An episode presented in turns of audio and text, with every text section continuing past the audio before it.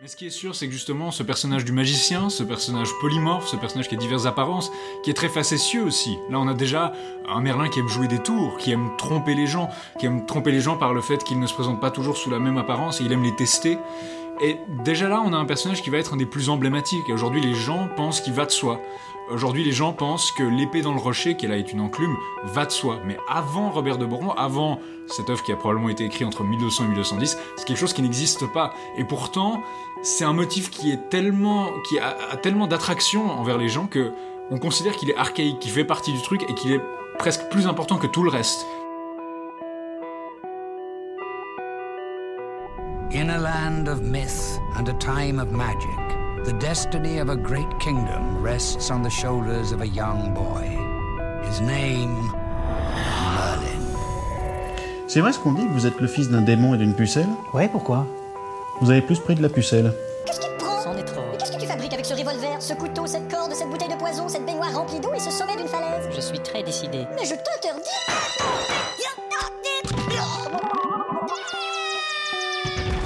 Voilà. Mais retournez à l'état sauvage, espèce de con Foutez le camp dans les montagnes avec une paire de chèvres On vous achètera vos fromages, promis Vos conseils, vous pouvez vous les coller Vous là ne sentez pas l'appel de la nature, là Les animaux de la forêt, ils ont pas besoin d'un tout Les animaux de la forêt, ils vous pissent sur les pompes Tirez-vous d'ici. Définitivement.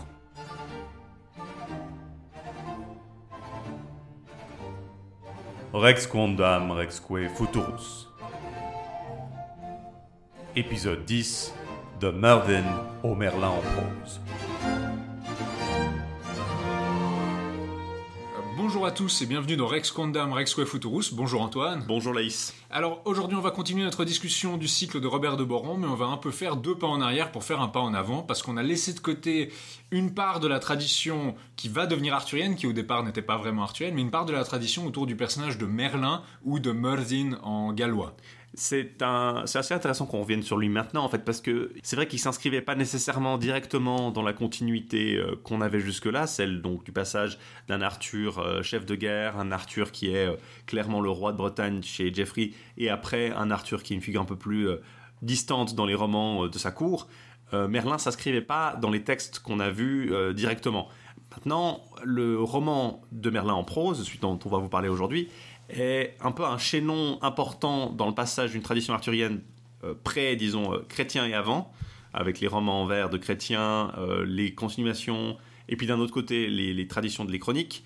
Et c'est vraiment à partir du roman de Merlin en prose qu'on va voir arriver les grands cycles en prose qui vont combiner un peu tout ça et former littéralement la vulgate arthurienne qu'on connaît.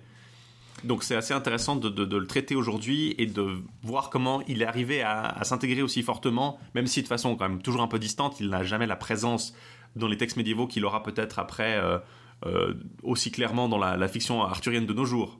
Ça, ça me semble assez évident. Ce qu'il faut dire, c'est que la dernière fois, on avait vu le début et la fin du cycle, le Joseph et le Perceval, donc qui concernait principalement le Graal. Le Merlin, par contre, lui, il va intégrer dans ce cycle de Robert de Boron toutes les influences justement des chroniques. Donc on va voir beaucoup de Was et de Jeffrey qui reviennent dans le Merlin en prose, beaucoup d'épisodes qu'on a déjà vus. Mais on va aussi voir des épisodes et une tradition, disons, une tradition prophétique galloise, c'est-à-dire que tout d'abord Merlin c'est un personnage, Merdin c'est un personnage qui fait des prophéties, qui fait des vaticinations, qui fait des, des poèmes, des énonciations. Et ça, c'est quelque chose qu'on a, qu'on a déjà vu un peu chez Jeffrey, mais qu'on a laissé de côté parce que Jeffrey a notamment aussi rédigé une Vita Merlini, une vie de Merlin, qui peut être très intéressant parce que c'est clairement une des sources du Merlin en prose. Et donc, ça peut être intéressant qu'on revienne un peu sur cette tradition pour voir comment est-ce qu'elle s'est élaborée et comment elle amène à ce, Merlin en prose, parce qu'il faut dire jusque-là, c'est un personnage qui a pratiquement pas de rapport avec Arthur. C'est pour ça que je pense qu'il faut vraiment recommencer aux sources des sources, aux premières mentions de Merlin qu'on a, enfin de Myrvine à l'époque, et euh, c'est là que Laïs, tu vas nous emmener vraiment euh, très très loin en arrière. Alors oui, la strate la plus ancienne de la tradition galloise médiévale sur Merlin, ça en fait un barde euh, qui est auteur de certains poèmes. Il n'est pas forcément mentionné, donc dans les poèmes les plus anciens, il ne, dit pas forcément son nom d'ailleurs, Euh, mais certains poèmes souvent prophétiques qui sont liés à ceux d'autres bardes gallois, comme Taliesin, euh.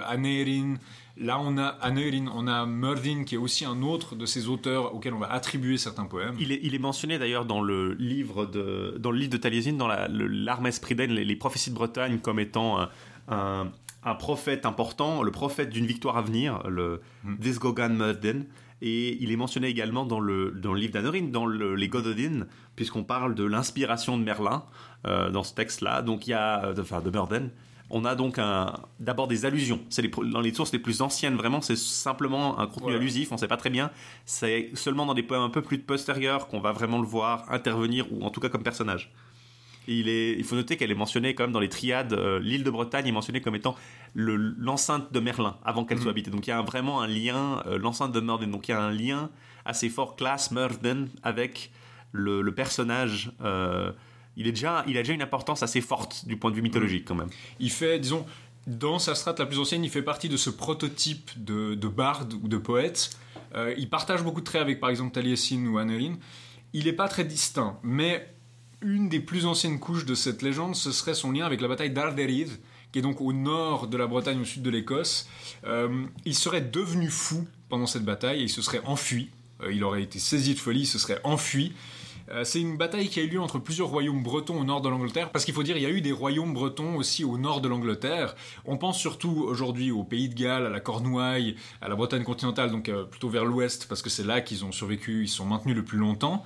Mais même après l'arrivée des, anglo-saxons dans l'île de Bretagne, il y a eu des royaumes bretons qui ont continué à persister au nord, vers la Strathclyde, vers le sud de l'Écosse. Et euh, les premières traditions qu'on a sur Merlin parlent de lui comme un, faisant partie d'une bataille entre différents royaumes là-haut. Parce qu'il faut dire justement, ces royaumes, ils vont être un peu pris en, en- en tenaille entre d'une part les, les Anglais, les, les- les royaumes germaniques de Bernicie et de Mercie au sud, entre les Au Gaëls sud-sud-est plutôt. au sud-est. Et les, disons, la gaélisation de l'Écosse qui chasse aussi par exemple les Pictes, Enfin, qui intègre les Pictes. qui plutôt. intègre les Pictes, et aussi le fait qu'ils arrêtaient manifestement pas de se faire la guerre. Donc ils ont été, ils ont, ils sont un peu disparus euh, au, au cours du Moyen Âge. faut, faut dire aussi que la notion de Picte est assez, assez troublée. Euh, les Pictes désignent probablement, en fait, dans certains cas, ces Bretons du Nord aussi. Oui, oui. C'est les, les Pictes, c'est des Bretons pas civilisés, si on veut euh, civiliser entre guillemets. hein. C'est le terme utilisé par les Romains pour parler des Bretons sauvages, qui ne sont pas les Bretons civilisés par eux. Donc le terme est un peu vague, mais c'est clair qu'il y a une, un des peuples britanniques pendant très très longtemps. Les Pictes sont probablement un peuple britannique en fait. Voilà, Euh, ça semble être le consensus en tout cas. euh, je vous renvoie à une excellente euh, émission de la BBC In Our Time qui, parle, qui a parlé des Pictes dans une de leurs émissions très récentes. C'est passionnant, vous apprenez plein de choses et ça a totalement reconstruit la vision des Pictes. Mais oui, c'est clairement comme Arthur d'ailleurs. hein, euh, les plus anciennes mentions d'Arthur dans les Gododins, c'est les Gododins, c'est de ces peuples, c'est un de ces peuples, les Votadini, c'est un peuple du nord de l'Angleterre, c'est un peuple de cette frontière. Euh, c'est ce qui est la borders, les, les borders d'Écosse aujourd'hui, jusqu'à Glasgow en fait. On va voir qu'à- que Merlin est lié à, à Glasgow par euh, sa- le saint patron de la ville, Saint Kentigern Saint- ou Saint Mungo, euh, comme il est aussi appelé. Donc c'est vraiment quelque chose qui n'est pas spécialement lié au Pays de Galles à l'époque, mais qui va devenir lié au Pays de Galles parce que c'est que là, c'est seulement dans, au Pays de Galles que ces, ces traditions vont survivre. Et donc, la, mention la plus ancienne qu'on puisse dater, parce que là, on peut spéculer sur l'ancienneté de cette couche de la légende, la mention la plus ancienne, c'est dans les Annales Cambriae, qu'on avait mentionné dans notre premier épisode, qui aurait été rédigé au tournant de l'an 1000, euh, à la fin du Xe siècle, pour la rédaction la plus ancienne. Sauf que la rédaction la plus ancienne dit juste qu'en 573, euh, Bellum Armterid, qui serait donc la, guerre, la bataille d'Arderith, euh, qui mentionne pas encore Merlin, mais dans une rédaction plus tardive qui daterait du, du, XIIIe siècle, donc quand même assez tard, euh, on mentionne la bataille d'Arderith entre les fils d'Elifer, de Gwenzoleu, euh, fils de Keido, durant laquelle bataille Gwenzoleu tomba et Merlin, Merlinus, devint fou. Merlinus insanus effectus est. Donc c'est là la première mention, disons, d'une des couches où on dit, pendant la bataille d'Arderith, Merlin est devenu fou et s'est enfui.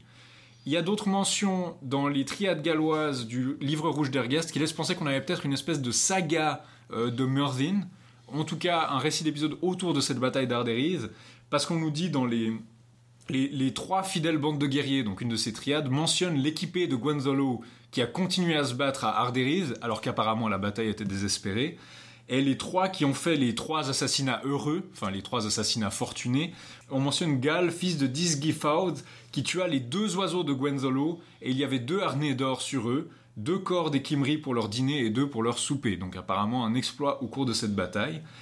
Une autre triade, les trois chevaux qui ont porté les trois fardeaux de chevaux, c'est un peu difficile à traduire, mentionne Cornan, le cheval des fils de Elifer, qui porta Gorgi et Peredir, ainsi que Dunaud le fort et Cunfelon le lépreux, pour regarder le brouillard de la bataille. Tous les personnages qui sont mentionnés là, c'est effectivement des Bretons du Nord, donc ça fait sens qu'ils participent ou qu'ils soient liés à cette bataille. Et à l'exception de Dinogad, fils de Conan, seigneur de Powys. Ça, c'est au Pays de Galles. Et la bataille d'Arderive est listée dans les trois batailles futiles. Donc c'est une bataille qui est jugée comme un désastre, non seulement, mais pas très productif en plus. faut dire que là, on est dans un, des textes qui sont copiés ou dont, dont les parchemins euh, qu'on a, les manuscrits qu'on a datent du XIIIe euh, siècle et après. Donc ce qui les met en termes d'écriture après, effectivement, le texte dont on vous parlait après, celui de Jeffrey de Monmouth, qui est un peu le, Merlin fondateur, pour en tout cas Merlin Merlin, sous son nom de Merlin, euh, si on veut bien. Mais euh, la tradition auquel il se rattache date probablement d'avant probablement en tout cas avant le Xe siècle, vu que euh, la, bataille est mentionnée dans les Annales Cambry au Xe siècle, et que les poèmes qui mentionnent Merlin, Mer Merden, les Godwin par exemple sont probablement plus anciens, les triades sont très certainement plus anciennes, euh, en, et partie, les... en partie. En partie, en tout Parce cas. que les triades, elles ont... il y a aussi des triades qui sont clairement très tardives. Oui, mais elles ont un fondement plus ancien probablement. Et puis, bah, évidemment, les Annales Cambriées, c'est euh, autour du début du Xe siècle, je crois. Donc c'est. euh, Bon, le truc, c'est justement qu'on a la, mention, la, la, version la plus ancienne, ça mentionne pas du tout. Alors, non, c'est ça. Une rédaction plus tardive qui va intégrer ça. Je pensais aux, aux Ardas Priden, en fait, aussi, qui Oui. sont aussi autour du Xe siècle. Les, les- Il y a des textes, c'est assez difficile à dire qui est venu avant entre certains de ces textes. Mhm. on est d'autant plus qu'on n'est pas expert nous-mêmes en gallois, donc on peut pas tellement vous dire comme ça euh, en se basant sur notre propre recherche. Mais euh, il semblerait en tout cas que ce- ce- cette surcouche s'exprime plus tardivement dans les manuscrits qu'on a, mais qu'elle soit plus ancienne. Donc ce qu'il faut dire, c'est que, en tout cas, on vous renvoie à notre deuxième épisode où on parlait déjà des textes gallois et on parlait des problèmes qu'on a, des manuscrits très tardifs, mais clairement, il y a des éléments qu'on pourrait deviner sont plus archaïques, même si c'est toujours difficile de trier. Il faut dire que, quoi qu'il en soit, ça fait partie de ces espèces de, contenus semi-légendaires de batailles de l'île de Bretagne autour du 6e, 7e siècle. Et donc, que ce soit des traditions historiques ou, pseudo-historiques qui ont été conservées, ou bien une façon de se recréer le, le passé, donc ça fait en tout cas partie de cet imaginaire gallois euh, qui le place dans cette époque. Murdin est clairement un personnage de cette époque, presque même plus tardif que Arthur. Donc c'est un peu à peu près les mêmes années, mais on le présente presque comme plus tardif qu'Arthur. C'est quelque chose qu'on va voir, c'est que dans la Vita Merlini notamment, Murdin survit à Arthur. Je pense maintenant vous parler des poèmes qui sont attribués à Murdin, donc ils viennent pour les plus anciens, on pense du livre noir de Carmarthen. Donc on vous avait dit que c'était le manuscrit, euh, le manuscrit qui contient des textes en vieux gallois qu'on peut dater un peu comme étant le plus ancien dans sa copie, en tout cas autour de 1250, ce qui reste quand même assez tard, mais dont le contenu serait beaucoup plus vieux. Euh, les, les textes seraient plus vieux d'environ un siècle, donc autour de 1150, ce qui est à peu près le même moment où euh, Geoffrey euh, rédige la Vita Merlini, donc on est à peu près au, au milieu du XIIe siècle quand on fixe ça. En- encore une fois, quand on dit ces textes sont plus anciens, c'est la, la fixation de ces textes. Hein. Ça veut pas dire que c'est pas des, des réécritures de motifs plus anciens. Euh, Le texte qu'on considère comme généralement le plus archaïque de cette tradition des poèmes de Merlin, c'est Ira Falenau, euh, les, les pommiers, les on l'appelle généralement les, les stanzas des pommes, des pommes ou des pommiers. Euh, Murdin parle à un pommier dans la forêt de Calydon qui aurait la propriété d'échapper à ceux qu'il recherche. Donc soit il est caché par leur feuillage, soit peut-être qu'il y a aussi une idée d'invisibilité. Il, a l'air d'être poursuivi, ça a l'air d'être un fugitif qui énonce le poème. Et le pommier a l'air de le protéger du regard inquisiteur de ceux qu'il cherche. Il aurait obtenu un torque d'or à la bataille d'Arderiz, donc une décoration, un bijou pour euh, Oui, un torque, un, bracelet, un, brassard, un bracelet ou un collier. Un bracelet, un collier, quelque chose qu'on porte à. Qui... Mais il aurait ensuite subi 50 ans d'exil après ça à cause de l'hostilité de Guas- Guasaug, le soutien de Hreder. Alors on écrit généralement Riderch, et nous-mêmes on a dit euh, régulièrement Riderch, mais en fait ça se prononce Hreder, dont il aurait tué, ou en tout cas dont il aurait conduit à la mort le fils et la fille. Donc il suggère également qu'il est responsable de la mort de Gwenzolo, et euh, qui serait aussi mort à Arderiz. On a vu que c'était mentionné dans plusieurs autres traditions que Gwenzolo serait mort à Arderiz. A priori, Gwenzolo, c'est le seigneur de Murdin. Donc c'est son seigneur à la guerre. Il était honoré, mais après cette défaite, eh ben, il a subi 50 ans d'exil. Il se serait battu sous le pommier pour une fille, bouclier à l'épaule et glaive à la ceinture. Il est possible que ce soit Gwenviz, sa sœur, qui ne m'aime plus et ne me visite plus, allié peut-être avec la mention de ce que Murdin est méprisé par celle qui est blanche comme un cygne. Donc, ce qui colle avec le nom de Gwenviz, où il y a la blancheur dans la, racine de son nom. On sait pas trop. Alors, est-ce qu'un épisode où Murdin se battait par amour pour une femme est perdu mais conservé là? C'est une des raisons d'ailleurs pour lesquelles on pense qu'il est, plus archaïque. C'est parce qu'il y a ce genre d'épisode où on sait pas quoi en faire et qu'on va pas retrouver ailleurs. Ce qui laisse penser que les gens le comprenaient plus à un certain stade. Euh, Il y a pour Jean Marcal, notre vieil ami Jean Marcal, euh, habitué, des explications, euh, habitué des explications un peu mystico-sensationnelles, c'est plutôt le signe d'une relation incestueuse avec sa sœur. Donc effectivement, il y aurait un épisode où il serait amoureux d'une fille, mais ce serait vraiment sa sœur. Euh, pour moi, ça tient pas vraiment la route, mais voilà, c'est vrai que c'est en tout cas le contenu de ses relations avec ces femmes dans ce poème-là est ambigu. C'est probablement le texte qui représente la tradition la plus archaïque quant à Murdin. Le consensus, c'est que c'est vraiment ça le peut-être pas le plus vieux, mais ce qui contient le, le plus archaïque, le plus, le plus ancien. Il contient 38 lignes euh, prophétiques. Donc c'est vraiment, il annonce des prophéties de façon un peu mystérieuse sur l'avenir de la Bretagne. On va revenir un peu sur la prophétie. Et 50 lignes qui sont plutôt légendaires, donc qui font référence à son personnage et à ce qu'il a fait. Euh, généralement, Jarman, qui présente un, un aperçu de la légende, il essaie de séparer ce qui est contenu légendaire, donc c'est-à-dire la vie de Merlin, euh, qu'est-ce qu'il aurait fait, ses, exploits, et prophétique, où il annonce des événements futurs à venir. Après quoi, le poème se conclut par une espèce de prière pénitente, mais en tout cas chrétienne, donc même dans l'aspect voilà, le plus archaïque, on a déjà des éléments chrétiens, ça c'est clair, hein, il ne faut pas, faut pas se leurrer. On est des siècles, bien plusieurs siècles après la christianisation de ces contrées. Le poème, le deuxième poème, qui est pas aussi archaïque, mais qui est probablement une suite, c'est Iroyanao, qui veut dire les, salutations, qu'on appelle aussi euh, le porcelet, ou euh, les stanzas des petits cochons, enfin on donne des... parce qu'il parle à un cochon. Dans le premier, on mentionne que son seul compagnon, c'est le pommier auquel il parle, mais aussi un petit cochon, probablement un marcassin, qui euh, subit avec lui les affres de la forêt. Ben, il y a probablement des gens qui se sont dit, ok, c'est c'est l'occasion de faire un spin-off, on va donner un poème où il parle que au petit cochon.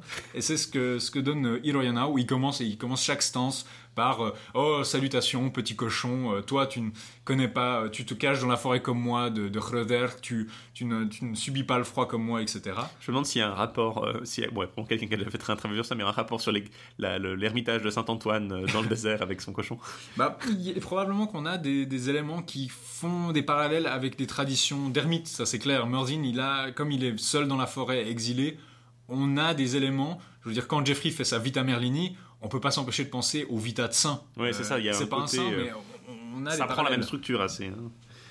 Donc là, il fait allusion de nouveau à son exil de 50 ans, à ce que Hröder le poursuive et fait des prédictions de catastrophes et de gloire, alternativement, pour le, le futur de la Bretagne.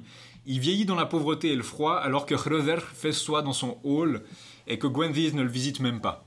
Donc là, déjà, on a toujours ce contraste entre le fait que Hröder, qui a l'air d'être son ennemi, qui a probablement vaincu Gwendolo à la bataille, euh, lui, il va bien, il festoie, il est riche, il, mange bien dans son hall, tandis que lui est exilé et euh, euh, subit le froid de la forêt. Et sa sœur, enfin, on pense que c'est sa sœur, Gwenvise, en tout cas, la tradition ultérieure, c'est sa sœur, ne le visite même pas.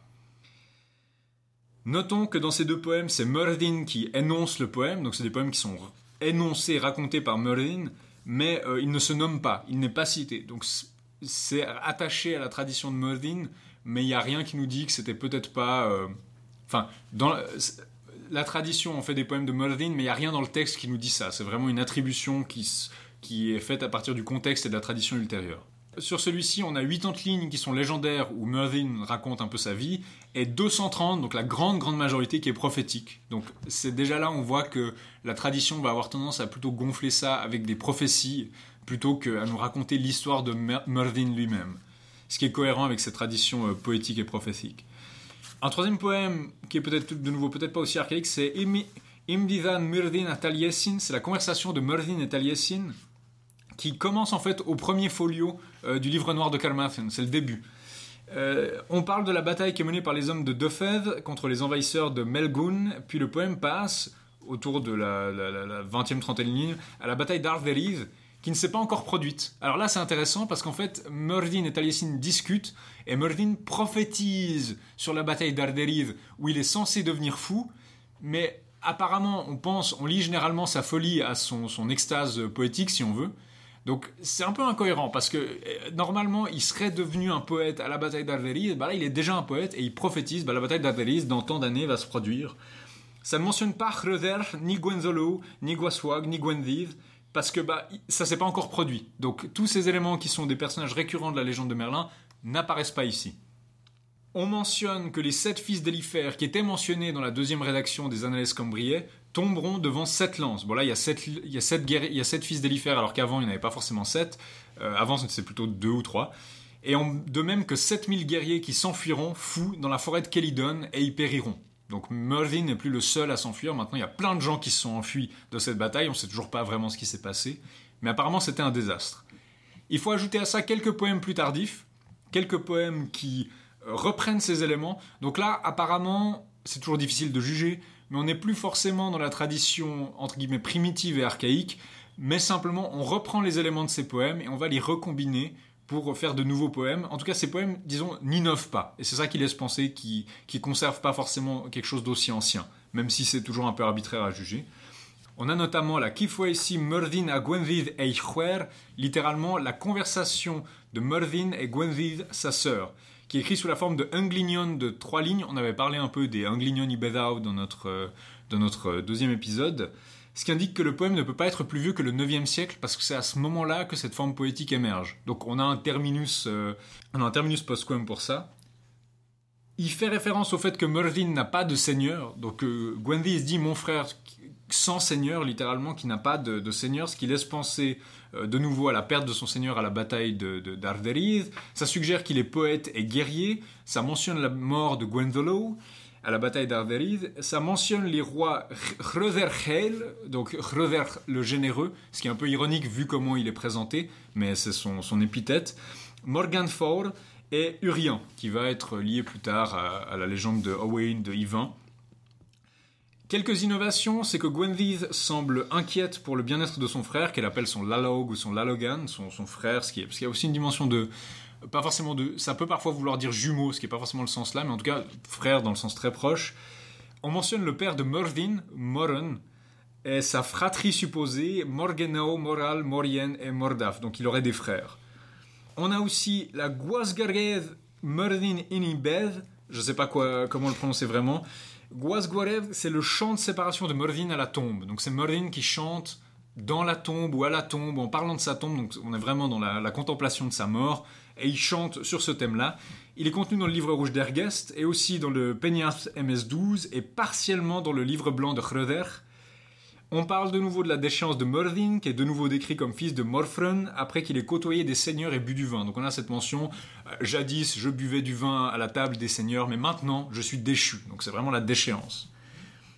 Il y a une référence obscure à Guasaug, au roi d'Alriadic Aidan MacGabrain et aux hommes sauvages de la montagne. Et ça, on ne sait pas trop quoi en faire, mais il y a des traditions effectivement d'hommes sauvages dont, dont fait partie parce qu'il s'enfuit fou de cette bataille, donc c'est un homme sauvage, un sauvage qui vit dans la forêt.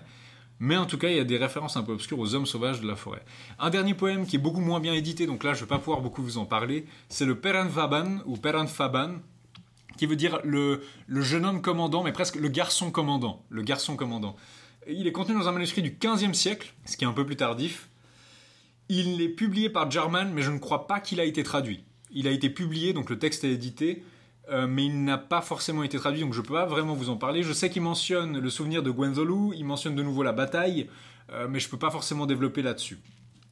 Pour résumer les traits principaux du Mervyn gallois dans ses poèmes, c'est un barde qui a côtoyé des seigneurs et qui a priori chantait leurs louanges, donc il accompagnait des seigneurs, il faisait des poèmes pour eux, avant sa déchéance. Il a un passé guerrier, mais il a plus de seigneur, il a perdu son seigneur, a priori Gwendolo, à la bataille d'Arderive.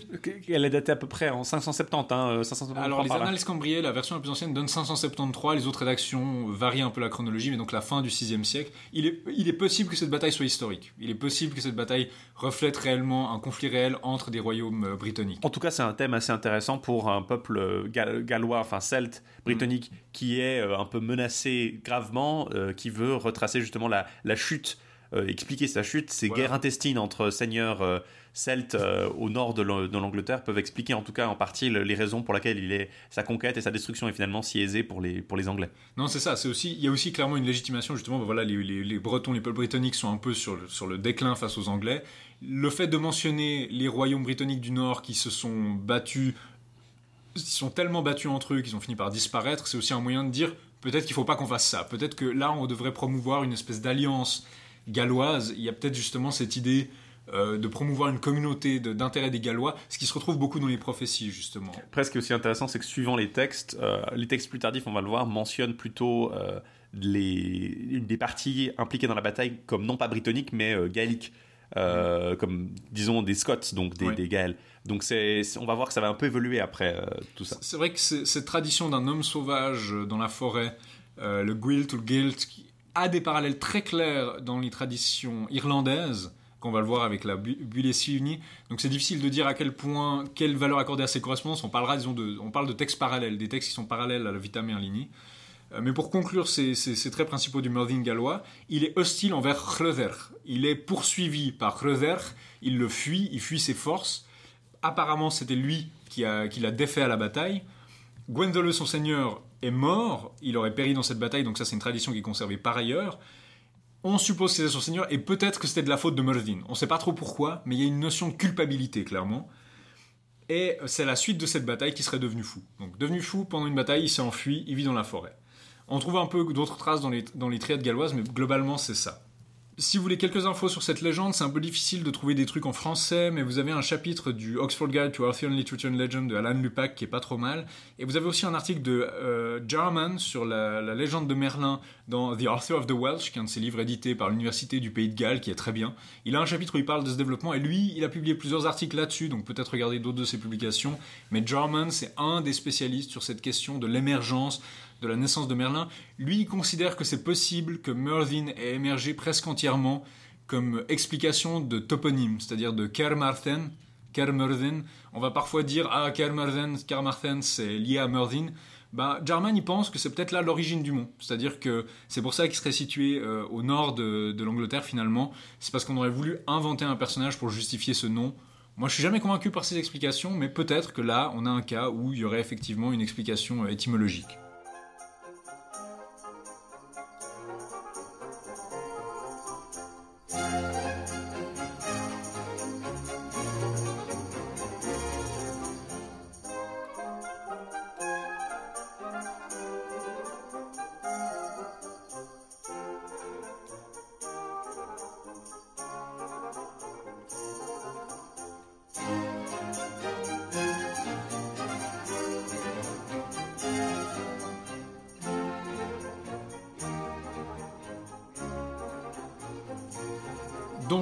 Tradition galloise primitive, Merlin, c'est probablement un barde, un prophète, et disons, c'est principalement un prête-nom auquel on attribue des, poèmes prophétiques qui sont souvent très mystérieux, et très souvent, comme vous imaginez, les traditions prophétiques qui émergent de la tradition prophétique chrétienne aussi, je veux dire, on connaît l'Apocalypse de Saint Jean, on connaît des prophéties juives puis chrétiennes, c'est un peu toujours la même chose, on utilise un langage assez imagé pour dissimuler un peu ce qu'on dit, mais qu'on reconnaisse quand même de quoi on est en train de parler. Et bien sûr, ces prophéties sont un peu à usage multiple. Vous connaissez, on connaît ça jusqu'à aujourd'hui, les prophéties de Nostradamus, très probablement que ça faisait référence à des événements qui lui étaient pratiquement contemporains, mais aujourd'hui encore, vous trouvez des gens qui disent non, non, ça parle de notre époque. Et c'est ça qui est bien avec ce, ce langage imagé, c'est que c'est à usage multiple. Vous pouvez le réutiliser autant que vous voulez, mais là, il parle quand même d'une géographie qui fait référence à un passé imaginaire de l'île de Bretagne. Et ça, c'est un peu la tradition primordiale. Maintenant, euh, Jeffrey de Montmartre va vraiment créer le personnage de Merlin, notamment en le fusionnant à un autre personnage qu'on a déjà vu, c'est le personnage d'Ambrosius, qui était déjà chez Nennius. Vous vous rappelez, on, revient en fait de nouveau sur notre premier épisode, donc dans l'Historia Bretonum de Nennius, on a ce personnage d'Ambrosius, c'est-à-dire que Vortigern veut construire une tour, c'est ses conseillers, qui sont des espèces d'astrologues, lui disent construis une ville ici, ça va être très bien, mais le travail disparaît chaque nuit, ou le travail est défait chaque nuit, on comprend pas pourquoi, et ils lui disent la solution c'est de verser le sang d'un enfant sans père sur le site de la construction, et là ça va marcher.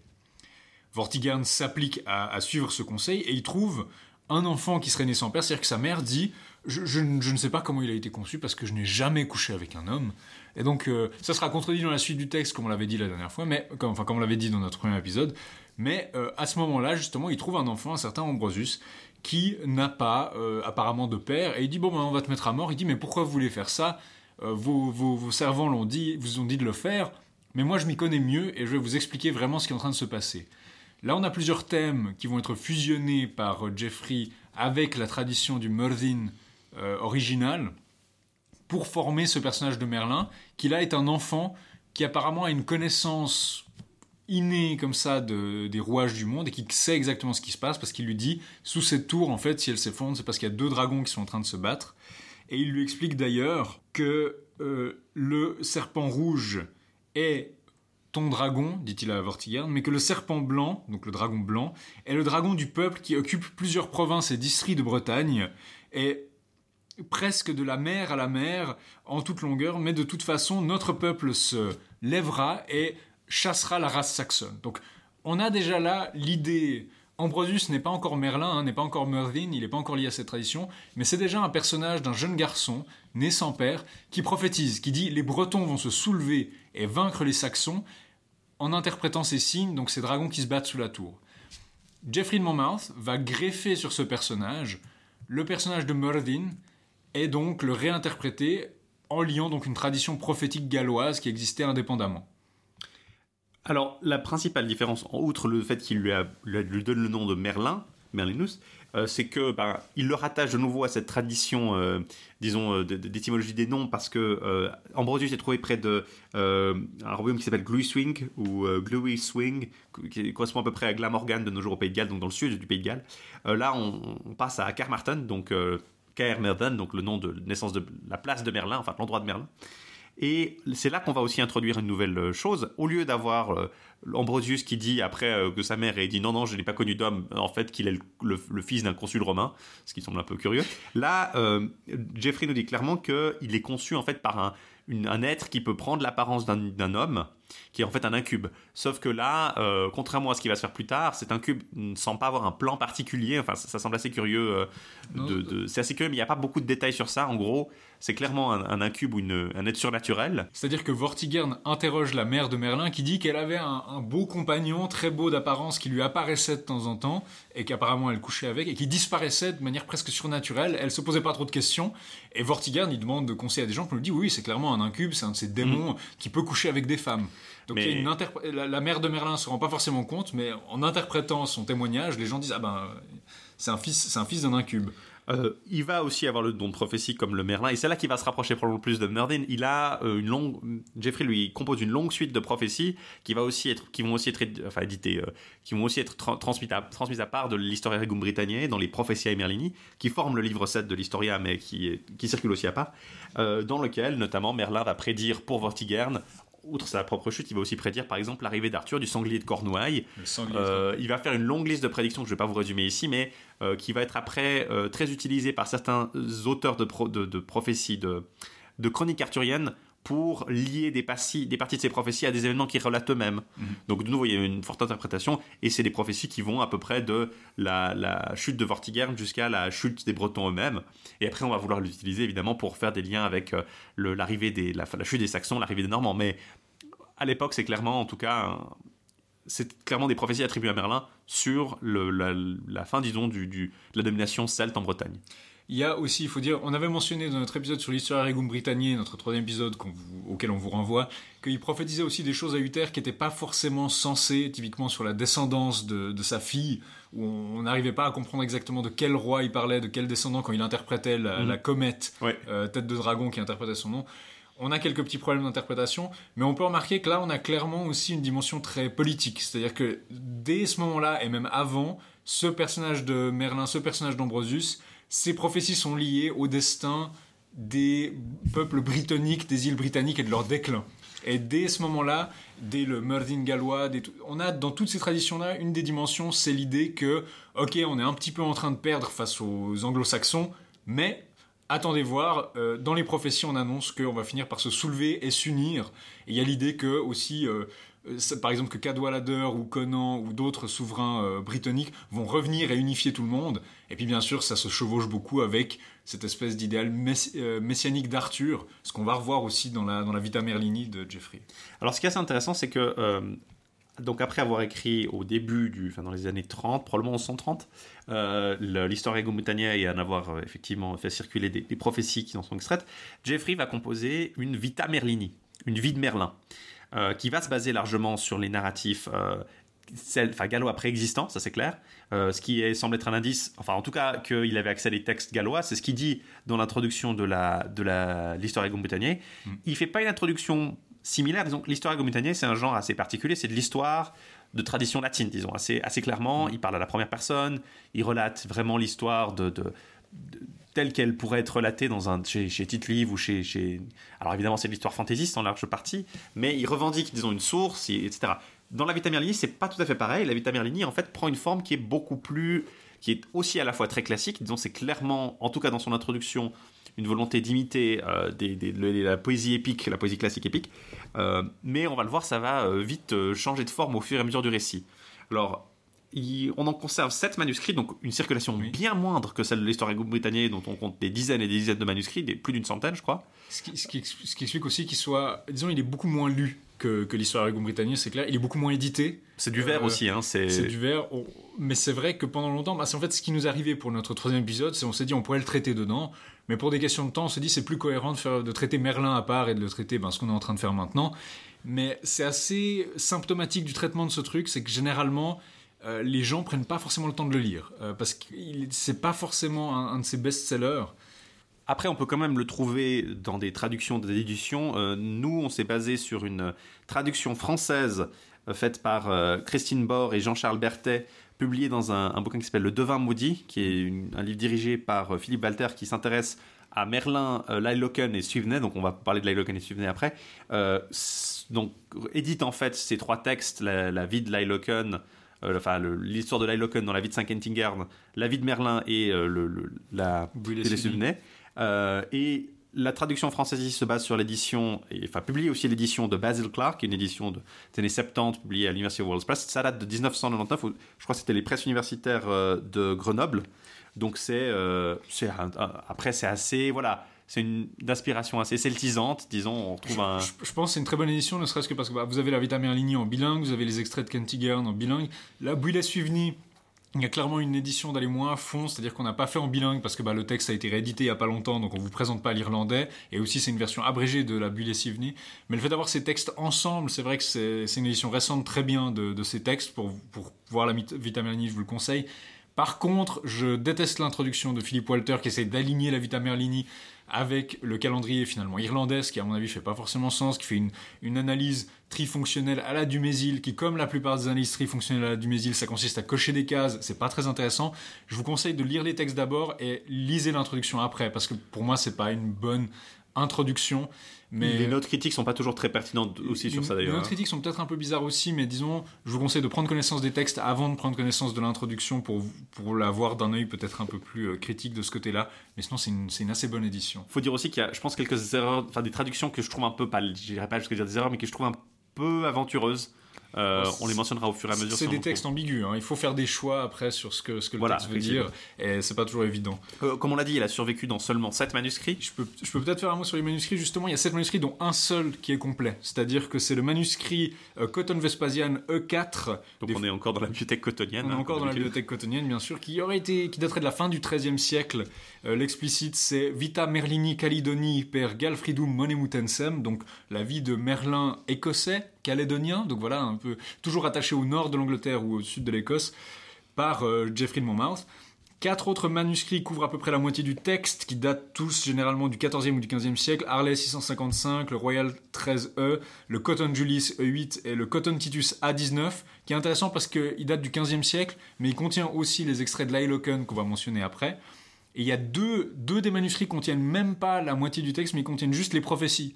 Donc de la même manière que l'histoire Regum Britanniae, parfois, il y avait les, prophéties de Merlin qui circulaient à part, qui ont probablement été rédigées à part. Là, il y a des gens qui ont essayé de copier que euh, la partie de la Vita Merlini où Merlin fait des prophéties. Donc on voit que en termes de texte, finalement, on a un manuscrit complet, un succès bien moindre. Pour l'état du texte, on l'a pas forcément dit, c'est un poème latin de 1559 hexamètres, donc 1559 vers. Euh, on est dans, un- dans une dimension très très, euh, comme je l'ai dit, hein, épique. euh, ça, ça me fait beaucoup penser à- au début de l'Énéide. En fait, ça commence Fatidiki vatis rabien musamque yokosa merlini cantare paro. Je m'apprête à chanter la fureur du devin et prophète Merlin en un plaisant récit. Alors Fureur, il dit littéralement la rage, non? La rage, ouais, la rabiam. La, rabiam, la- la rage poétique. Donc on est toujours dans cette idée d'homme sauvage. Là, il y a une dim- une dimension qui est quand même, je trouve, assez. il invoque aussi Orphée, Camérinus. Ouais. Il invoque, il invoque les muses aussi. Très antiquisante, mais on va voir après qu'il fait aussi référence beaucoup aux étymologies d'Isidore de Séville, qui est un des, des- qui est donc un, un ecclésiastique euh, andalou, qui est un des, une des, des- un- une des références, disons, en matière d'étymologie d'explication euh, encyclopédique. si Et en général, dans l'encyclopédie effectivement médiévale, il y a vraiment un côté très très euh, fusion du- du- d'une tradition classique avec la tradition galloise. Et je pense que ça s'y prête assez bien parce que les le texte prophétique, euh, Merlin c'est un barde, à la base, il y a cette notion qu'il est vraiment euh, poète aussi lui-même. Mhm. Donc c'est vrai que c'est ça, c'est assez adapté pour le coup, mais c'est très très différent de l'histoire Moutanier, je trouve. On peut mentionner, je crois aussi, il fait une dédicace où il salue. euh, Robert de Chenet, oui. Voilà, euh, ça, ça permet notamment de le dater parce que vu quand est-ce qu'il est entré en fonction, on peut dire que Trois Robert, gloire des évêques, corrige mes vers et donne le ton juste à ma plume. voilà, il, il- on date généralement le texte du coup entre 1148 et 1151. Mais Euh, il est évêque de Lincoln, hein, Robert de Chenet. Et à cause de ça, et notamment aussi des indications dans les prophéties de Gagneda à la fin, où on- parfois on a lu ça comme des parallèles avec euh, l'histoire récente de ce moment-là. Donc généralement on dit 1150 parce que c'est dans ces eaux-là. Alors, euh, Jeffrey nous explique que Merlin, euh, il l'appelle Merlin le Breton, Merlin de Bretagne, est en fait un, un roi ou un prophète des Démètes, le, le peuple du, de Fed, donc les, un peuple des Galles du Sud, qui est allié avec euh, Peredur, le chef du Gododin, donc euh, Gweno, euh, Venedotorum Peredurus, Dux Venedotorum Peredurus, euh, donc les Gododin qu'on a déjà vu hein, dans le, la, les Gododin. Toujours ces britons. Voilà, on, on parle d'un peuple de, euh, bah, du, du Gwynedd, nord-ouest du pays de Galles, ou autour de la Cambrie, qui est allié avec le roi Rodark, donc euh, le- on a face à Rodark, le roi de Cambrie. C'est de nouveau, ce serait Hröder, mais là cette fois-ci, ça va, c'est plus du tout un ennemi de, de Merdin, C'est un allié. c'est un allié. Et il est- ils sont alliés, Peredur, donc le fils de- d'Elifer, le, le- probablement. Alors, certaines traditions ont vu de- dans, dans Peredur plutôt un, lié à York parce qu'il est fils d'Efroc dans certaines traditions galloises. Efroc, c'est le nom gallois de York. Euh, il est allié, donc, ce roi des Vénèdes, des Vénédotorum, donc des de avec le roi des Cumbrorum, donc on est face au, un peu plus au nord-est, là, contre un Gwendoleu qui est roi des Scots. Donc on est dans une inversion de, en fait, géographique par rapport aux traditions anciennes Voilà. et au- dans des termes d'alliance. Euh, au lieu d'être ennemi de Roderk, euh, de, de Riderk, euh, ici Merlin est l'allié de Roderk contre son seigneur dans l'ancienne tradition. Voilà. Mais le seigneur lui-même, qui est à la base autour de la Cambrie, donc autour de Carlisle, est ici placé comme un roi scot. euh, ce qui, alors, donc, le royaume à l'époque, c'est le royaume de Dalriada, donc des Gaëls qui vivent autour du nord-ouest, euh, autour des îles de, l'ouest de l'Écosse. Alors que Riderk lui-même est censé être roi du Strathclyde, donc qui se trouve autour de Glasgow. Donc là, on est un peu dans une inversion euh, géographique. euh, Et aussi des alliances. donc. et aussi des alliances. Donc c'est peut-être ça reflète plus la, situation au XIIe siècle que effectivement la réelle tradition historique de Merlin. Euh, donc là, il nous explique qu'ils vont à la bataille contre ce, ce qui règne sur les Scots, avec euh, non seulement Peredur Rodark, et aussi trois frères. Alors là, c'est assez ambigu, on ne sait pas si c'est les trois frères du prince. Est-ce que c'est trois frères de Merlin? Est-ce que c'est trois frères de Roderk Ou est-ce que c'est trois frères de Peredur Euh, la, tradu- le- le- le- la Donc, traduction qu'on a sous les yeux traduit par trois frères de Merlin, ce qui me semble le plus Bah, risqué des, la plus risquée des Dans, traductions. dans la tradition galloise, on a vu certains poèmes où Merlin a une espèce de Merdin a une espèce de fratrie. Donc ce serait une correspondance possible. Peredur a certainement des Ah, a il a certainement six des frères, je crois, six ou sept frères. Alors ça dépend, mais c'est vrai qu'on arrive parfois à sept frères, donc ce serait- ça pourrait être des frères de Peredur. Rodark, c'est aussi une interprétation, même si là par contre on n'a pas forcément d'éléments pour appuyer ça. euh, donc voilà, mais en tout cas, à cause des morts dans la bataille, euh, Merlin devient fou et s'enfuit. Ces trois frères sont tués en fait. Ils sont en rage, ils sont ensuite, ils, ils- ils portent la bataille à l'ennemi, et ils sont abattus. Et Mm. c'est là que Merlin se lamente et s'enfuit effectivement. Euh, et les- on ne mentionne que Peredur. Donc Peredur, hein, il faut le mentionner, c'est euh, le- ça deviendra le nom du Perceval gallois en fait dans la Mm. traduction euh, galloise postérieure à Chrétien de Troyes. Euh, console, essaie de consoler Merlin. Il pleure trois jours entiers, refuse toute nourriture. Et il n'est pas encore en train de fuir. hein. Là, il est en, dans un état un peu catatonique. Il, il gisse par terre. Et le, le poème ici le, le tutoie, lui l'appelle. À cette vue, Merlin, tu t'affliges, tu répands au sein de l'armée tes tristes lamentations et tu te plains en ces mots. Et là, il nous rapporte en discours direct euh, ce que dit Merlin et euh, explique qu'il gémit, que la bataille ne cesse pas et que finalement, euh, les Bretons finissent par battre les Écossais. Et euh, donc c'est une victoire pour, Mer- pour, pour le, le camp de Merlin. Et on est encore dans cette dimension hein, d'opposition écossais-breton qui, en fait, ce sera, ils n'auraient pas été appelés des Écossais parce qu'aucun de ces peuples à la base est censé être écossais. Mais ça reflète peut-être plus effectivement la tradition. euh, Bah, la ça, ça reflète moins la tradition effectivement euh, du, du- des annales cambriées du 6e siècle, des, des conflits réels entre ces peuples bretons du nord de l'Angleterre et du sud de ce qu'on appelle maintenant l'Écosse. Et ça reflète probablement plus l'opposition effectivement entre des peuples celtes britanniques et les peuples celtes gaéliques qui euh, bah, s'est achevé finalement avec la prise de pouvoir de plus en plus grande des rois du Dalriada, puis après ensuite des peuples, des, Scots, quoi, la- des Gaëls. Avec la gaélisation de l'Écosse, qui, disons, un des, un des épicentres, c'est probablement le monastère d'Iona et des choses comme ça. Voilà, c'est une grosse.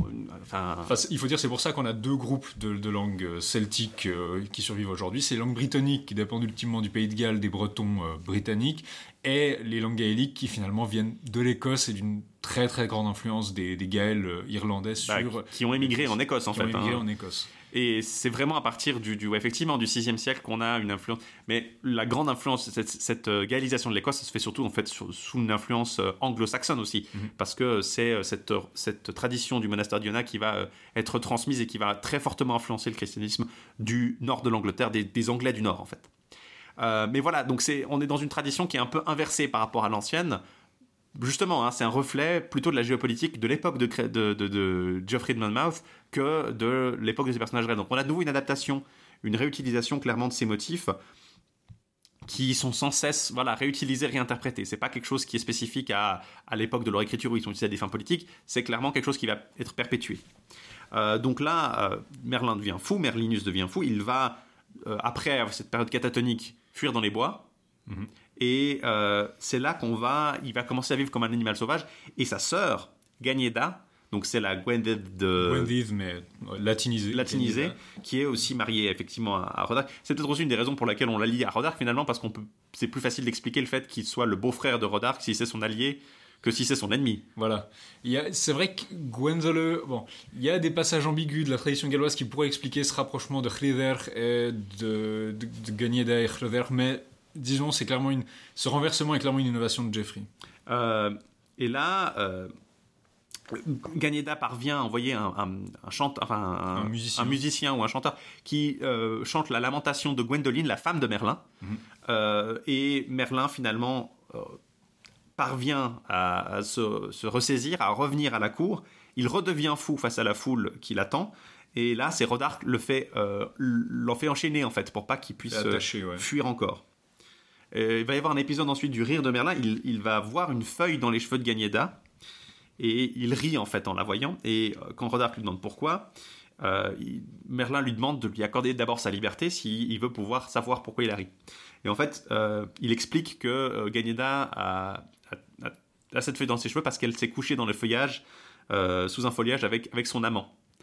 Et bien sûr, Ganyeda va nier le fait d'avoir un amant, elle va expliquer que les prophéties de son frère sont fausses, et elle va euh, dire à son mari de, un plan pour prouver que ses prophéties sont fausses. Avant qu'on explique ce plan, je peux peut-être dire que ce, motif du rire inexpliqué, c'est-à-dire quelqu'un qui rit, qui a un rire sardonique, et qui après on lui demande explique ce rire, ça va, bien, ça va faire partie du personnage de Merlin à partir de là, et on trouve beaucoup de, euh, correspondances folkloriques. Il y a beaucoup de contes, notamment il y a un conte euh, talmudique de, Salomon et Asmodée, où c'est un démon qui rigole. En fait, c'est Salomon qui a le pouvoir de convoquer les djinns, les démons, qui, euh, euh, qui le convoque, et ce démon rigole, et il, euh, Salomon l'interroge. Pas forcément, ça veut pas forcément dire que c'est une version plus ancienne. Je suis pas exactement sûr de quelle version serait la plus ancienne. Je crois qu'on trouve aussi une correspondance dans les contes de Straparola, enfin les, nuits de Straparola. Mais c'est un motif folklorique qu'on va trouver bien en dehors de la tradition de Merlin. Donc ça, c'est pas quelque chose qui doit. je crois même qu'on a des correspondants indiens. Donc c'est une de ces histoires qu'on trouve extrêmement diffuse et qu'on trouve rattachée à divers personnages. C'est pas typiquement merlinique, c'est pas propre à cette tradition galloise. Mais là, on va le trouver attaché au personnage de Merlin pour longtemps. Alors, Et donc le stratagème de, de pour essayer de, de prouver que, que Merlin, son frère, finalement, dit n'importe quoi. ben, elle va euh, demander à, à son mari d'amener un, un garçon à, à Merlin et il va lui demander de prédire sa mort. Merlin dit qu'il va euh, périr en chutant d'une falaise. Ensuite, elle déguise l'enfant après l'avoir euh, soustrait à Merlin et elle le ramène et pose la même question à Merlin et Merlin dit il mourra dans un arbre. Euh, et ensuite, elle déguise l'enfant en femme, elle le ramène de nouveau à Merlin et Merlin dit que l'enfant mourra en se noyant dans une rivière. Un truc qui est intéressant, c'est qu'on dit pas exactement que c'est une jeune femme ou une fille. On dit que c'est une vierge, donc c'est un peu l'équivalent de comme pucelle en français, ça veut dire euh, une vierge, ça veut aussi dire une jeune fille. Et Merlin répond basiquement en latin que ce soit une vierge ou pas, et moi comme ça. Et donc, ça laisse entendre que ça pourrait être une réponse sardonique et un peu méprisante et cynique. Euh, si on pense à la dimension sexuelle du truc, mais aussi peut-être le fait que Merlin justement se rend compte qu'on est en train de se payer un peu sa tête et euh, que même s'il donne ces prophéties qui ont l'air incohérentes, il se rend compte de ce qu'on est en train d'essayer de faire. Et donc, du coup, Rodark, euh, ayant entendu les trois prophéties, se dit ah même Merlin effectivement fait des fausses prophéties parce que bah, C'est incohérent là. c'est incohérent. Et en fait, la prophétie va se révéler vraie puisque l'enfant va euh, tomber d'une falaise, rester accroché le pied euh, par le pied à des branchages et va avoir la tête sous l'eau. Euh, Enfin, disons, l'arbre doit être au-dessus de l'eau et puis euh, il doit avoir la tête qui, coule et il va effectivement se noyer comme ça. Et il y a une correspondance, tu, tu, tu l'avais fait remarquer, avec euh, un, autre poème, un épigramme. Voilà, un épigramme latin sur l'hermaphrodite qui a été rédigé par. qui est attribué à Hildebert de Lavardin, je ne sais pas exactement. Si c'est une attribution qui est légitime, si c'est le cas, Hildebert de Lavardin, il est actif dans, au début du XIIe siècle, donc à peu près dans, dans les mêmes moments où Geoffrey est actif. Il s'agit d'un poème où il y a une femme qui demande au dieu romain euh, quel se- sera le sexe de son enfant, et on a Phébus qui nous dit que ce sera un puer, donc un garçon, Mars qui nous dit femina, donc une femme, et Junon qui concilie les deux réponses et qui dit neutrum, donc un sexe neutre. Donc euh, masculin, féminin, neutre, en fait c'est- un hermaphrodite, donc c'est une fascination pour ce personnage de l'Antiquité classique qui euh, réconcilie, qui est androgyne, qui réconcilie les deux genres, ce qui est impossible. Et du coup, après d'autres dieux, enfin les dieux sont également interrogés sur la mort que l'enfant subira, et ils répondent aussi des choses qui sont incohérentes. Ils disent trois morts différentes euh, Occidetarmis, Croquet ou Aqua. Donc également la noyade, la, La- croix ou la pendaison. crucifixion, la pendaison, et puis euh, les- par les armes. Donc euh, à la guerre, de nouveau, ça a l'air incohérent, et euh, ça se, donc on a un motif où ça se vérifie. Donc à peu près au début du XIIe siècle, on voit ce motif émerger ailleurs. C'est pas propre à Geoffrey de Monmouth. Et en fait, ça montre un peu aussi le caractère très composite de ces textes. C'est-à-dire, euh, on prend des références classiques, on prend Isidore de Séville, on rajoute un laïus sur les sources, les oiseaux, qu'on va voir après pour, pour le côté un peu savant, encyclopédique. On prend des motifs qui tournent, des motifs de contes qui probablement on entend, et on mélange un peu tout ça. Il y a clairement un mélange d'influences dans ce, dans ce texte, quoi. Il y a aussi clairement une, une parenté avec les poèmes euh, gallois. hein. Oui, il sûr, mentionne, euh, quand, il, quand il va la première fois dans la forêt, il mentionne que Merlin voit trois pommiers qu'il ne peut voir et ne pas voir, donc ça semble être l'arbre invisible. Cet arbre euh, Voilà, il y a- évanescent. Et il y a son ami le loup. Et là, le, le loup a une correspondance parce que le loup en, en breton, c'est en, en langue celte, c'est Blaise. Mhm. Et on va y voir une correspondance plus tard avec euh, Blaise, qui est le, du- le- du confesseur de, de Merlin dans le roman en, en prose.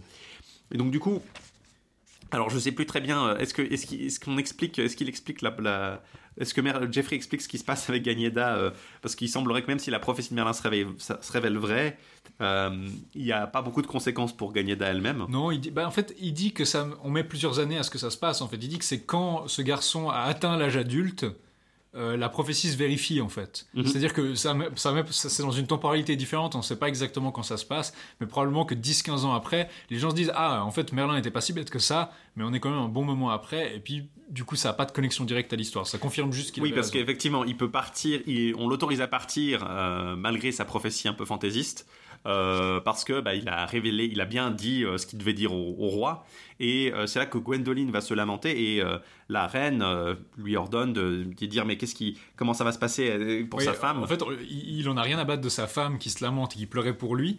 Et il, il veut partir et Ganeda lui dit Mais dis au moins ce que tu veux que ta femme fasse. Est-ce que tu veux qu'elle t'accompagne? Est-ce que tu veux qu'elle reste veuve? Sous-entendu qu'elle reste comme si tu étais mort en fait, donc qu'elle ne se remarie pas. Ou est-ce que tu l'autorises à se remarier? Ça va être la source de la suite du conflit parce que Merlin dit Oui, oui, elle peut se remarier. Et je la donnerai volontiers en mariage. Je suis, voilà, il est très généreux comme ça.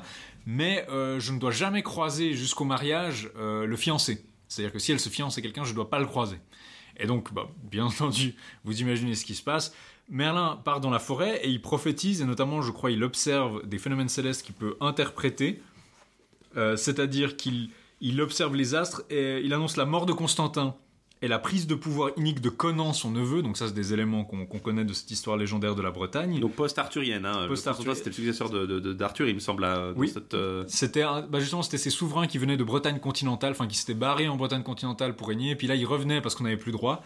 Et là il en parle et il dit bah Constantin est en train de mourir, donc là on est post-Arthur, donc Merlin si on suit la chronologie de Geoffrey de Monmouth, qu'on combine l'histoire Regum Britanniae et la Vita Merlini, on voit que Merlin il a connu Vortigern, Pendragon, Uther, Arthur il est mort, et puis maintenant Constantin et Conan, donc il a quand même connu 6 ou 7 rois euh, qui règnent, et euh, peut-être même plus suivant comment on interprète la fin de l'histoire. Mais donc, euh, il voit également que Gwendoline a trouvé un nouvel amour et il se lamente un peu. Donc il avait l'air de s'en ficher un peu, mais là il dit ah pauvre de moi, elle a trouvé un nouvel amour, la flamme de l'amour est fluctuante, blabla. Enfin, c'est un peu différent de ce qu'on avait vu avant. Bon, il lui dit quand même qu'il n'est pas jaloux et qu'il a donné son consentement, qu'il est un amant indolent, Voilà. que du coup il a le droit de se remarier effectivement et qu'elle va donc lui, pr- il lui, promet, il lui a promis des cadeaux pour son mariage et il va donc les lui amener. Sauf que là, Il le fait en chevauchant un cerf parce que voilà, donc il chevauche sur ce cerf euh, et il croise malheureusement euh, le fiancé qui rit, qui rit en fait, il arrive devant chez elle et puis il voit qu'il y a le fiancé qui se tient à une fenêtre et qui le voit euh, sur son cerf et qui, qui lui rit dessus en fait. Et du coup, il arrache apparemment des bois du cerf et il le lance sur le fiancé, ce qui le tue instantanément. Euh, Il y, a des gens qui. Là, vous avez des explications celtisantes mythologiques sur le rôle du cocu, le cerf, Cernunnos, tout ce que vous voulez. hein. Vous avez tout. Là, il y a- il y, a tout ce que vous voulez. Euh, vous pouvez faire du freudien sur la sexualité réprimée. Vous pouvez faire. Enfin, en tout cas, voilà, il est plus ou moins fait cocu et il tue quelqu'un avec une corne de cerf. Donc, vous pouvez effectivement lire beaucoup de choses là-dedans. Il essaie de s'enfuir, euh, mais il se fait rattraper dans une rivière. Et il est de nouveau enchaîné et ramené à la cour de Hröder. Et, et là, il se languit de nouveau. Euh, il est dans ces périodes en fait de languissement quand il est euh, enchaîné ou forcé d'être euh, dans la civilisation. Alors c'est l'homme sauvage et justement on a vu, je pense que c'est aussi intéressant de le pointer, qu'il est devenu fou pendant une bataille et qu'apparemment il supporte pas les foules parce que c'est ça qu'il avait de nouveau, qui avait recréé basiquement sa folie quand il avait été amené à la cour de Hröder. Il supporte pas euh, peut-être une forme d'agoraphobie un peu, il supporte pas la vie en société ni les, grandes foules, les, espaces euh, euh, peuplés comme ça. Et de nouveau donc il se languit et il veut retourner dans ces forêts calédoniennes. Et donc on l'emmène au marché pour lui changer les idées. On se dit il va voir des foires, il va voir des trucs, ça va, ça va, ça va un peu le, le ragaillardir. Et il rit de nouveau devant certaines scènes.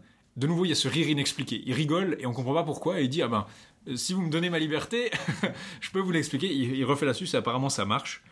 Il avait rigolé devant un gardien qui mendiait devant des portes euh, qui gardait pour s'acheter des vêtements. Euh, C'est-à-dire qu'il disait ah, une petite pièce pour que je m'achète des vêtements. Merlin rit parce qu'en fait il était assis sur un trésor enfoui. Et du coup c'est ironique parce qu'il mendie alors qu'il est assis sur de l'or euh, enterré. Et Hröder, la nuit, va aller vérifier, il va voir qu'il y a effectivement un trésor. Il rit aussi devant un jeune homme qui s'est acheté des chaussures neuves, mais qui s'est aussi acheté des rallonges de cuir pour les réparer. C'est-à-dire, euh, il prend du cuir pour déjà anticiper quand elles s'useront. Et il dit que ce sera inutile parce qu'il vivra pas assez longtemps pour user ses chaussures. Et effectivement, Hröder envoie des gens et trouve le, jeune homme noyé dans une rivière, euh, le long de la rivière. Hröder fait vérifier cela et Merlin avait raison. Et ça, c'est effectivement le, motif du démon sardonique qu'on retrouve dans, Salomon et Asmodée, qui est un texte, un, texte talmudique. Et donc Merlin peut retourner dans la forêt grâce à ça. Et euh, là, Ganeda va de nouveau essayer de le convaincre de rester. Et il va lui demander, en fait, de, lui que c'est inutile de retenir parce que euh, de toute façon, il n'a pas peur de l'hiver, qu'il n'y a aucun risque pour lui dans la forêt. Euh, mais il lui demande de euh, lui faire quand même bâtir, si elle est inquiète pour lui, des demeures dans les bois. Et là, elle lui fait bâtir une, plusieurs demeures, dont une qui a 70 portes et 70 fenêtres. Ou peut-être 70 000, mais c'est... C'est assez ambigu, effectivement. Euh, Après, il y a probablement un symbole. euh, il y a- on peut peut-être y voir. euh, L'édition qu'on a fait euh, référence au, à la Septante, Parce euh, que les je- 70 scribes de la Septante qui traduisent tous la même version de la Bible. Parce qu'on dit justement 70 fenêtres et aussi autant de scribes pour consigner les prophéties. Donc c'est l'idée que c'est un observatoire en fait. Donc c'est littéralement un observatoire avec autant de fenêtres pour qu'ils puissent observer les astres à travers. Et 70 scribes pour noter ça. Et puis effectivement, peut-être qu'il y a un lien avec la les 70 scribes qui ont consigné la Septante à Alexandrie. Euh, et euh, elle lui, il lui demande aussi à sa sœur de visiter, en fait. hein. Il est pas exactement ermite, il est reclus dans la forêt, mais il n'est pas Et- seul, quoi. Il n'a pas bien, vocation à il être. aime bien que sa sœur lui apporte à bouffer apparemment aussi. Donc, euh, Voilà, et, et là, quand elle s'y rend, euh, il recouvre la santé, il se rétablit, il aime, il con- constate que sa sœur le, le soigne bien, et il va commencer à chanter une prophétie qui est en fait un peu la suite de la suite de ces prophéties, de- des prophéties de Merlin, où il va expliquer la chute, enfin la suite et en partie la fin des prophéties de Merlin. Il va expliquer la chute euh, de la Bretagne avec à travers la, chute des rejetons du sanglier de Cornouailles, donc les descendants d'Arthur en fait, les descendants, les successeurs d'Arthur plutôt. Euh, il mentionne notamment la chute d'Alclud, donc le royaume de Strathclyde, euh, la ville donc qui est censée être le royaume à la base de, de. Euh, et il explique effectivement euh, des prophéties aussi. La prophétie parle aussi de Rome, de, de la demeure du Très-Haut, euh, l'envoi d'un nouveau ministère de, depuis Rome, donc probablement euh, Saint-Augustin de Canterbury, euh, ici. Donc il y a vraiment, c'est vraiment assez. C'est- la suite, c'est la suite de ces prophéties. c'est la suite de ces prophéties. Il mentionne les Das, qui semblent être ici les Normands en fait. Ouais. Et parce qu'en fait, c'est probablement les Danois en fait. Euh, c'est une confusion entre les Das et les Da- Danes, les Danois. Ouais. Donc ici, ça semble être assez, assez facilement euh, les, les, les Normands, donc les d'abord probablement les Danois, et parce qu'après ils parlent encore des hommes de Neustrie. Et la Neustrie, c'est un terme utilisé pour la Normandie en fait. Mm. Donc euh, il semble aller jusqu'à la, la, la chute en fait des royaumes anglo-saxons, Une, mi- une mise à jour de, de ces prophéties. une mise à jour des prophéties. Et il explique également qu'il a chanté cela, donc qu'il a chanté toute cette prophétie, toutes ces prophéties à Vortigern, euh, et il lui, rac- lui ra- rappelle le combat des deux dragons sur les temps, et il demande que sa sœur lui amène Taliesin parce qu'il devrait débattre avec lui de nombreux sujets. Donc on a de nouveau un, un rappel que Taliesin et Merlin sont un peu ces, ces figures assez équivalentes Oui. euh, qui sont de dialogueurs en fait. Ils sont très proches. Euh, et elle nous dit que, que Taliesin a, vient d'Armorique, donc de Bretagne continentale, où il a pu s'entretenir avec Gildas. Ouais. Et qui semble être euh, une allusion au Gildas, effectivement, euh, de, euh, de, la, pro- de la prophétie sur la chute, la destruction de la Bretagne. Ouais. Le Gildas le sage. Et c'est là que Ga- Gagneda, quand elle rentre au palais, elle retrouve effectivement Taliesin qui est là, Parce mais elle trouve aussi euh, Merlin lui avait annoncé que son mari était mort. Ouais, et c'est là, enfin, les- on ne sait pas si, si il s'y attendait ou non, mais effectivement, il y a la chute d'Alclude, la, la mort de, de, de, de, de Rodark, et effectivement, le prince est mort quand elle, quand elle- le roi est mort quand elle arrive là-bas, et la cour est en deuil, elle s'effondre en larmes, et euh, se lamente de la perte de Rodark, elle le fait ensevelir. Euh, au moment où elle a fini de l'ensevelir, on nous rappelle que Taliesin est allé rendre visite à Merlin, et c'est là qu'en fait, euh, Merlin, on nous dit qu'il l'avait envoyé Taliesin apprendre ce qu'il en était euh, du vent et des pluies, des pluies violentes en fait. Il est censé être, allé faire un peu des devoirs de recherche sur la météo en fait. Voilà, il va lui expliquer le fonctionnement du monde. Ce qui renvoie peut-être aussi à une image fantasmée du passé britannique de ces devins où on se dit Ah, ces prophètes, ces devins, ces bardes, ils devaient probablement être un peu comme les druides, ils devaient connaître le fonctionnement du monde. Donc forcément, euh, Merlin, il connaît l'astrologie, il arrive à lire les astres, mais ils arrivent aussi à lire tous les phénomènes euh, terrestres, les phénomènes célestes, les phénomènes. Tout ce qui concerne l'étude de la nature, en fait, on le, le leur attribue aussi, en fait. Et peut-être aussi dans une perspective un peu classique de ces sources classiques, on essaie de faire ce genre de connexion. Il mentionne, alors on va pas vous le résumer en détail hein, parce que c'est c'est très tiré en fait de- des étymologies des histoires de Séville. Oui, on voit des comparaisons. euh, Il, les a, il, il a rédigé ça avec les étymologies sous le coude. hein. On peut voir des comparaisons euh, paragraphe par paragraphe. Quoi. Il explique entre autres la présence des incubes dans l'air. Voilà. Euh, donc euh, la conception de Merlin semble être liée à des incubes chez, déjà chez, dans l'histoire ergo-montagnée, donc il y a une allusion à ça aussi. Il y a une mention à ces, ces êtres. Euh, il mentionne aussi plusieurs herbes, euh, plusieurs plantes qui sont utiles, plusieurs poissons aussi qui sont dangereux à la navigation, et plusieurs sources et plusieurs terres et ce qu'elles produisent. Mhm. Et c'est là qu'il nous parle de plusieurs îles, notamment les Orcades, la Bretagne, Thanatos, qui semble être l'île de Thanet. Mhm. Il mentionne aussi l'île de Thulé, donc euh, l'Islande, l'Irlande, euh, le Gadès, les îles des Hespérides, et surtout une île, alors je ne vais pas vous résumer toutes les îles, mais il y a une île qu'il appelle Insula Pomorum, donc l'île des pommes, qu'on appelle île Fortunée, et qui est évidemment Avalon. Avalon. Je peux peut-être vous mentionner parce que c'est un passage qui mérite d'être, euh, en tout cas, euh, paraphrasé. Il dit qu'on l'appelle île fortunée parce qu'elle produit toutes les choses pour elle-même, par elle-même. Donc c'est cette espèce d'île paradisiaque. Il n'y a pas de, de culture à faire ou d'agriculture parce que tout pousse par soi-même, les fruits, les champs, etc. Il n'y a pas de labeur. Un truc peut-être proche aussi des... On pense peut-être aux travaux et aux jours, à l'âge d'or. L'idée qu'il n'y a pas de... Cette idée de félicité qu'il n'y a pas de travail à faire pour récupérer de la nourriture. Euh, la nature fait par elle-même. L'île produit des champs fertiles, euh, du, raisin, des pommes euh, par, par- par des, des arbres et des, des champs clôturés. Il y a neuf sœurs qui promulguent des lois, des lois plaisantes à tous ceux qui vont sur cette île. Et de ces sœurs, il y en a une qui est la, la plus haute et la plus euh, douée, qui est devenue une doctoresse dans l'art de soigner et qui surpasse toutes ses sœurs de façon excellente. Elle s'appelle Morgan. Morgan. Elle a appris non seulement la capacité des herbes, euh, les, les propriétés des herbes pour soigner les gens, donc des propriétés thérapeutiques, mais aussi l'art de changer sa forme, donc de se métamorphoser, de sorte qu'elle peut se former des ailes à la manière de Dédale, et qu'elle, quand elle le veut, elle peut survoler à Brist, à Carnot ou à Papy. Donc là, il y a des noms de villes qui sont pas forcément euh, clairs, mais ce serait probablement Brest ou euh, Pavie, peut-être certains pensent Paris, mais Chartres ou Chartres. aussi. Mais en Et- tout cas, elle- elle- quand elle veut, elle peut voler dans les airs, donc elle peut se transformer en oiseau. Et puis elle a aussi donc ses sœurs à qui elle a appris l'astrologie. Euh, il fait une liste de sœurs. Ça, ça- ça m'évoque un peu les muses en fait, euh, mais Mm. euh, c'est possible que ce soit censé évoquer en fait ces genres de frat, de, de, soror- de sororité un peu classique dans l'ambiance. C'est très, ça fait aussi un peu penser à l'Odyssée en fait, Ouais. cette description d'île. C'est toujours Taliesin qui parle, hein, qui décrit tout ça. Il explique à la fin de ça, à la fin de cette phrase sur les sur Avalon, qui après que après la bataille de Camblan, euh, donc la bataille Camblani, c'est la dernière bataille de d'Arthur, que lui et d'autres ont amené Arthur là-bas. Et Mhm. que nous avons amené Arthur gravement blessé sous la conduite de Barintus, qui est un abbé mentionné dans la vie de Saint Brandan, euh, comme un navigateur. Et avec ce pilote, donc Barintus, qui connaît les mers et les constellations célestes, il est arrivé à Avalon avec Arthur, et que Morgane fit déposer le roi sur un lit en or dans ses appartements, et qu'elle a, euh, qu'il pourrait recouvrer la santé s'il demeurerait avec elle un long temps, et s'il acceptait de, de- qu'elle le soigne en fait.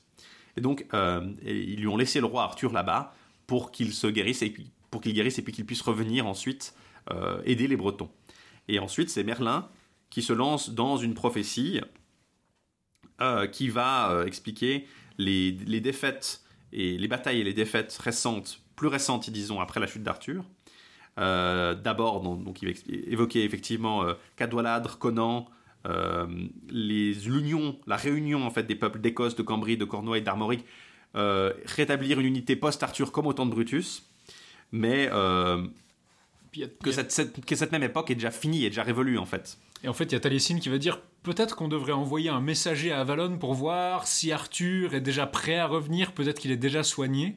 Et Merlin lui répond clairement non, le temps n'est pas encore venu, et c'est seulement quand les peuples britanniques, les peuples celtiques s'allieront de nouveau que peut-être euh, Arthur reviendra, mais en tout cas le temps n'est pas encore venu. Donc on parle euh, littéralement d'aller chercher Arthur. Il dit non, non, c'est pas, pas encore le moment.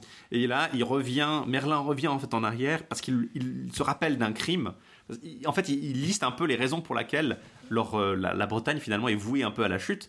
Il lui rappelle d'un crime, il se rappelle d'un crime, celui de la trahison de Constant et de la, fuite de d'Uther et d'Ambroise, donc les, les Uther Pendragon bien sûr et, Ambroise, et de la, la- du règne de Vortigern, du, de la succession de Vortigern par Vortimer, l'arrivée d'Engist et Orsa. Bon, il ré- il Et en fait, il tout. résume toute l'histoire des rois de Bretagne à partir de euh, Vortigern, en fait. Et euh, il raconte même le règne d'Arthur jusqu'à la bataille contre Lucius, le, le retour d'Arthur ap- après la trahison de Mordred, et finalement le départ de- de- d'Arthur en Avalon, tel que Taliesin l'avait effectivement relaté. Et là, euh, des hommes arrivent et, ra- et racontent à Merlin qu'on a une source qui, vient de jaillir au pied des montagnes et qu'elle se répand dans la vallée. Et Merlin euh, voit cette source, va voir cette source, s'assied en bois et recouvre la raison. Et sa folie disparaît.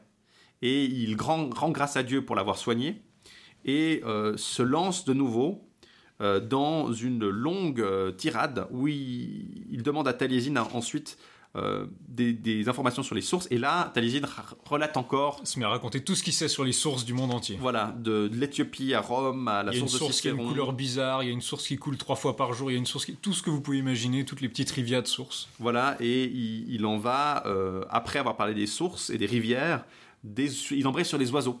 Mhm. Euh, Merlin semble lié aux oiseaux aussi. hein. Il parle comment il peut interpréter le vol des oiseaux, donc ça, Voilà. ça semble être lié à ça. Et il raconte, euh, il, ra- il rappelle aussi le, le phénix. Donc de nouveau, on est dans la, les, De- des petites rivières, des légendes. C'est vraiment cette espèce de. Il faut se rendre compte qu'il y a de longs passages. Si on enlevait ces passages qui sont finalement des digressions où les gens se racontent à raconter, se mettent à raconter la nature, des sources de la météo, des oiseaux, le texte est beaucoup plus court. Il y a quand même une volonté un peu encyclopédique d'attribuer, disons, de la connaissance à ces personnages poètes. C'est pas seulement qu'ils font des prophéties, ils sont aussi, ils connaissent aussi les mécanismes du monde en fait. Voilà, c'est vraiment, mais c'est quasiment du copier-coller en fait, mise, la mise en vers des, des étymologies de, Voilà, de. Ça, c'est clairement un calque de- des, des étymologies. Et c'est là en fait que, après avoir raconté euh, les derniers détails sur euh, l'oiseau hercynien, euh, qui semble être un, un jaseur euh, boréal, donc un oiseau qui, un espèce de jet qui vit dans le nord de la Germanie, euh, qui, qui va, il y a un fou qui va arriver vers eux et qui va gémir en voyant ce fou. Parce que c'est- le fou est remplacé un peu en fait. Merlin qui était le fou jusque-là voit un autre fou Mhm. et euh, il reconnaît le fou et en fait le fou est un compagnon, euh, Un ancien un compagnon. ancien compagnon de Merlin qui euh, s'appelle Maeldin. Maladin, ouais. euh, et qui recouvre en- en- un peu la raison euh, quand Merlin lui explique qui il est en fait. Il, il lui donne à boire de la même source qui apparemment a la propriété de, ramener les gens à la raison. Ça semble être en tout cas un, un ancien compagnon de Merlin à qui Merlin avait donné, il avait partagé des pommes entre ses compagnons. Mais il n'y en avait pas assez pour lui, alors il s'était sacrifié. Pour, Lui s'était sacrifié et en fait, euh, il semblerait que euh, les, Les pommes rendaient fou. les pommes rendaient fou en fait. Et du coup, Melvin, euh, Merlin s'en voulait. Donc là, vous avez une faute, une faute de Merlin qui peut du coup réparer en lui donnant à boire de la source, qui apparemment peut euh, rendre la raison aux gens, comme ça lui a rendu la raison avant la sortie de sa rage. Il faut aussi mentionner que juste après la digression sur les sources et juste avant celle sur les oiseaux, il y a des envoyés qui débarquent pour féliciter le devin quand il a, quand il a été guéri. Euh, et ils lui disent Bon, ben, vu ce qui s'est passé, c'est-à-dire qu'on a de nouveau des rois qui sont morts, on est de nouveau dans une espèce de chaos politique, ce qui concorde d'ailleurs avec la mort de Hroeder, donc on a vraiment tous les seigneurs qui ont l'air de tomber. Euh, on vient voir Merlin, on lui dit À l'époque, tu étais, tu étais un roi, tu étais un seigneur, peut-être que tu pourrais reprendre le sceptre, peut-être que tu pourrais reprendre le pouvoir. Et Merlin dit non, basiquement, je suis trop vieux. Et il compare, il fait notamment une, analogie avec un chêne, et il dit, vous voyez ce vieux chêne tout pourri qu'il y a là, bah, je l'ai vu quand c'était, quand je l'ai vu quand il était en train de pousser, je l'ai vu quand c'était un gland. Et j'ai passé une longue vie en glorifiant les jours heureux. Et effectivement, comme on l'a dit avant, s'il a vu se succéder Vortigern, Vortimer, euh, Pendragon, Uther, Arthur, Constantin Constant, il a vu quand même 7, 8 Et rois- Conan aussi. euh, Conan se, se succéder sur le trône de Bretagne. Donc effectivement, il a, bon, i- ils ont tendance à mourir empoisonnés ou à mourir assez vite, mais effectivement, il a vu se passer beaucoup de temps. Il, survit à Arthur d'ailleurs. On voit justement là qu'il est plus vieux qu'Arthur apparemment et il lui survit. Donc il est vieux, il est très vieux à ce moment-là. Et il y a aussi la notion que euh, c'est là justement qu'après avoir guéri ça, explique que le fait qu'il va se retirer avec Maladin et, et et qu'ils vont vivre les trois dans la forêt et que euh, la, la sœur de, Merlin va, va le rejoindre, en fait, va les rejoindre et c'est elle qui va là commencer à faire des prophéties. Voilà. Il y a l'idée que les trois, Taliesin, Myrddin et Merdin, sont guéris de cette rage prophétique, et que celle qui prophétise, celle qui poétise, qui, fait des, qui conclut en fait pratiquement le livre en faisant des prophéties, c'est Ganyeda. Euh, il y a aussi cette idée en fait peut-être ascétique du poète, c'est-à-dire qu'elle a perdu son mari, donc elle se retire du monde, et a cette idée que voilà, ils font leur petit club dans la forêt où ils écoutent Ganyeda prophétiser. Mais Merdin a cessé de prophétiser en fait, il est, il est plus ou moins euh, sorti de sa vie. Il a renoncé à la royauté, euh, il le dit clairement aux envoyés, et il renonce là à, basiquement à la poésie. Il est guéri de la poésie, et c'est sa sœur qui, perpétue cette tradition-là. Et ça se termine en fait sur une invocation à euh, Geoffrey de Monmouth justement euh, pour le prier euh, les lecteurs, auditeurs de, de, rendre grâce à l'homme qui a écrit en fait, qui a fait l'œuvre. C'est- ça s'inscrit clairement à mon avis dans une, il y a une volonté de clore l'histoire. On n'est pas dans une, ça, c'est effectivement, ça fait un peu sequel, hook, comme on dirait en anglais. Enfin, ça fait, ça appelle peut-être une suite, mais il y a clairement une volonté de raconter l'histoire de Merlin, de finir l'histoire de Merlin peut-être telle qu'elle n'avait pas pu l'être dans euh, l'histoire britannienne en fait. Voilà. Il y a peut-être aussi ça. Il y a, c- disons, la- les prophéties finales de Ganyeda sont assez intéressantes parce qu'elle dit euh, Je vois euh, Ridikena, donc euh, qui est la traduction littérale de Oxford en fait. Mhm. Hredi- Hr- pardon. Hr- Hredigen, qui veut littéralement dire le, le guet du bœuf, donc Oxford. Euh, elle dit Je vois Hredigen empli d'hommes casqués, d'hommes saints et de tiers enchaînés à cause des résolutions dues au jeune âge. C'est toujours ces prophéties un peu énigmatiques. On peut essayer euh, de, de déceler qui est le sanglier d'Armor. On parle du rien de Regen. On voit des hommes de Dera et du Gwent. Euh, le règne de Quel le Grand. La prophétie sur les hommes casqués à Oxford avec les ecclésiastiques, ça me fait très penser à la guerre civile anglaise. Je me demande s'il y a des gens qui ont cherché à, à interpréter ça, vu qu'Oxford était un peu la capitale royaliste du royaume. Euh, mais oui, effectivement, il y a une, euh, Elle- un passage peut-être vers des prophéties plus récentes. Elle, elle conclut justement plus longtemps le fer de notre libre contrée que vos troupes violentes ont ravagé. Rien ne reste pour calmer votre avidité, car vous avez dévoré ce qu'avait créé Mère Nature dans sa féconde bonté. Jésus-Christ, porte secours à ton peuple, arrête les lions, accorde à tout ce royaume la paix et fait en sorte que cesse enfin la guerre.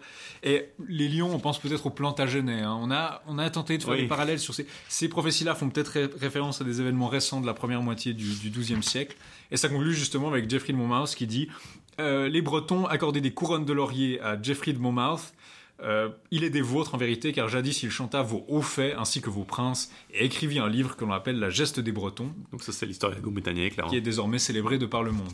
Ce qu'on peut conclure de cette Vita Merlin, c'est justement qu'il y a un vrai mélange de sources entre cette tradition galloise qui doit connaître, euh, qui s'élabore ou se fixe à peu près peut-être au même moment dans la première moitié du, du XIIe siècle, et il essaie d'inclure énormément d'érudition antique, d'inspiration classique, euh, ce qu'il faisait déjà dans l'histoire Rigum Britannier, mais comme je disais, le début est très, très virgilien finalement. Oui, il y a ce côté vraiment d'invocation, mais la- même la fin, hein, la prière pour la. C'est aussi des tropes classiques de l'au- l'auteur médiéval, bien sûr, mais il y a euh, clairement hein, cette allusion aux muses, le je chante, la fureur du prophète Merlin, enfin la, la rage du prophète Merlin, ça évoque aussi l'Iliade, c'est euh, Je chante rage. muse, la colère d'Achille.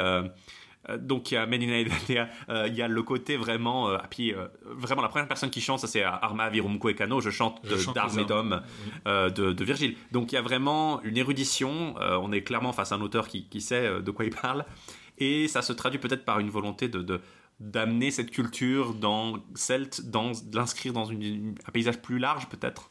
Il y a aussi bah, ce choix du vers finalement, parce que l'histoire. Ouais, l'hexamètre latin, euh, c'est assez voilà, c'est très formel hein, finalement comparé à l'historia qui est en prose. Puis je pense que ce qu'il faut mentionner, c'est que on avait dit que Jeffrey dans l'histoire Regum Britannia était un peu ambigu sur le sort d'Arthur, mais là, là, on a clairement une description de l'île d'Avalon, de Morgane. On parle littéralement d'Arthur qui est en Avalon et qui va revenir. Donc là, on a l'apparition explicite dans la littérature, peut-être pour la première fois, probablement pour la première fois, de cette idée qu'Arthur est en Avalon et va revenir quand le moment sera propice. Et Mhm. explicitement, on peut pas forcer ce retour. On peut pas envoyer quelqu'un dire à Arthur, bon écoute, c'est l'heure de revenir.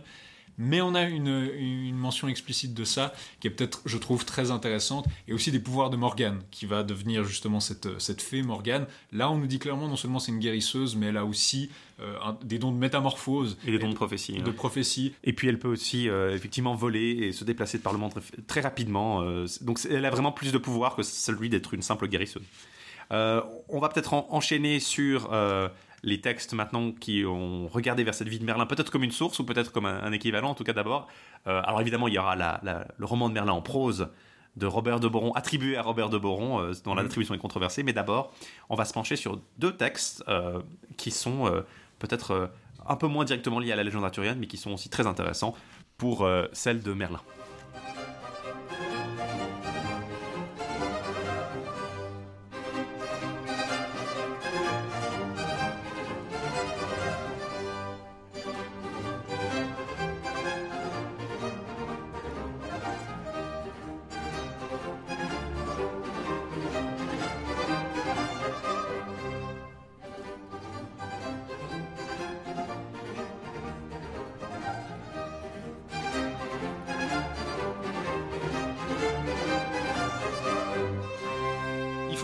Mentionner peut-être quelques textes parallèles, des textes qui correspondent, qui font état de motifs similaires à la Vita Merlini, euh, à commencer par le Lailoken, ou la vie du Merlin Sylvestre, qu'on trouve dans un des manuscrits euh, où on trouve aussi la Vita Merlini, le Titus A19, dans les folios 74-75. C'est très court, c'est des courts extraits de la vie de Saint Kentigern, qui mettent aussi en scène un personnage de Lailoken, et la personne qui nous transmet l'histoire a l'air de les considérer comme des, comme des variantes les unes des autres, ou peut-être des- des variantes liées, euh, qui, ou un avatar de Merlin, en tout cas, on l'appelle, l'appelle explicitement Merlin.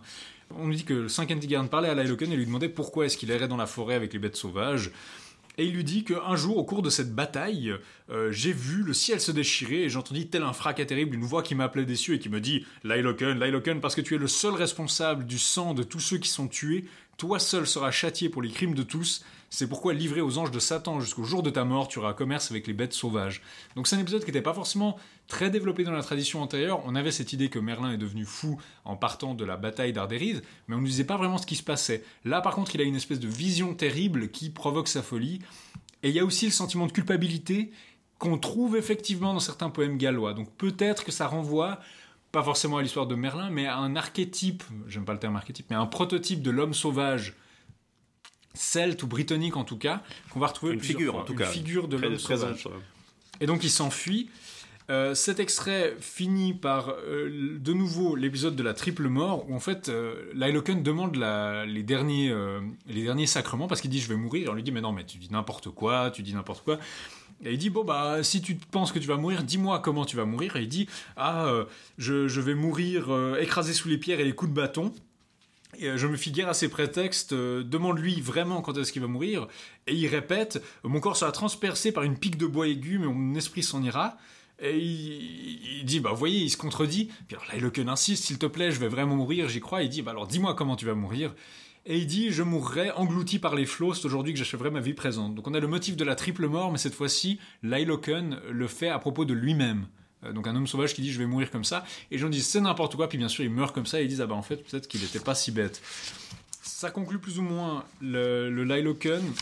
Il y a un deuxième texte qui parle du roi Meldred et de Lailoken, où on a à peu près la même chose, c'est-à-dire euh, l'épisode de la, la feuille dans les cheveux de Gagneda. Ah bah là c'est la même chose, elle a une feuille qui s'est accrochée à la capuche de sa pèlerine. Euh, rit, le prince lui demande mais qu'est-ce que tu racontes? Et puis Lyloken s'exprime de façon énigmatique, de la douceur s'écoule du venin et de l'amertume du miel, mais c'est faux, et pourtant c'est vrai. Ouh, c'est énigmatique, on comprend pas bien ce qu'il Ça, dit. c'est très merlinesque aussi. hein, le- Euh, alors Lyloken tournant, ça, ça fait un peu le fou en fait, le, le- le- littéralement le bouffon en fait, qui, qui, qui- qui- le, jester qui, qui dit- parle en énigme qui peu. parle en énigme. Le bien pour le mal a créé l'injustice et la tendresse a donné en retour le contraire. Puis il dit Oh, mais ne te perds pas en conjecture et dis-nous pourquoi tu as ri. Et il lui explique Eh ben, en fait, c'est parce que le miel de ta femme et l'amour de son amant, l'amertume de la trahison. Enfin, il lui révèle ça. Et il se fait trouver par des, bergers de Meldred qu'il pourchasse. Et il se, fait transpercer par un pieu frappé d'une pierre et noyé. Merlin, dit-on, rencontre ainsi la triple mort. Donc on l'identifie explicitement à Merlin. Et vous avez cette idée de la triple mort, mais qui cette fois-ci s'applique à lui. Ça, c'est pour le Lyloken, c'est vraiment très court, c'est quelques pages, vraiment quelques folios. Euh, ce qui nous amène à un autre texte, La folie de Swivny. Euh, Swivny, c'est ce qui donnera le nom Sweeney, euh, le nom irlandais Sweeney, qui est, assez, populaire en fait. Euh, là, c'est là Bully Swivny. Il est édité toujours, comme le Lyloken d'ailleurs, dans le Devin maudit, édité par Walter. Cette fois-ci, il est seulement traduit, parce qu'il voulait pas, le texte il voulait pas mettre le texte en vieil irlandais, par Nathalie Stallmans. Il est, c'est plutôt assez bien. C'est abrégé parce qu'il y a beaucoup de passages qui se répètent, où un personnage dit quelque chose, et après il va se répéter en vers, par exemple. Il va dire quelque chose, puis après il va dire la même chose, mais sous forme de poème. Là, on a Suivny qui est un roi qui est extrêmement arrogant. En fait, là, c'est un personnage qui est un peu différent de, Merlin, c'est-à-dire que Merlin, il n'y a pas forcément de dimension de punition, il y a peut-être une dimension de culpabilité, mais il n'y a pas de dimension de punition. Son exil et sa, vie sauvage, c'est pas là pour le punir. Tandis que Suivny, c'est clairement pour le punir. Euh, il, il outrage un certain euh, Saint Ronan, Saint Ronan, euh, en le, traitant mal, c'est-à-dire que il était en train de délimiter le territoire d'une église. Suivny entend le, bruit de la cloche de Ronan et il se dit ah il, il aime pas ce bruit de cloche et il va expulser le moine de l'église en fait. Donc il le chasse. Ainsi le moine euh, est triste, enfin le moine est, est pas super content de ça. Et euh, Suivny prend son psautier, donc un, un recueil de psaumes magnifiquement illuminé. Il s'empare du psautier et il le jette dans les profondeurs d'un étang glacé. Euh, ça, on trouve un correspondant dans le livre noir de Scamartin qui parle d'un certain Isgolan qui a euh, noyé un, livre qui était donné. Donc peut-être qu'on a la même chose, c'est-à-dire quelqu'un qui aurait outragé un livre religieux, qu'il aurait jeté dans, un étang, qu'il aurait jeté dans l'eau, et du coup, euh, ça amène une punition. Ronan le maudit, et une fois qu'il est maudit, il lui dit il va devenir fou. Et c'est exactement ce qui se passe pendant une bataille. D'ailleurs, Ronan, on dit qu'il est un peu cruel parce que pendant une. Il y, a- Ronan qui asperge les troupes avec de l'eau bénite. Et pensant que c'était par moquerie que l'eau était répandue sur lui, il posa sur son doigt sur la corde de la lance rivetée qui était dans sa main et la lança vers un des psalmistes de la communauté de Roman et le tue sur le coup. Donc littéralement, il tue un des hommes de Roman sans raison. On nous dit aussi qu'il y avait une trêve, c'est-à-dire qu'on a de nouveau ce motif qui est, là c'est pas un texte arthurien, hein, mais c'est un, motif qui est assez courant aussi dans les, les vies de saints où il y avait Arthur, où les saints essayent d'imposer des limites aux guerriers, et parfois les guerriers sont pas super contents de ces limites. On avait vu euh, effectivement la- les, les vies, euh, dans ces- plusieurs de ces vies, notamment Avec la vie Saint de- Padarne. Saint Padarne notamment, ouais. Et là, ben, en fait, euh, Ronan garantit une trêve. C'est-à-dire que chaque matin, le combat doit commencer avec le jour, on peut pas se battre la nuit, et chaque nuit, il faut s'arrêter pour... euh, voilà. Ronan garantit une trêve, et il nous dit, littéralement, chaque jour, Suivni tue quelqu'un avant euh, la fin de la trêve, et tue quelqu'un après le début de la trêve le soir. Donc il, fait exprès de, de retrer ça. Mais on nous dit que pendant le combat, Suivni est volatile. Euh, ça, c'est assez intéressant. Quand il quittait le combat, il était rare que ses pieds touchassent le sol à cause de la rapidité de sa course. Et quand Suivni le touchait, il ne secouait même pas la rosée des pointes de l'herbe à cause de la légèreté et de la rapidité de sa fuite. Il est extrêmement rapide, ça c'est un des traits de l'homme sauvage, de l'homme fou en fait, du guilt Gwalt, c'est qu'il est extrêmement rapide et insaisissable en fait. Euh, là, avant d'être sauvage, il a déjà ce trait-là. Et donc Suivni euh, est devenu fou quand il a vu ça. De la même manière, il a une, espèce de, vision quand il entend des hurlements dans les nuages du ciel et leurs échos contre la voûte du firmament. De nouveau, on a une espèce de vision terrible dans les cieux, comme pour Lyloken, ce qui est intéressant, mais qu'on n'a pas dans la Vita Merlini, par exemple, ni dans les poèmes gallois. Et donc, Suivni, il voit ça dans les cieux. Peut-être c'est un rapport aussi avec ben, la, chasse sauvage, euh, la Mesnie et les Quins, donc ces espèces d'apparitions de hordes dans les cieux, qui sont liées peut-être à cette folie-là. Et donc, il est extrêmement il est extrêmement rapide, il s'enfuit. Je vais pas vous faire toute la bu- bulle et Suivni, mais basiquement, il n'arrête pas de s'enfuir et de, fuir la compagnie des hommes, et des gens essayent de le, ramener à la société, mais ça marche pas super bien. Une fois, il, euh, se comporte, il a un caractère très volatile, comme on a dit. Euh, Mais quand il est vraiment atteint de folie, ça se montre presque littéralement. C'est presque littéralement un oiseau. C'est-à-dire qu'il vit dans un nif, il vit dans un arbre. Donc ce qu'on retrouve un peu peut-être le, caractère de Merlin, hum, qui vit à côté d'un pommier, mais sauf que Merlin, c'est pas clair s'il vit dans le pommier. Mais là, il vit dans un nif. Euh, une fois, il en tombe, et alors qu'il est retourné à la civilisation, il y a une sorcière, ça c'est assez intéressant, qui lui demande de démontrer ses bons. C'est-à-dire qu'apparemment, il a l'air plus ou moins guéri. Il y a une sorcière qui lui demande Est-ce que tu pourrais me montrer comment tu, bondissais avant? Parce qu'il a l'air de bondir de manière presque surnaturelle. Alors il saute au pied du lit, puis elle dit Mais moi aussi je peux le faire ça. Puis elle saute au pied du lit, il saute par la fenêtre, elle saute par la fenêtre, et il saute de plus en plus loin, de colline en colline, de montagne en montagne. Genre il a une espèce de duel de saut contre cette sorcière, et il finit par sauter par-dessus une falaise en bord de mer, on comprend pas bien, et la sorcière n'arrive pas à sauter aussi loin, et elle se fracasse en contrebas. Donc c'est assez. euh, il y a cette idée qu'il était presque guéri, mais qu'en le provoquant et en le mettant au défi de faire ses bons, il a ressombré dans la folie et dans l'espèce de, de capacité de, de bondir et de courir surnaturel qui va avec. Donc il est presque volatile, il est presque un oiseau, et là ça ramène à un truc qui est peut-être plus bizarre. C'est une certaine tradition que les hommes sauvages de ce genre-là, donc les gens qui s'enfuient après une bataille, qui deviennent fous, ils ont des plumes. Alors, euh, ça cadre avec le caractère volatile, qui sont presque des oiseaux qui volent, qui bondissent, etc. Mais il y a un passage qui est très intéressant, c'est que Eoran, qui est la femme de Suivney, à un moment Suivney, il revient chez lui, et sa femme et lui échangent des vers, ils échangent des, des- paroles euh, où elle dit c'est pas c'est pas une vie parce que tu es mon mari, euh, je préférerais vivre avec toi d'eau et de cresson. Donc elle dit je préférerais vivre avec toi, mais il dit c'est pas possible. Enfin ils ils se lamentent l'un l'autre. Et Eoran mentionne J'aimerais que nous soyons réunis, que des plumes poussent sur nos corps, dans la lumière et l'obscurité, je voyagerai avec toi chaque jour et chaque nuit. Donc elle dit Si je pouvais t'accompagner, je. Mais apparemment, il est vraiment insaisissable et il fuit la compagnie des hommes, et donc sa femme ne peut pas le côtoyer. On a un peu le même problème qu'avec Merlin, hein, c'est-à-dire que la question de cet homme sauvage, c'est qu'est-ce qu'on fait de sa femme, qu'est-ce qu'on fait de sa place dans la société, qu'est-ce qu'on fait de son royaume. Il y a un moment assez drôle, euh, je le dis juste en passant, où quelqu'un euh, vient voir Suivni dans un arbre euh, où il s'est enfui de nouveau, il est de nouveau dans un arbre et il veut pas en descendre. Et il y a Lonsehan qui euh, l'interroge et qui essaie de le faire descendre. Et il dit, euh, Suivni qui demande, tu n'as pas des nouvelles pour moi? J'en ai, car ton père est mort. Cette nouvelle me saisit de terreur. Ta mère est également décédée, dit le serviteur. À présent, toute compassion pour moi s'achève, dit Suivni. Ton frère est mort. Mon flanc se perce à cette nouvelle. Donc il lui annonce que tout le monde est mort. Ta fille est morte même, dit Lancéchant, la mort d'une fille unique est comme une aiguille plantée dans le cœur. Ton fils qui t'appelait papa est mort, dit Lancéchant. En vérité, c'est la goutte qui jette un homme à terre. Et là, il, entend l'annonce de, la mort de son fils unique, il tombe de lit. Il tombe de l'arbre, il y a Lancéchant qui l'enserre de ses bras et qui lui dit En fait, euh, tout le monde va très bien, je t'ai raconté ça pour te faire descendre. Mais donc revenons à, ces plumes qui portent. Euh, c'est pas dit explicitement qu'il en a, mais il y a un texte euh, norrois, en fait, un texte euh, qui s'appelle les Kongs Skugio, donc les Speculum rega- Regalia, en fait, les, les, les, les, les, les, les, merveilles euh, du roi, je sais pas comment on pourrait traduire ça, mais c'est des mirabilia irlandaises. Il y a un texte qui parle justement de certaines merveilles d'Irlande et qui dit que les hommes fous, euh, qui donnent généralement Walt en gallois et Welt en irlandais, que les hommes fous ont des plumes qui leur poussent sur le corps et que ça leur permet de s'adapter. Euh, quand ils restent exilés, je crois, 20 ans, ça leur permet de s'adapter aux conditions rudes de vivre dans la nature. Et donc là, on a peut-être quelque chose qui unit les traits de Murthin, de Suivni, de Lyloken, peut-être aussi une mention dans le Perceval en prose. On nous dit qu'à la fin de sa vie, euh, Merlin se retire dans son esplumoir.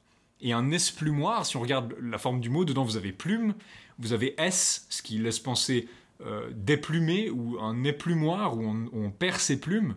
Et donc peut-être que là, d'habitude j'aime pas ce genre de connexion, mais là il faut dire qu'on a un faisceau d'indices qui est assez intéressant, que peut-être cet esplumoir dans le Perceval en prose, en fait, c'est une trace de cette tradition, parce que Suivni, c'est assez tardif, hein, c'est autour de 1200, de cette tradition où les hommes sauvages qui s'enfuient dans la nature finissent par pousser des plumes euh, à force d'être dans la nature. Et ça, c'est, je trouve assez intéressant.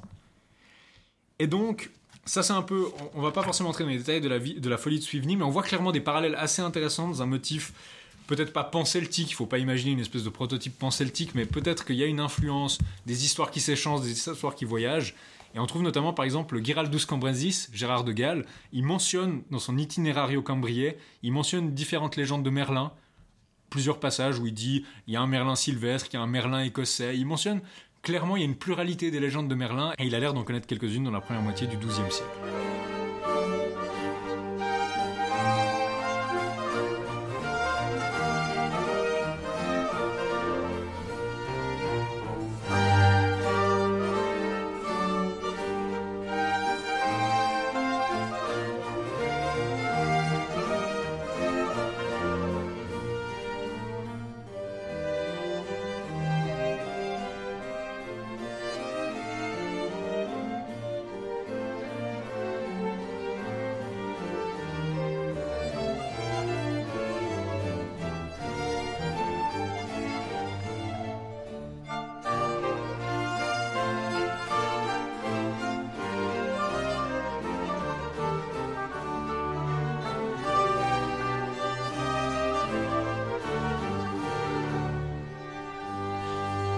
Donc ça, les textes qu'on avait sur Merlin avant ou un peu après, mais qui en tout cas nous amènent à un faisceau d'indices qui nous montre cette tradition primitive de Merlin.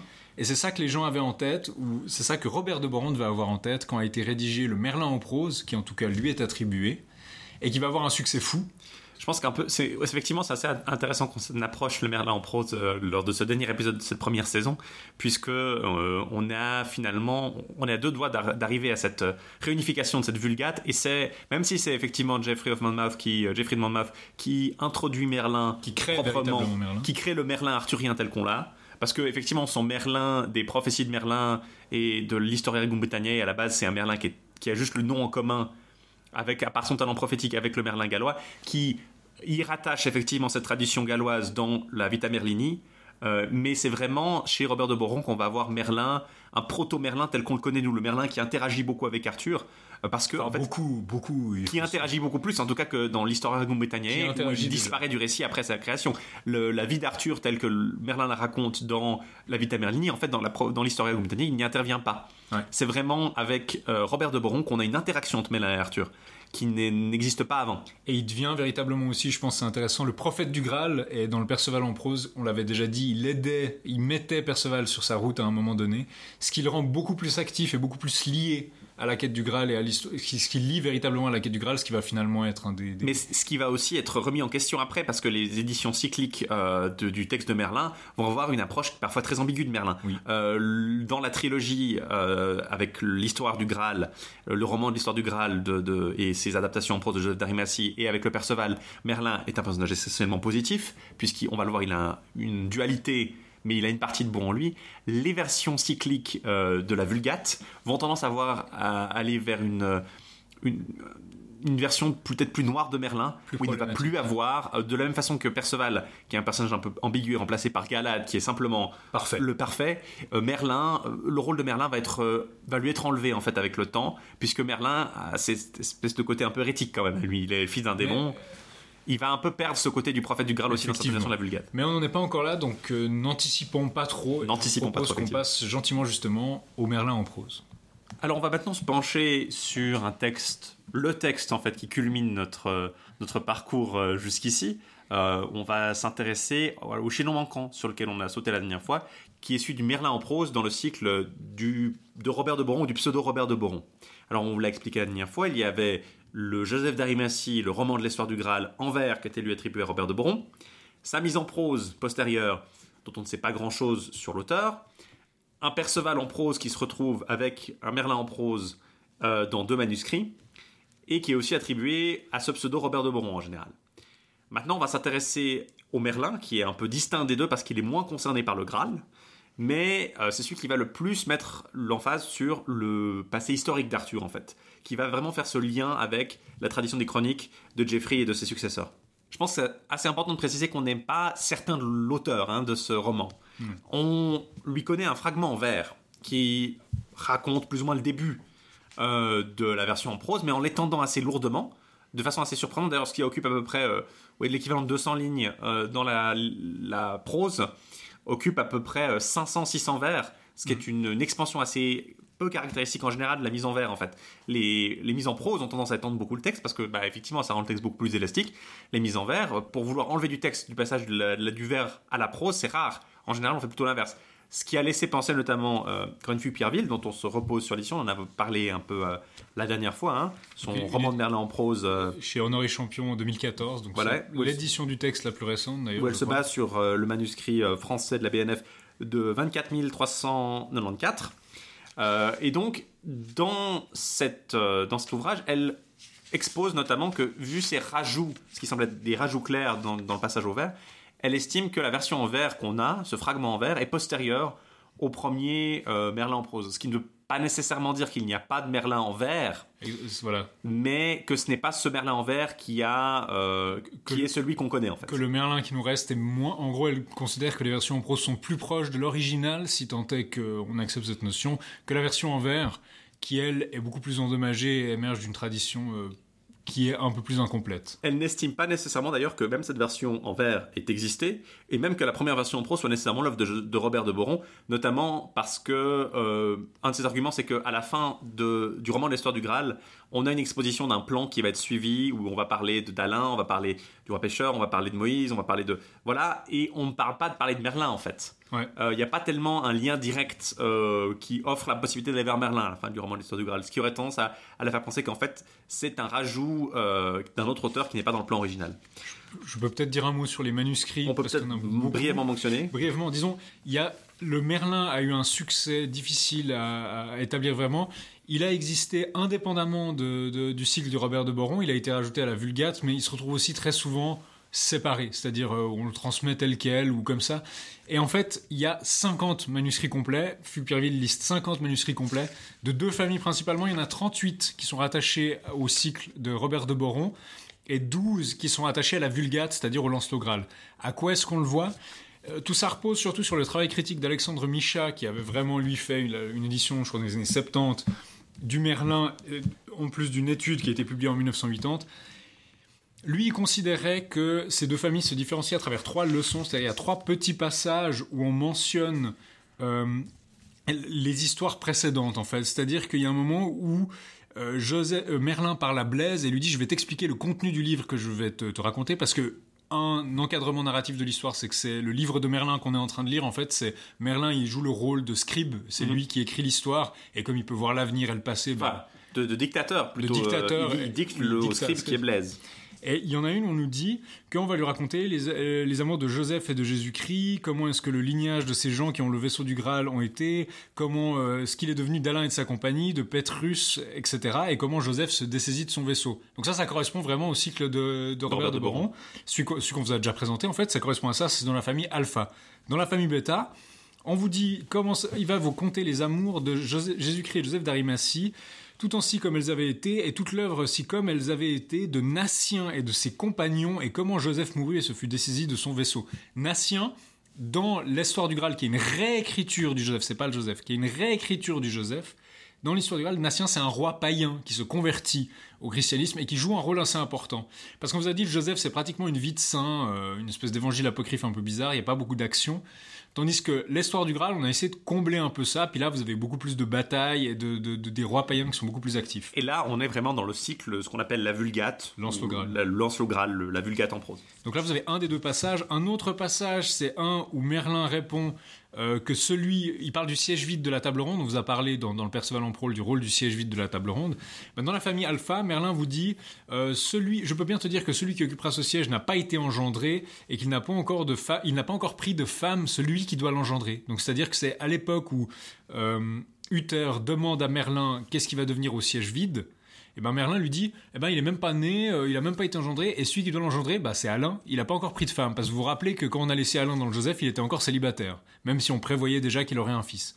Tandis que dans la famille Beta, il nous dit tout ce que je peux te dire, c'est que celui qui accomplira ce prodige n'est pas encore engendré, et il conviendra que celui qui l'accomplira accomplisse aussi les aventures du Graal. Là, ça renvoie plutôt à Galad en fait, qui, qui arrive à s'asseoir dessus immédiatement euh, et puis à accomplir ensuite les aventures du Graal. Donc on a une tradition qui va rattacher ça à Perceval, comme on l'a vu la dernière fois, et une tradition manuscrite qui va rattacher ça à Galahad.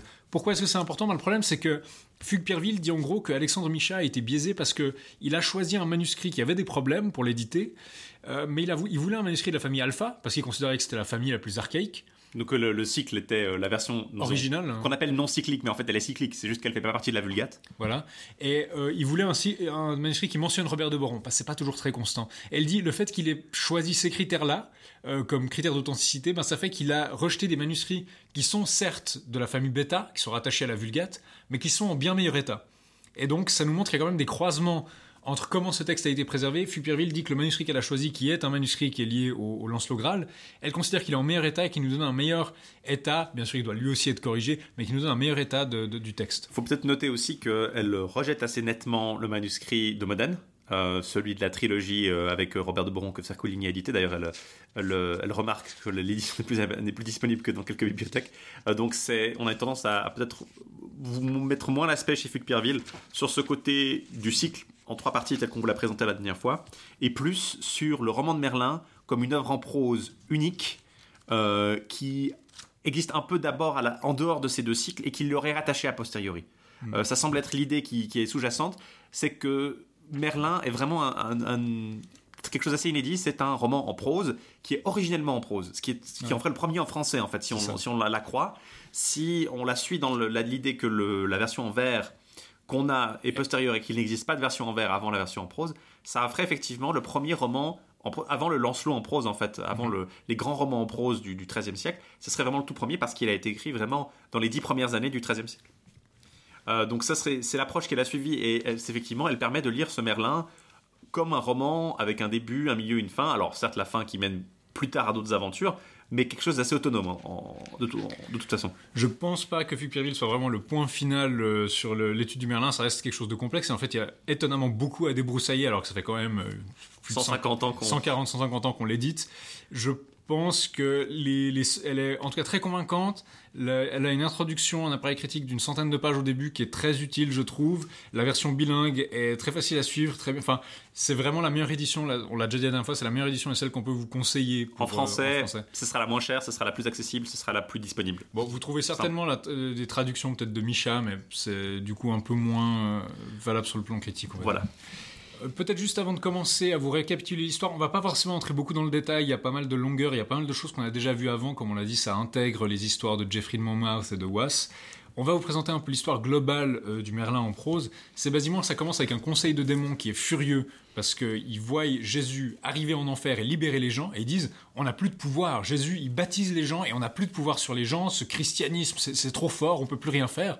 Et ils disent il faut qu'on fasse la même chose. Dieu s'est incarné, il, il, s'est fait homme pour sauver les hommes.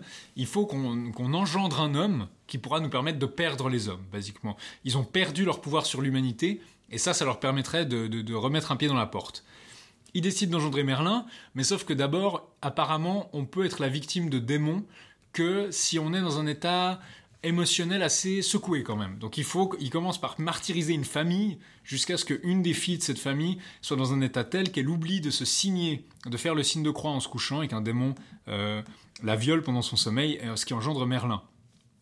Elle vient ensuite un procès, c'est-à-dire que l'enfant naît et euh, commence à parler dès qu'il est né, donc c'est un peu terrifiant, mais il a l'air d'être doté du don de prophétie, c'est-à-dire que les démons lui avaient donné la faculté de voir dans le passé, et Dieu a décidé de le sauver, comme sa mère était une bonne chrétienne, et lui donner la faculté de voir dans le futur.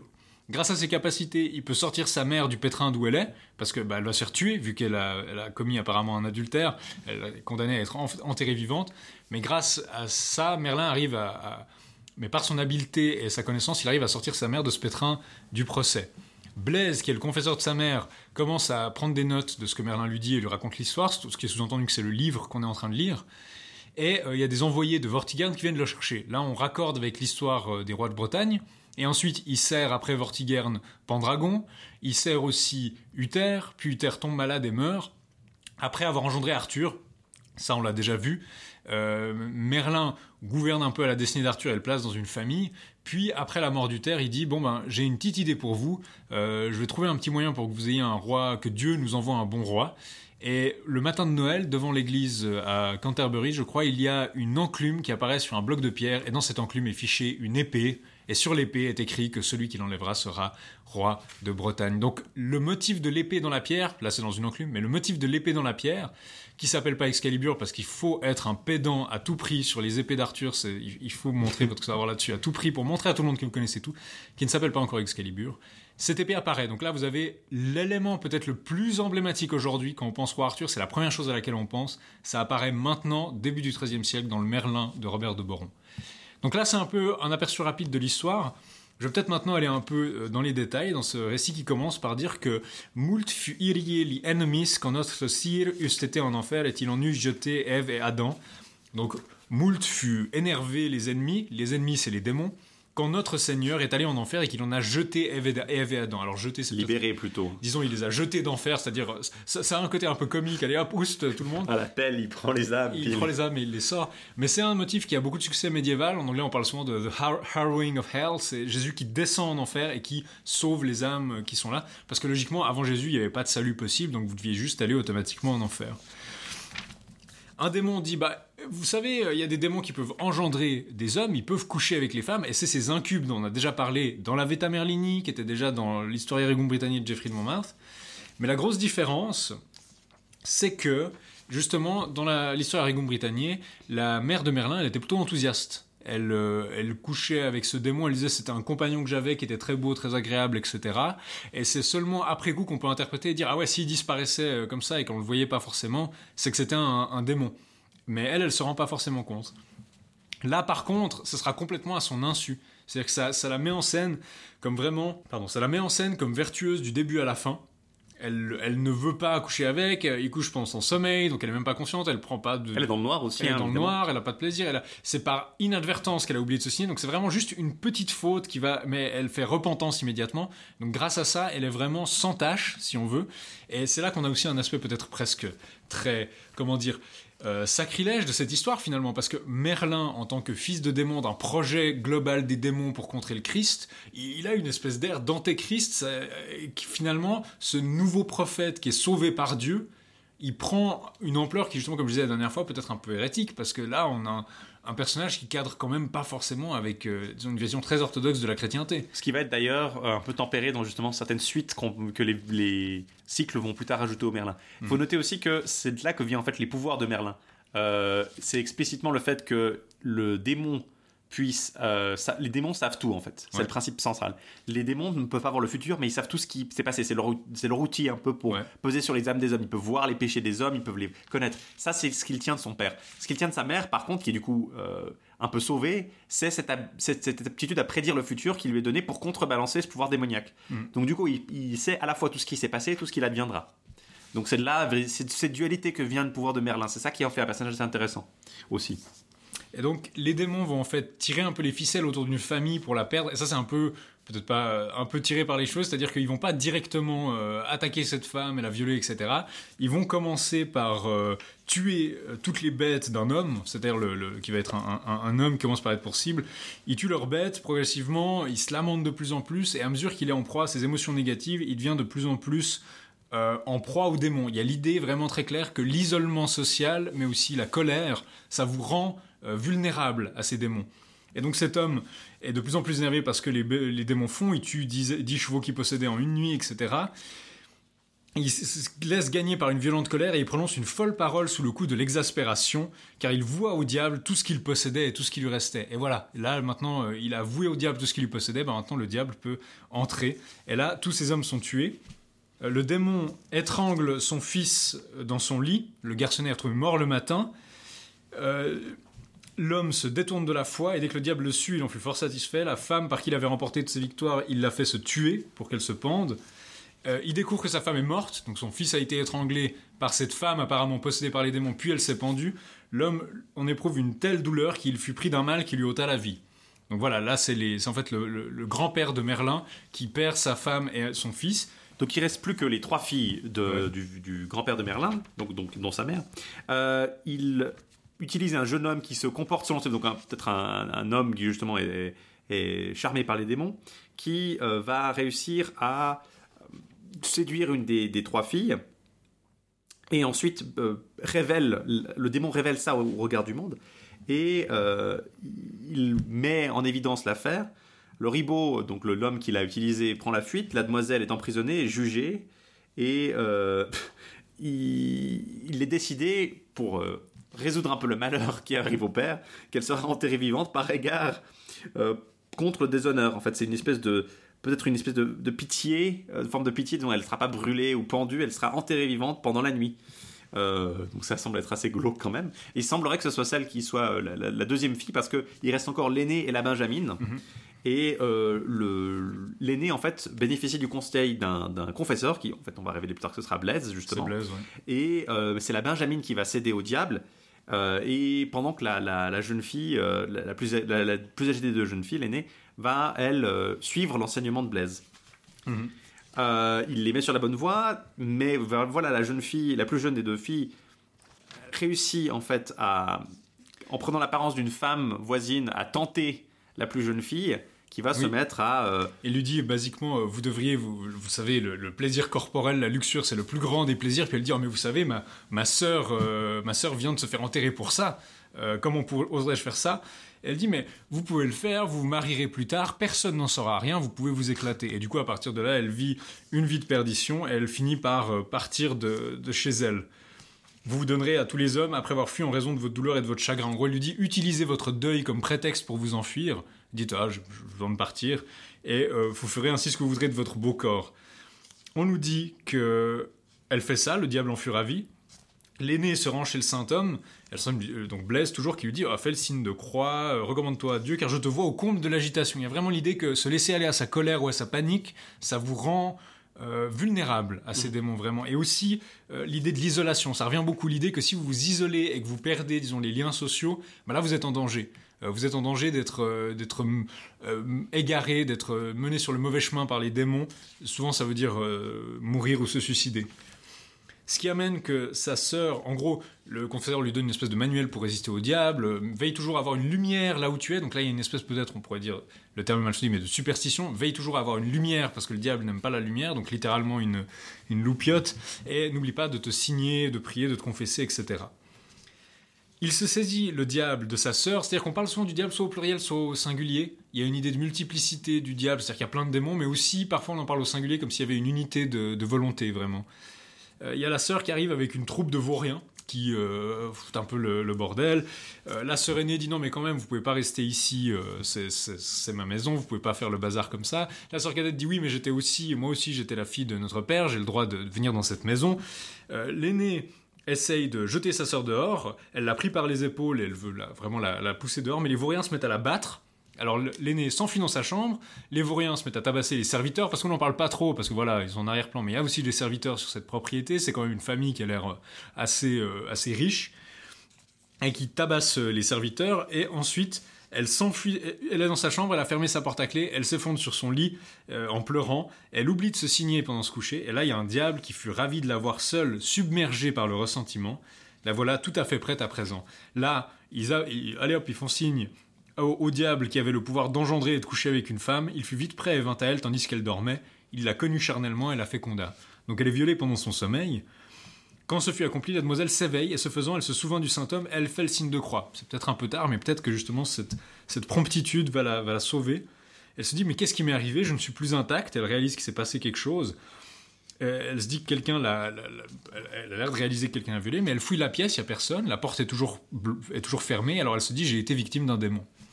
Là, il y a quelque chose que je trouve très intéressant, c'est qu'elle va immédiatement le dire à son confesseur, et le confesseur la croit pas. Et ça, c'est assez intéressant de voir qu'il y a vraiment, même dans ce texte, différents registres de croyances. C'est-à-dire que oui, oui, on croit aux démons, mais quand quelqu'un vient vous raconter ce genre d'histoire, vous dites, bon, là, vous me racontez des histoires, vous êtes une femme adultère, et puis vous essayez de dissimuler ça.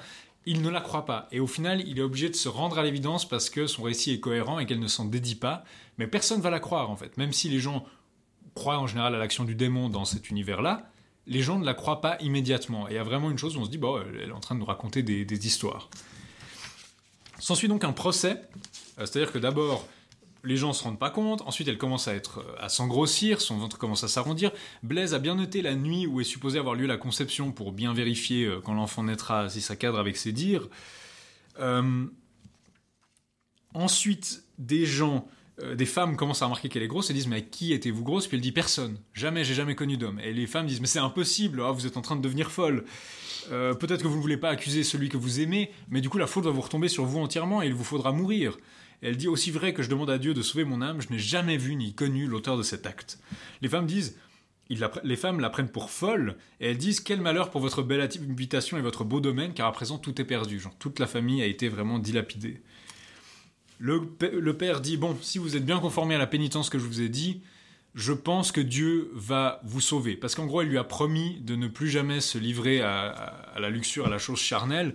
Il précise, c'est assez marrant, je trouve, sauf dans les rêves, car l'homme ne peut rien faire contre les rêves. C'est-à-dire que si vous avez des trucs charnels dans vos rêves, bon, c'est pas de votre faute. Euh, c'est un petit caveat, euh, on peut se contrôler quand on est réveillé, mais dans les rêves, c'est un peu plus difficile. Et dit J'espère que les juges vous sauveront. Enfin, vous épargneront. Elle revint donc chez elle, elle attend l'arrivée des juges. Ils arrivent, euh, ils veulent la, tuer immédiatement, mais Blaise dit bon, elle a quand même un enfant, donc euh, l'enfant a rien fait, donc peut-être qu'il faudrait le sauver. Donc laissez au moins l'enfant naître et qu'elle puisse l'allaiter, parce que sinon si on le sèvre, c'est pas gentil non plus. Donc laissez quand même euh, l'accouchement, etc. et un petit peu de temps pour euh, que l'enfant puisse vivre parce qu'il a rien fait de mal. Les juges acceptent, on l'enferme dans une tour avec deux femmes pour lui faire un peu les intercesseuses, lui amener à manger, etc. Les plus expertes en ce domaine qu'on ait pu trouver. Il laisse en hauteur une ouverture par où on faisait monter tout ce dont on avait besoin. Et le, le saint homme crie par la fenêtre Quand ton enfant sera né, fais-le baptiser le plus vite possible. euh, et quand on t'aura sorti d'ici et qu'on voudra le juger, envoie-moi chercher. Donc euh, elle va, elle va rester dans la tour un bon moment jusqu'à ce qu'elle ait cet enfant. Donc il semble qu'il naisse de façon assez régulière. hein. Il n'y a pas de, de grossesse accélérée. Mais par contre, quand il est né, il est né, comme on, comme on l'a dit, du pouvoir, de l'intelligence, de la subtilité du démon. euh, parce que bah, il avait été conçu par un démon. Mais le diable avait agi follement. euh, parce que notre sire, au takaté de sa mort, donc notre seigneur, avait racheté par sa mort les hommes animés d'un vrai repentir. Il avait abusé la demoiselle, mais elle reconnut sa faute. Alors, que- quelle faute elle a fait? Probablement une faiblesse. On doit comprendre que sa faute, c'est vraiment cette faiblesse d'esprit, en fait. Elle, a- elle s'est laissée aller. Elle s'est laissée aller au désespoir, probablement, Ouais. quelque chose comme ça. C'est pas, c'est pas très clair, effectivement, parce que pour nous, elle a rien fait de mal. Elle a purement été violée par un démon, mais il y a cet aspect qu'elle a quand même succombé d'une certaine façon à la tentation en craquant, en fait, Ouais. en refusant de simplement se signer, de vivre normalement. Euh, et du coup, quand elle a recherché le pardon, elle s'est remise à la, gla- à la grâce. Euh, il- disons qu'elle a, elle a dû être sauvée, mais en même temps, le diable doit admettre que le, le diable, le- Dieu doit admettre que le diable a son dû. Et en l'occurrence, il autorisa la création de l'enfant, et le diable voulait que le- l'enfant ait la capacité à savoir les choses faites, dites et passées, donc ça c'est le- le pouvoir des démons, mais notre Seigneur, qui est parfaitement omniscient par le repentir que manifesta la demoiselle, par la reconnaissance sincère de sa faute et par la purification que lui apporta sa confession, par la vraie contrition qu'elle a et par le fait qu'elle n'avait euh, pas voulu ce qui lui était arrivé, parce qu'elle avait baptisé l'enfant, il ne voulut pas que le péché de la mère puisse nuire à l'enfant. Aussi, il lui donna la faculté, le pouvoir de connaître l'avenir. Donc là, c'est bel et bien, le pouvoir de Merlin vient de son pouvoir, de sa, nature à la fois démoniaque et sa bénédiction divine.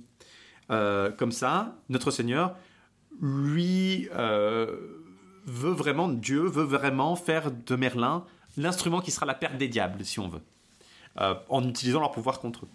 Et euh, il- il- les dames qui qui l'ont, les sages-femmes, en fait, s'aperçoivent qu'il est poilu, en fait, il est velu, il est velu. Il y a peut-être un parallèle avec justement ce, ce motif de l'homme sauvage, etc.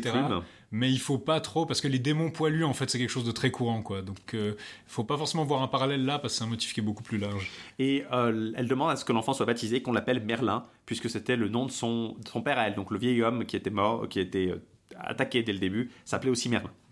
Euh, et on lui, après l'avoir baptisé, on le redonne à la mère, qui est toujours dans la tour, hein, et elle doit le nourrir elle-même, parce qu'aucune autre femme n'accepte de nourrir l'enfant. C'est logiquement. Euh, et du coup, euh, en 9 mois, donc on est de nouveau à 9 mois de gros- de- de- après la grossesse, il semble âgé en fait de 2 ans ou plus alors qu'il n'avait que 9 mois. Et quand il a 18 mois, les, les femmes euh, disent à la mère qu'il faut qu'elle parte parce qu'elles sont restées trop longtemps et qu'elles ne pourraient pas rester toujours ici. Et alors la, femme, en fait, euh, la mère de Merlin est en désespoir parce qu'elle pense qu'elle va mourir. Et là, euh, l'enfant rit et lui dit qu'elle ne mourra pas pour un fait dont il est responsable lui. Et il commence à parler à 18 mois, en fait. Et à ces mots, la mère sentit le cœur lui manquer sous le coup de la frayeur et desserrant les bras, elle laissa glisser l'enfant. Il tomba à terre et se mit à hurler. Et là, les, les sages-femmes se précipitent parce qu'elles pensent qu'elle a essayé de tuer son enfant. Donc c'est assez comique comme le, le- le fait que Merlin puisse parler parfaitement à 18 mois euh, bouleverse tout le monde. Et puis alors, euh, du coup, Merlin proteste, les- elle veut l'emmener euh, en dehors pour, la- pour qu'elle soit brûlée, elle jugée. Et en fait, il commence à, à- à défendre sa mère. Il, il dit aux femmes qu'elles sont plus pécheresses que sa mère, en fait. Et il y a quelque chose de très intéressant où il dit basiquement si on devait euh, brûler, voilà. Il est très, Merlin est très écriture inclusive parce qu'il dit que sa mère ne serait pas brûlée si vite, car si on voulait faire justice de toutes les femmes et de tous les hommes infidèles à leur époux ou à leur épouse, on aurait déjà brûlé les deux tiers ou plus de l'assistance. Donc il y a un thème qui revient vraiment beaucoup dans, cette histoire, c'est celui de l'hypocrisie. C'est-à-dire que il y a des gens qui sont punis euh, pour leurs péchés, qui sont enterrés vivants, etc. On a vu ça avec les sœurs de la mère de Merlin. Mais il y a aussi beaucoup de gens qui sont pêcheurs et à qui il leur arrive rien. Il y a des gens qui font partie des légions du démon et que apparemment on n'arrive pas à détecter, alors que les démons au début ils disaient qu'ils avaient plus de pouvoir sur les hommes. hein. Ça, c'est peut-être un peu incohérent, mais on a quand même cette dénonciation de l'hypocrisie où la mère de Merlin n'a finalement rien fait de, mal vraiment et euh, où c'est elle qui va avoir le, châtiment. Une critique peut-être de la justice humaine et de l'hypocrisie, où Merlin va commencer d'ailleurs à, critiquer un des juges. Euh, je pense qu'il y a aussi la, la notion, effectivement, dans ce, dans, ce, dans ce procès, non seulement l'hypocrisie, mais en fait, on est de nouveau dans les miracles déjà de Merlin, tels qu'on les a vus, sur, sur ce qu'il peut vraiment savoir, sur ce qui va arriver. Il a cette espèce de, de savoir, ce côté un peu ironique, il sait que les gens vont se, se- se faire avoir, comme dans le le- la, vie, la Vita Merlini. Euh, il est amené avec sa mère devant un juge, et en fait, il va expliquer au juge qu'il sait que effectivement la mère de ce juge ne l'a pas conçu avec son père, celui qui croit être son Il- père, il dit mais avec un prêtre. Il dit Je connais mon père mieux que tu ne connais le tien. Et le juge là, mais euh, tu dis quoi sur ma mère? Et donc, euh, on décide de faire venir la mère de ce juge et on décide que si Merlin arrive à démontrer par, par sa parole. Euh, c'est dire, c'est-à-dire que s'il arrive à faire avouer à la mère de ce juge qu'elle n'est pas, que, que son père n'est pas son père légitime, on acquittera la mère de Merlin. La discussion passe en privé, c'est-à-dire que les autres juges acceptent cette, cette espèce d'accord, genre si vous arrivez à montrer à ce juge qu'il n'est pas un enfant légitime, euh, on, vous laissera euh, partir. Et, Et- effectivement, la mère, elle admet que, le juge est le fils euh, de son prêtre, en fait. Et en fait, il va euh, expliquer au, au juge Merlin qu'il est le fils d'un démon qui s'appelle Esquipedes, ou Esquipedes, une espèce de démon qui s'appelle Esquipedes, qui est vit dans l'air et qui a, bu, a abusé de sa mère. Alors Esquipedes, euh, je crois que euh, Fugue Pierreville euh, va euh, y chercher un- une racine euh, antérieure au, à la- au mot en vieux français. Elle pense que je crois que c'est une, une racine francique, il me semble. Euh, je pense qu'elle elle estime que c'est la racine fran- francique, pas impossible qu'il soit la racine francique. Sciuchian, euh, craindre, moi je pense plutôt que c'est clairement esquip, esquitius, esque, pedes, pat, tu- tuus, patre. C'est clairement un- une, une- forme trinante. le dieu suprême indo-européen. Clairement. Non, euh, plus sérieusement, il va. euh, Dieu- il explique au juge que Dieu lui a donné en fait cette intelligence, ce savoir, à la fois des démons et, du- et de lui, pour euh, aider, pour vaincre les, les démons, pour défendre la Sainte Église. Et il va dire que quand ta- au juge, quand tu verras que j'ai raison, quand ta mère va partir, elle va aller informer celui qui t'a qui- ton géniteur en fait, et de, de- de peur, il va aller se noyer, il va sauter dans l'eau, il va se noyer. Et c'est bel et bien ce qui arrive en fait. Et du coup, euh, Je, pense que c'est assez intéressant Il- parce que ça, ça fait, renvoie voilà. le thème de l'isolation, en fait. C'est-à-dire qu'il est désespéré par des émotions négatives, il s'enfuit loin des autres hommes. Et là, euh, le texte est assez clair là-dessus. Il nous dit euh, Il sortit de la ville en proie à ses pensées, s'approcha d'une rivière, déclarant qu'il lui valait mieux périr noyé plutôt que de subir une mort honteuse infligée par le juge. Le diable dont il avait accompli les œuvres le mena tant et si bien qu'il le fit sauter à l'eau où il se noya sous les yeux des émissaires envoyés avec la dame. Et c'est pour cette raison euh, que ce conte, donc ce livre, cette histoire, défend à quiconque de fuir ses semblables, car le diable tient plus volontiers compagnie à un homme seul qu'il ne le fait dans les lieux fréquentés. Donc là, je pense qu'on a une des morales principales de cette première partie de l'histoire, c'est-à-dire que c'est la solitude, le désespoir, la colère qui vous rendent vulnérable aux démons. En fait. Mm. Là, vous avez une, clairement. vraiment une des morales de l'histoire de, de cette première partie. Et donc, après ça, Blaise peut se retirer pour... euh, enfin, il cherche du matériel pour aller écrire, parce qu'il va devoir écrire ce que Merlin lui confie, qui en fait, on nous fait bien comprendre, c'est le livre qu'on est en train de, de lire maintenant. Il a été révélé par Merlin et écrit par Blaise, qui a le, le rôle de scribe. Mais euh, avant ça, l'histoire doit faire un peu deux pas en arrière pour nous rappeler un peu le, contexte, disons, qui est au pouvoir en ce moment. Parce que là, on était centré sur Merlin, sa mère, le procès. Euh, mais euh, une des facettes du Merlin, c'est d'intégrer tout le matériel de l'Historia Regum Britanniae et du Brut de Was, donc cette succession des rois qui mène à Arthur. Il faut préciser quand même que ça s'intègre de façon explicite dans ce livre, en fait, que ce soit l'histoire de Natien, enfin l'histoire de Natien justement euh, qui est mentionnée dans l'édition de Fugue Pierreville. euh, rattache ça évidemment au cycle en pro, c'est là qu'il y a un de ces, Au cycle du ces Lancelot leçons Graal, hein, euh, au, au cycle du Lancelot Graal, Euh, mais c'est là aussi que dans la version que Alexandre Micha édite, on a l'allusion à Joseph d'Arimathie et à Robert de Bon. Voilà. Donc euh, c'est vraiment euh, ce passage-là sert de lien aussi bien entre le, le- le matériel de Merlin et celui justement de, de l'Historia Gumtaniae en propre, le, le nouveau matériel et le narratif euh, classique de, l'hi- de l'Historia Regum Britanniae de, de Jeffrey, mais aussi de lien entre le domaine, euh, entre, les, les- les- entre le Merlin et le reste des cycles. Mhm. Donc il est très utilisé dans cette façon-là. Il y a quelques modifications. On va, il y a, il y a beaucoup, beaucoup d'éléments sont similaires. hein. Si vous les mettez côte à côte, bien sûr, il y a une inspiration. Beaucoup d'éléments similaires. Il y a quelques différences sur lesquelles on va peut-être insister. Euh, vous vous rappelez peut-être que dans l'histoire Regum Britanniae, il y avait les enfants du roi Constantin qui étaient Constant, Uther et Aurelius, euh, donc une espèce de redite d'Aurelius euh, Ambrosius, Aurelianus. Là, cette fois-ci, dans le, le Merlin, on a Mainet. Parfois, c'est écrit moine ou moine. Enfin, c'est, ils ont l'air de confondre avec dans l'histoire de la Britannique où effectivement, euh, c'est quelqu'un qui rejoint les ordres, donc c'est un moine. Bah, là, il s'appelle Mainet. Euh, Enfin, c'est constant quoi, hein, c'est le même personnage. C'est le même personnage, il a juste un changement de nom. Uther, donc ça va être le père d'Arthur, et Pendragon. Euh, Pendragon, donc Uther et Pendragon sont deux personnages différents, ce qui est un peu conf- confusant, surtout qu'Uther va prendre le nom d'Uther Pendragon après. Mais euh, là, on a une espèce de, de modification pas est-ce que c'est volontaire ou est-ce que c'est juste euh, une de ces Une erreur de compréhension qui a amené à, Qui a amené à avoir- les noms, effectivement. Mais donc, euh, là, on a de nouveau ce, ce motif où, à la mort de- du roi Constant, Ménet prend le pouvoir, mais il est trop jeune. là, c'est Constantin, du coup, qui s'appelle Constant dans ce Voilà, narratif. euh, mais son fils, qui s'appelait Constant avant, s'appelle Ménet. Peut-être une erreur, justement, le fait qu'il y ait deux Constants, ça a été. euh, un Constantin et un Constant, c'était considéré comme trop compliqué, donc du coup, on en enlève un.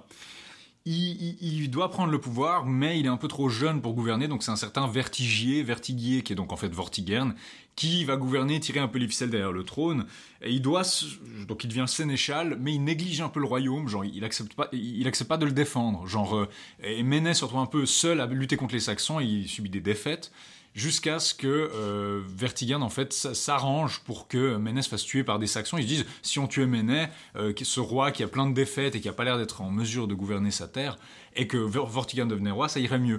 Donc il y a aussi qu'il n'y a plus la notion que Vertigan amène les Saxons de façon par- particulièrement euh, claire, en fait, là-dedans. Contrairement à l'histoire Grande-Bretagne où c'est lui qui est vraiment un peu l'orchestrateur de ça, là, les Saxons semblent être déjà là, en fait. oui, bon, il, a, il, il les instrumentalise quand même pour Ah oui, euh, aussi, hein, c'est pas la même. euh, Et il y a 12 traîtres qui avaient tué euh, Ménet qui viennent le voir et qui disent On a tué Ménet, on pensait que ça vous ferait plaisir. Et puis lui, il fait semblant que Oh non, c'était terrible et il les fait écarteler. euh, ce qui déclenche des conflits avec leur famille. Et donc, euh, Vortigern les menace bah, Si vous n'êtes pas content, je vais aussi vous faire écarteler. Donc son règne commence sur un assez mauvais pied et il a déjà énormément de conflits et des gens qui se rebellent contre lui. Donc de nouveau, Vortigern comme un roi qui tient pas vraiment son pouvoir d'une espèce d'assentiment euh, général. Les fils, les autres fils de Constant, donc Uther et Pendragon, s'enfuient, même s'ils sont également jeunes. Et c'est là qu'on a l'épisode en fait où il va venir chercher Merlin. Merlin a l'air conscient, il dit à Blaise, il y a des gens qui vont venir me chercher depuis l'Occident, donc ce qui laisse penser qu'ils n'étaient pas encore euh, en Angleterre en fait, ils n'étaient pas encore en Bretagne, et qu'on va venir les chercher pour les amener euh, en Angleterre, en Bretagne. Donc, de nouveau, hein, il y a le narratif où Vertigier, Vortigern veut faire construire une tour. Enfin, il entretient, disons, de, une tour si haute d'où il ne redouterait personne parce qu'il sait qu'en fait, les enfants de Constant vont revenir lui botter le cul, en fait. Donc, il essaie de se prémunir contre ça, de créer un, ouvrage défensif si fort que, bah, que rien ne pourra lui résister. Et euh, chaque fois qu'il essaie de la construire, cette tour, dès qu'elle atteint 3 ou 4 toises de haut, elle s'écroule.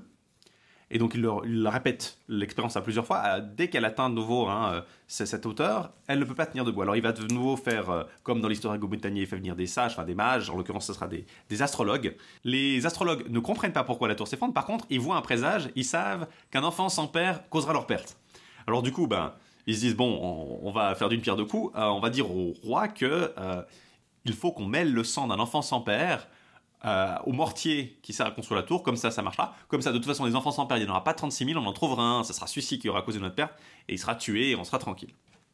Euh, et c'est ce qui va effectivement, euh, ils vont dire au roi. Le roi va envoyer chercher des, des, des- des messagers qui vont devoir avoir permission d'aller ramener ce sang, et ils vont deux par deux. Et à la fin, il y en a quatre d'entre eux qui voyagent ensemble et qui arrivent dans un champ près d'une ville. Et dans ce grand champ, il y a des enfants qui jouent à la soule, donc euh, l'ancêtre du football en fait. Ouais. Euh, et Merlin, qui sait tout, le texte nous dit littéralement, Merlin qui savait tout se trouvait là. Euh, il voit que les, les hommes le cherchent, enfin, il comprend tout de suite que les hommes le cherchent.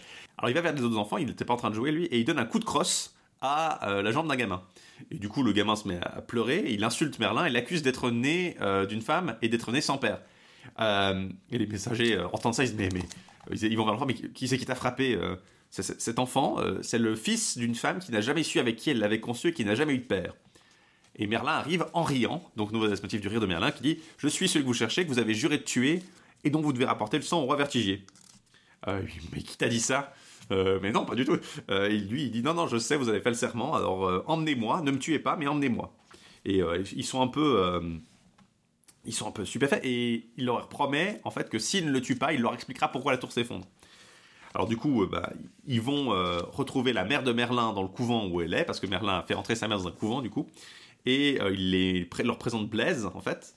Et avec Blaise, ils vont, il va leur expliquer que Vertigier veut bâtir une tour, comme, le narratif nous l'expliquait. Donc il raconte toute l'histoire, et Blaise leur dit non, non, mais vous n'allez pas tuer cet enfant, il est formidable, il faudrait qu'il reste en vie, ce serait un grand malheur si on le tuait. Et donc du coup, ils vont s'engager à aller avec les messagers pour euh, apprendre au roi pourquoi sa tour ne tient pas debout. Alors il va, euh, de nouveau, il y a, y a un, petit intermède où euh, Blaise va être congédié par Merlin et il va l'envoyer dans le Northumberland aussi. Donc c'est là où en fait Blaise, la région avec laquelle Blaise est associé, la Northumbrie, le, Northumberland, la- le nord de l'Angleterre en fait, où il ira habiter, puisque c'est un peu un coin pas, très exploré, et d'où Merlin ira le retrouver euh, quand il sera temps pour euh, Blaise de retrouver le Graal en fait. Et donc du coup, c'est là qu'on a en fait le premier nom du livre que Blaise va écrire. Il va dire, tu écris, Merlin va lui dire, tu écriras euh, le livre que tu auras composé sur la vie du roi Arthur et sur l'histoire du Graal, ça s'appellera le livre du Graal, tant que le monde durera. Donc c'est là vraiment qu'on a le premier name drop de ce- cet ouvrage global dont l'histoire de Merlin fait partie. Euh, il va donc accompagner les messagers euh, de Vortigern, euh, Vertigier chez lui, et sur le chemin, il va de nouveau insérer les prophéties de Merlin sur la mort en fait, et sur le trésor qu'on avait vu dans la Vita Merlini. Donc ouais, les devinailles où il, il- il rigole, on comprend pas pourquoi, puis il explique, c'est parce que il y a une citation, une situation qui est ironique. Donc c'est un, un pèlerin qui a acheté du cuir pour réparer ses souliers en route, mais qui va mourir sous peu. Et les gens ne le croient pas parce que il est en bonne santé et tout, donc on le suit et on voit que effectivement c'est vrai. Et il y a aussi l'épisode du, du prêtre qui mène euh, une- la procession euh, de funérailles d'un enfant, et en fait, c'est lui qui a conçu l'enfant, euh, de nouveau. hein. Et c'est- c'est- on voit que le thème des prêtres qui ont conçu des enfants, c'est quelque chose qui revient. Bah, on avait vu justement le père du juge, c'était aussi un prêtre au début de l'histoire. Là, de nouveau, on a un prêtre qui a, qui a rompu son, son vœu de chasteté. C'est une espèce de thème qui revient régulièrement, cette espèce d'hypocrisie de, de la prêtrise dans le Merlin. Alors là, Merlin, donc, du coup, va arriver chez, chez Vertigier, va lui expliquer qu'en fait, non, euh, il va lui expliquer pourquoi, qu'il sait très bien pourquoi il l'a fait venir, pourquoi on l'a fait venir. Vertigier est stupéfait que les, les messages n'aient pas simplement tué l'enfant. Euh, et du coup, il va expliquer que non, la, la tour ne tiendra pas grâce au sang de Merlin, mais grâce à son bon sens, en fait. Donc, Ouais, c'est un- et, le Robert de Boron aime beaucoup les jeux de mots, hein, les- le- la différence entre sang et puis euh, sens. ça, serait, ça serait assez Robert de Boron, effectivement. En tout cas, il y en a dans le, il y a plein de, de petits euh, jeux de mots comme ça dans le roman de l'histoire du Graal, donc ça serait peut-être un indice euh, qu'il y a une parenté entre les deux textes, en tout cas. En tout cas, un même sens du calembour. Euh, donc du coup, il va amener euh, Merlin va amener Vortigern et les Vertigiers. Enfin, je- je- Vertigier, c'est pas très, c'est un peu bizarre comme nom. hein, quand même. Bah, je me demande s'il y a un lien avec justement le fait qu'il veut construire une grande tour, le vertige peut-être, Ah ouais, le vertige nous gagne. Le- le- la folie des grandeurs. Et donc Merlin va expliquer, euh, donc ça c'est le même narratif que dans l'histoire de Gontagnier, il va expliquer qu'il y a ce- ces dragons sous la tour, euh, dans un tissu, qui sont eux-mêmes dans un tissu qui, qui est dans une mare. Je, je trouve, je trouve assez drôle parce que là justement les gens sont très euh, très sceptiques rationnels. Genre il dit euh, si tu creuses tu trouveras de l'eau, puis on trouve effectivement une nappe d'eau et il dit ah c'est vrai. Puis il y a des gens qui disent oui mais bon euh, peut-être que tout le reste qu'il a raconté c'est pas vrai. On assèche l'eau, on trouve les deux pierres qu'il a prédit. oui, Il mais- n'y a pas un tissu ou un drapeau comme dans le... Non je crois qu'ils sont, ils sont juste sous des Ils pierres. sont sous des pierres, hein, comme contrairement à l'histoire les gens doutent à chaque étape. Et même quand on trouve des dragons, on dit bon, ok, peut-être qu'il y a des dragons, mais ça veut pas dire que ce qu'il a dit. Et puis effectivement, euh, ils ils s'affrontent. Les dragons, il y a un dragon roux, un dragon rouge qui affronte un dragon blanc. Et là, euh, la prophétie que fait Merlin, c'est que le, bah, le blanc tua le roux, euh, et que la mort de ce dragon roux sera très signifiante pour celui qui voudra en savoir le sens. Et donc ils attendent que la- le combat soit fini, les dragons effectivement se battent, donc il y a toute une description du combat des dragons. Et euh, Merlin dit maintenant qu'ils sont battus et que le, le blanc a tué le roux, enfin Ah, il- qu'il a brûlé le roux Il d'ailleurs. brûle hein. le roux et il met trois jours à mourir, je crois. Et du coup, il explique bah, maintenant tu peux construire la tour la plus haute que tu veux. Euh, mais euh, Vertigier veut savoir quand même quel est le sens de cette prophétie. Et euh, il va expliquer, en fait, il va faire, Merlin va faire beaucoup de prophéties, mais il va surtout expliquer que le dragon roux est celui qui symbolise Vortigern. Alors on est dans l'inverse, en fait, de la- l'histoire l'histoire ergo-métanier, où là, le dragon roux, en fait, c'est le... C'est la Bretagne et le dragon blanc, c'est les Saxons en fait. Là, le dragon roux, c'est Vortigern, Vertigier, et le dragon blanc, c'est les fils de Constant qui vont venir euh, le tuer. Donc il y a comme l'association dragon qui reste assez présente, mais on est euh, un peu plus loin du sens gallois original en fait. Mhm. Euh, le dragon roux en fait symbolise la méchanceté du cœur de Vertigier, sa haute taille, sa corpulence sont l'image de sa puissance, et le dragon blanc, peut-être qu'il y a une symbolique de pureté justement ici qui est euh, absente euh, chez Jeffrey, qui n'est pas la même en fait, en Mhm. tout cas, alors que là le- la, la blancheur signifie vraiment l'innocence, la pureté des enfants, et il prophétise aussi entre autres qu'il a vu, la, qu'il sait qui a causé la mort de Ménet, qui pourquoi Méné est mort et comment Vortigern en fait le regrette pas du tout. Euh, et Vertigier va donc avoir euh, très affecté par ça. Euh, Vortigern veut savoir s'il a un moyen d'échapper à la prophétie de Merlin. Merlin lui dit non, il n'y a aucun moyen d'échapper. Et sur ce, il apprend que les enfants de Constance sont en train d'arriver et vont aborder à Winchester. Alors les enfants sont, sont en train d'arriver avec une grosse armée et Vortigern envoie ses troupes. Et sur ce, Merlin lui se retire et va retrouver Blaise dans le Northumberland, d'où plus tard les enfants de Constant iront le faire chercher en fait. Et donc du coup, on nous raconte comment euh, les deux fils de Constant, Pendragon et Uther, arrivent Euh, et euh, en gros, ils vont battre Vertigier assez à plate couture, malgré la forteresse de Vertigier. Pendragon va prendre le trône, et vu qu'il est apparemment l'aîné des deux, et va être un roi bon et juste. Euh, Vertigé meurt donc dans sa forteresse brûlée comme l'avait prédit Merlin. Ouais, voilà, c'est ça. C'est Pendragon qui euh, mit le feu à la forteresse lors d'une grande offensive, en fait. Donc c'est vraiment euh, un- quelque chose d'assez dramatique. Et euh, même si Vertigier est mort, par contre, les Saxons, qui sont un peu là pour. qui étaient un peu à son service, plus ou moins, restent un problème. Et maintenant, Merlin va passer. On va voir comment Merlin va passer au service, en fait, des fils de Constant pour les battre.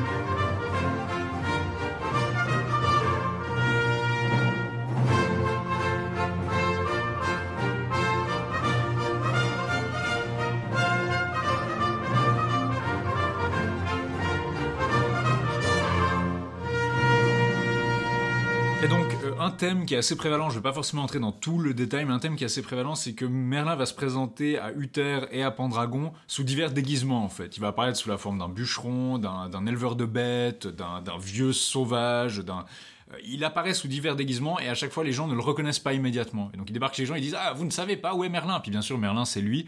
Ou alors je sais mieux que vous où est Merlin parce que les, les gens le cherchent. Euh, justement, typiquement, la première fois, c'est qu'il a l'apparence d'un bûcheron, il a des gros souliers, une courte cotte déchirée, ses cheveux hirsutes, une barbe fort longue.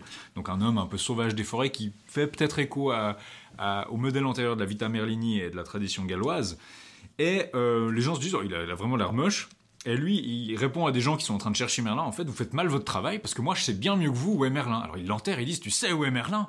Et ils sont pas très futés parce qu'ils comprennent pas que c'est lui. Et du coup, il dit, envoyez chercher votre seigneur, et je lui parlerai en personne. Il faut dire qu'en fait, euh, Pendragon cherche à trouver Merlin parce qu'il sait que Merlin euh, est un devin efficace et euh, lui, il a le problème, c'est qu'il doit se débarrasser le royaume de Angis. En fait, Anguis, le dernier chef saxon euh, qui est encore là, il n'arrive pas à, à le battre pour l'instant. Et en fait, il, il va prévenir Uther qui est en train de, de l'assiéger. Anguis tente une espèce de, de sortie où il dit Anguis essaye d'aller euh, en solo tuer Uther dans sa tente. Donc Merlin le, apparaît sous la forme d'un vieux. Il va dire à Uther Fais gaffe, il y a Anguis qui va essayer de te tuer. Uther porte euh, son armure, sa côte de maille euh, pendant la nuit. Et du coup, il arrive à tuer Anguis en combat singulier. Et Pendragon, euh, ensuite il va annoncer ça à Pendragon. Il va dire à Pendragon, Anguis est mort. Et du coup, la nouvelle de la mort d'Anguis arrive après, ce qui prouve à Pendragon que Merlin est vraiment clairvoyant. Mais Uther sait pas encore que c'est Merlin qui lui a annoncé ça. Il dit juste, il y a un type un peu bizarre qui m'a dit ça. Et puis la révélation, c'est, oh, tu t'es fait avoir, c'était Merlin qui était sous diverses apparences. Donc le côté un peu métamorphe euh, de, de Merlin avant qu'il s'annonce à leur service, qu'il se présente à eux. C'est la première fois qu'on le voit vraiment exploité dans le récit parce que jusque-là, Merlin était juste Merlin. Il était juste l'enfant euh, né sans père en fait. Voilà. De- un autre motif qui est repris de la Vita Merlini, c'est celui de la triple mort. Donc cette fois-ci, c'est plus un garçon, mais il y a effectivement un baron qui est jaloux et qui veut mettre euh, Merlin à l'épreuve et qui dit bon ben, euh, je vais me déguiser plusieurs fois et demander ma mort. Et Merlin lui prédit successivement qu'il mourra la nuque brisée, qu'il sera pendu et qu'il sera noyé. Euh, bien sûr, les gens disent que c'est- un peu impossible, mais euh, plus tard, on verra que ça se... Mais plus tard, ça se révèle, il advint que le baron devait mourir dans ces circonstances, donc euh, il tombe d'une falaise, euh, il se casse la nuque, son vêtement s'accroche et puis il reste dans l'eau, donc de nouveau la triple mort. Ce qui est rigolo, c'est que les gens savent en fait que le baron doit mourir comme Merlin a prophétisé ça. Et du coup, quand il meurt, les gens qui sont avec lui disent Ah, mais attends, il faut vérifier que Merlin a, a raison. euh, Est-ce qu'il s'est vraiment brisé la nuque? Et vérifier. Effectivement. Et en fait, il y a, il y a tout, un, tout ce chapitre en fait de la relation entre Merlin et, et- et les deux frères est très centré effectivement sur ces facéties de Merlin. En fait, il est vraiment. euh, il n'y a pas seulement les épisodes qu'on a résumés sont pas les seuls. hein, il y a vraiment plusieurs épisodes où il va. euh, il y a une c'est digne d'un théâtre de boulevard. Quoi. Il arrive. euh, ah Merlin, mais non, je suis un homme avec une moustache très belle. Ah la lettre, regardez quelle lettre. Il y a vraiment une espèce de confusion. oui, il, il joyeuse en fait. il leur joue des tours. C'est vraiment assez euh, comme pour signaler en fait que ce personnage était allait pouvoir avoir des pouvoirs vraiment euh, assez étendus en termes de, de métamorphose qu'il a ce qu'on a vu dans Perceval. hein. Il y a Merlin qui apparaît un peu sous une apparence un peu bizarre Voilà, il apparaît, à Perceval avec une espèce de faux scie et puis euh, un, déguisement hirsute et des vieux vêtements. Ce qui, ce qui joue avec un, c'est justement un des thèmes en fait du Merlin en prose, c'est la question des apparences. Euh, ver- ver- vertigier, il donne l'apparence d'être un bon roi euh, qui se soucie un peu de son peuple, mais en fait, en son cœur, il est très content que Ménès soit mort, et puis il est très, euh, très traître dans son cœur. Il y a des, la question du siège vide, qu'on va voir juste après, donc le chevalier qui se croit meilleur qu'il n'est et qui est orgueilleux, et qui, apparaît d'être sincère, mais qui en fait ne l'est pas. Et là, Merlin, qui apparaît sous diverses apparences, et il y a plusieurs moments où justement les Uther et Pendragon disent Ah, mais comment peut-on savoir euh, que, que- révèlent les apparences, etc. Euh, Comment peut-on connaître Merlin? Il y a plusieurs moments presque un peu philosophiques où les gens se posent ces questions-là. Mais du coup, avec cette triple mort, bah, les gens se disent Mais du coup, Merlin euh, a le pouvoir de prophétie, et il décide de consigner tout ce qu'il prophétise, et c'est pour ça qu'on a des livres des prophéties de Merlin, donc les prophéties merliniques, et ça essaye d'expliquer leur origine. Euh, de nouveau, euh, il y a Merlin qui revient chez Blaise, et euh, quand il apprend qu'on lui a fait, qu'on fait écrire ses prophéties, il dit Ah, euh, Blaise, euh, on, fait écrire mes prophéties euh, dans le royaume du Terre et, et Pendragon.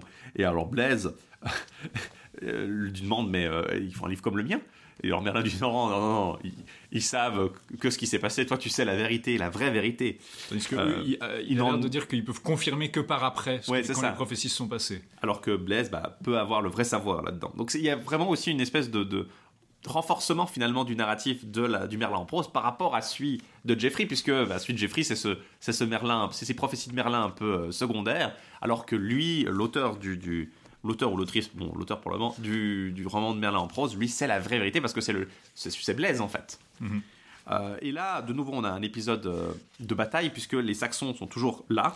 Euh, ils se rassemblent sur la plaine de Salisbury, donc Sal- Salisbury, comme le dit le texte. Et il va de nouveau y avoir une bataille euh, dans laquelle, en fait, là, c'est Pendragon qui va trouver la mort, mais euh, le signe du dragon va finalement prédire la victoire pour les Bretons. Et donc Uther, à la mort de Pendragon, prend son nom, ajoute son nom au sien en montant sur le trône et devient Uther Pendragon. Euh, je trouve ça assez intéressant parce que Merlin leur fait une harangue au départ où il leur dit oui, il faut que vous sachiez que dans cette bataille, l'un de vous va trouver la mort. Mais il veut pas dire directement lequel, il dit juste l'un de vous va trouver la mort, mais l'autre devra euh, lui faire la plus belle sépulture qu'on a jamais vue. En fait, ça va être Stone Age. Euh, mais l'un de vous quittera le monde et je vous promets de vous aider tant que mon œuvre restera visible, tant que durera la chrétienté. Veillez donc à, vous conduire en homme de bien. Donc il les admoneste, il leur dit faites, euh, faites le bien parce qu'un de vous va trouver la mort. Puis on se dit ah ben il leur dit pas euh, lequel va mourir pour que les deux soient disons graves dans cette, euh, heure grave. Et puis juste avant la bataille, il prend Uther à part, il dit en fait c'est pas toi qui va mourir. Et du coup Uther est content même si ben indirectement ça annonce la mort de son frère.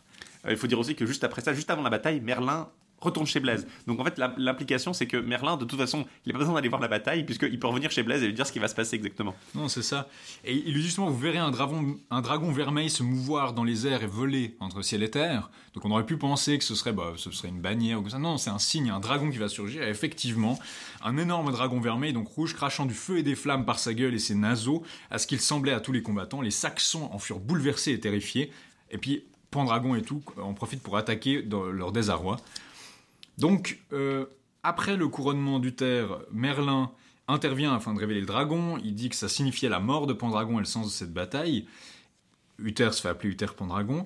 Et il dit ne fera donc rien de plus pour ton frère Pendragon qui gît dans la plaine de. Tu as dit mais qu'attends-tu de moi? Eh bien tu as juré de te conformer à tes souhaits, donc on va faire une jolie tombe. Et donc on va aller en, Irlande chercher euh, les pierres de ce qu'on appelle euh, ces pierres prodigieuses. Je sais plus s'il Il appelle des, des, ouais, des pierres prodigieuses euh, que, qui ne peuvent pas être déplacées, même si euh, euh, les hommes, euh, tous les hommes du monde entier se réunissaient pour les, les bouger, en fait. Et c'est des pierres colossales qui sont longues et larges. Et les hommes, eux, se disent non, non, on n'arrivera jamais à les mettre sur notre bateau euh, pour traverser la mer et construire cette sépulture. Et là, c'est intéressant, c'est que Merlin, on nous dit que Merlin va utiliser sa magie. Oui. C'est une petite différence avec l'histoire agro-britannique qui n'implique pas nécessairement l'usage de magie, Alors, en fait. Je pense que le texte est de nouveau, c'est-à-dire que euh, l'histoire Régum britannique parle de machinationem, donc des, des machinations, des, des artefacts. Il y a, il y a l'idée que Merlin est le seul qui a le savoir-faire pour les déplacer. C'est-à-dire qu'ils ont, les gens, ils ont des poulies et des cordes et des machins, mais Merlin, il a les machinationem qui lui permettent de faire ça. Ça sous-entend quand même de la magie. Là, le texte français parle à force d'art, à force d'art, et donc. L'art ici, c'est clairement la magie. C'est ce que, en anglais, on parle encore beaucoup de the craft. euh, de- les- les- les- même les sorciers, euh, les, les apprentis sorciers aujourd'hui adorent parler de the craft, de l'art euh, avec un grand A. En français, ça s'est un peu perdu, mais là, c'est clairement, je veux dire, c'est pas forcément explicite, mais c'est clairement le, le- c'est clairement le sens que ce terme a dans ce contexte, quoi. Et c'est là qu'il va se mettre, en fait, après avoir mis ses pierres, il va se mettre entièrement au service du Terre Pendragon.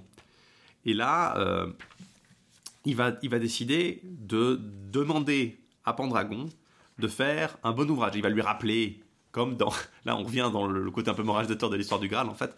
euh, l'histoire de la scène, l'histoire de, la, de Joseph d'Arimathie, le vase qui sépare les bons des méchants, donc c'est le Graal, la place vide autour de la table. Et il va lui demander, en fait, de créer une deuxième table. euh, pour euh, symboliser en fait le lien des trois tables, la table de la scène, la table de Joseph d'Arimathie et cette table qui sera la cour du terre, qui sera les trois tables qui signifieront la Trinité. Et donc il y aura du coup table de la Seine, table du Graal avec Joseph d'Arimathie, puis donc troisième table, la table ronde. et euh, il le- l'a fait faire à Carduel, euh, au Pays de Galles. Donc, hein. donc on est de nouveau dans ces, ces- ces roi- ces royaumes arthuriens euh, assez classiques. Et euh, il organise une Pentecôte et demande à ses meilleurs chevaliers de s'agir à sa table. Il désigne 50 en fait chevaliers et ils mangent leur pas du Graal. Et il y a une grande fête, on est dans, dans ce, ce- finalement ce thème assez classique. Et là, il y a une place qui n'est toujours, toujours pas occupée. Il y a aussi, il y a aussi le sous-entendu que Merlin est peut-être mort. C'est-à-dire qu'on dit, il a, il a pas, on n'a pas de nouvelles de Merlin, et puis peut-être il est dans la forêt, mais personne ne sait où il est, et puis de toute façon, même si on voulait lui demander son avis, bah, on sait pas trop. Donc on sous-entend même que, que, que Merlin serait décédé, et donc il n'y a plus besoin de se soucier de son avis. Et donc il y a un homme riche euh, qui décide, euh, c'est à la Pentecôte suivante en fait, décide non, non, cette fois-ci c'est moi qui m'assieds sur le trône, enfin sur ce trône. Euh, il y a un homme très riche à la Pentecôte suivante qui décide non, s'il y a un seul homme d'un grand lignage, s'il y a un seul homme qui peut s'asseoir sur, ce- sur ce siège vide, c'est moi. Et euh, quand il s'assied, eh ben, il fond comme un morceau de plomb. Voilà. Il, C'est très Indiana Jones en fait. il- il disparaît sous les yeux de tous sans que personne ne sût ce qu'il était devenu. Euh, et la cour est très agitée par le prodige, et euh, tout le monde avait dit euh, non, non, mais euh, se réalise maintenant que Merlin avait bien dit. Et euh, le roi lui dit non, mais ils, m'ont fait, ils ont fait trop pression sur moi. Merlin avait bien dit qu'on ne devrait jamais laisser ça arriver. Ce qui est intéressant, c'est qu'apparemment il y a des pulsions suicidaires qui traversent la cour d'Uther Pendragon parce qu'on raconte que quand on a vu ce qui s'était produit, tout le monde veut essayer de s'asseoir. Alors Uther Pendragon ordonne aux chevaliers de tous se lever pour qu'on sache pas où est le siège périlleux, ce qui est pas une super bonne stratégie non plus parce que du coup, Oui, alors il faut pas que. d'autres gens risqueraient de, de fondre comme du plomb en s'asseyant par accident dessus. Donc le roi essaie de se justifier justement. Et euh, 15, 15 jours après, Merlin euh, re- retourne à la cour et lui, lui reproche cette, euh, ces, ces actions-là. Et là, Merlin ordonne au roi, plutôt que de faire des bêtises avec ce siège, organise des grandes fêtes, des belles demeures. euh, et euh, fait des fêtes annuelles chaque année, instaure en fait cette espèce de cycle des saisons euh, Voilà. qui va après euh, se retrouver chez euh, Chrétien, enfin qui va avant se retrouver chez Chrétien de Troyes avec euh, la fête à Noël, la fête à Pentecôte, la fête à Pâques, euh, la Toussaint aussi, euh, des grandes fêtes. Et c'est pendant ce cycle de grandes fêtes, une fois à Carduel, qu'il va rencontrer la femme du duc de Tintagel, Igerne. Et donc, euh, je pense que bah, c'est une histoire qu'on connaît déjà, qui est déjà dans l'histoire de Grande-Bretagne. Là, elle change très peu. Il- elle est beaucoup plus allongée, en fait. Vous avez beaucoup plus de, de pourparlers, de discours. Et je pense c'est montré d'une manière qui, moralement, est très légèrement différente. Il y a clairement plus une idée de culpabilité et du fait que c'est pas une action qui est euh, acceptable de la part de, que ce soit de la part de Merlin ou d'Uther. Et il y a la, disons, la vertu d'Igerne qui est pas mise en cause. C'est-à-dire que de la même manière que la, la mère de, Merlin, dans l'histoire la Grande-Bretagne, était enthousiaste, elle couchait avec son incube parce que c'était un compagnon qu'elle trouvait sympathique et beau, etc. Et là, par contre, c'est une vierge pure qui a juste un moment d'inattention et qui est violée par un démon. Là, de la même manière, on fait d'Igerne une femme parfaitement fidèle qui résiste à toutes les tentatives d'Uther de, de, de la séduire.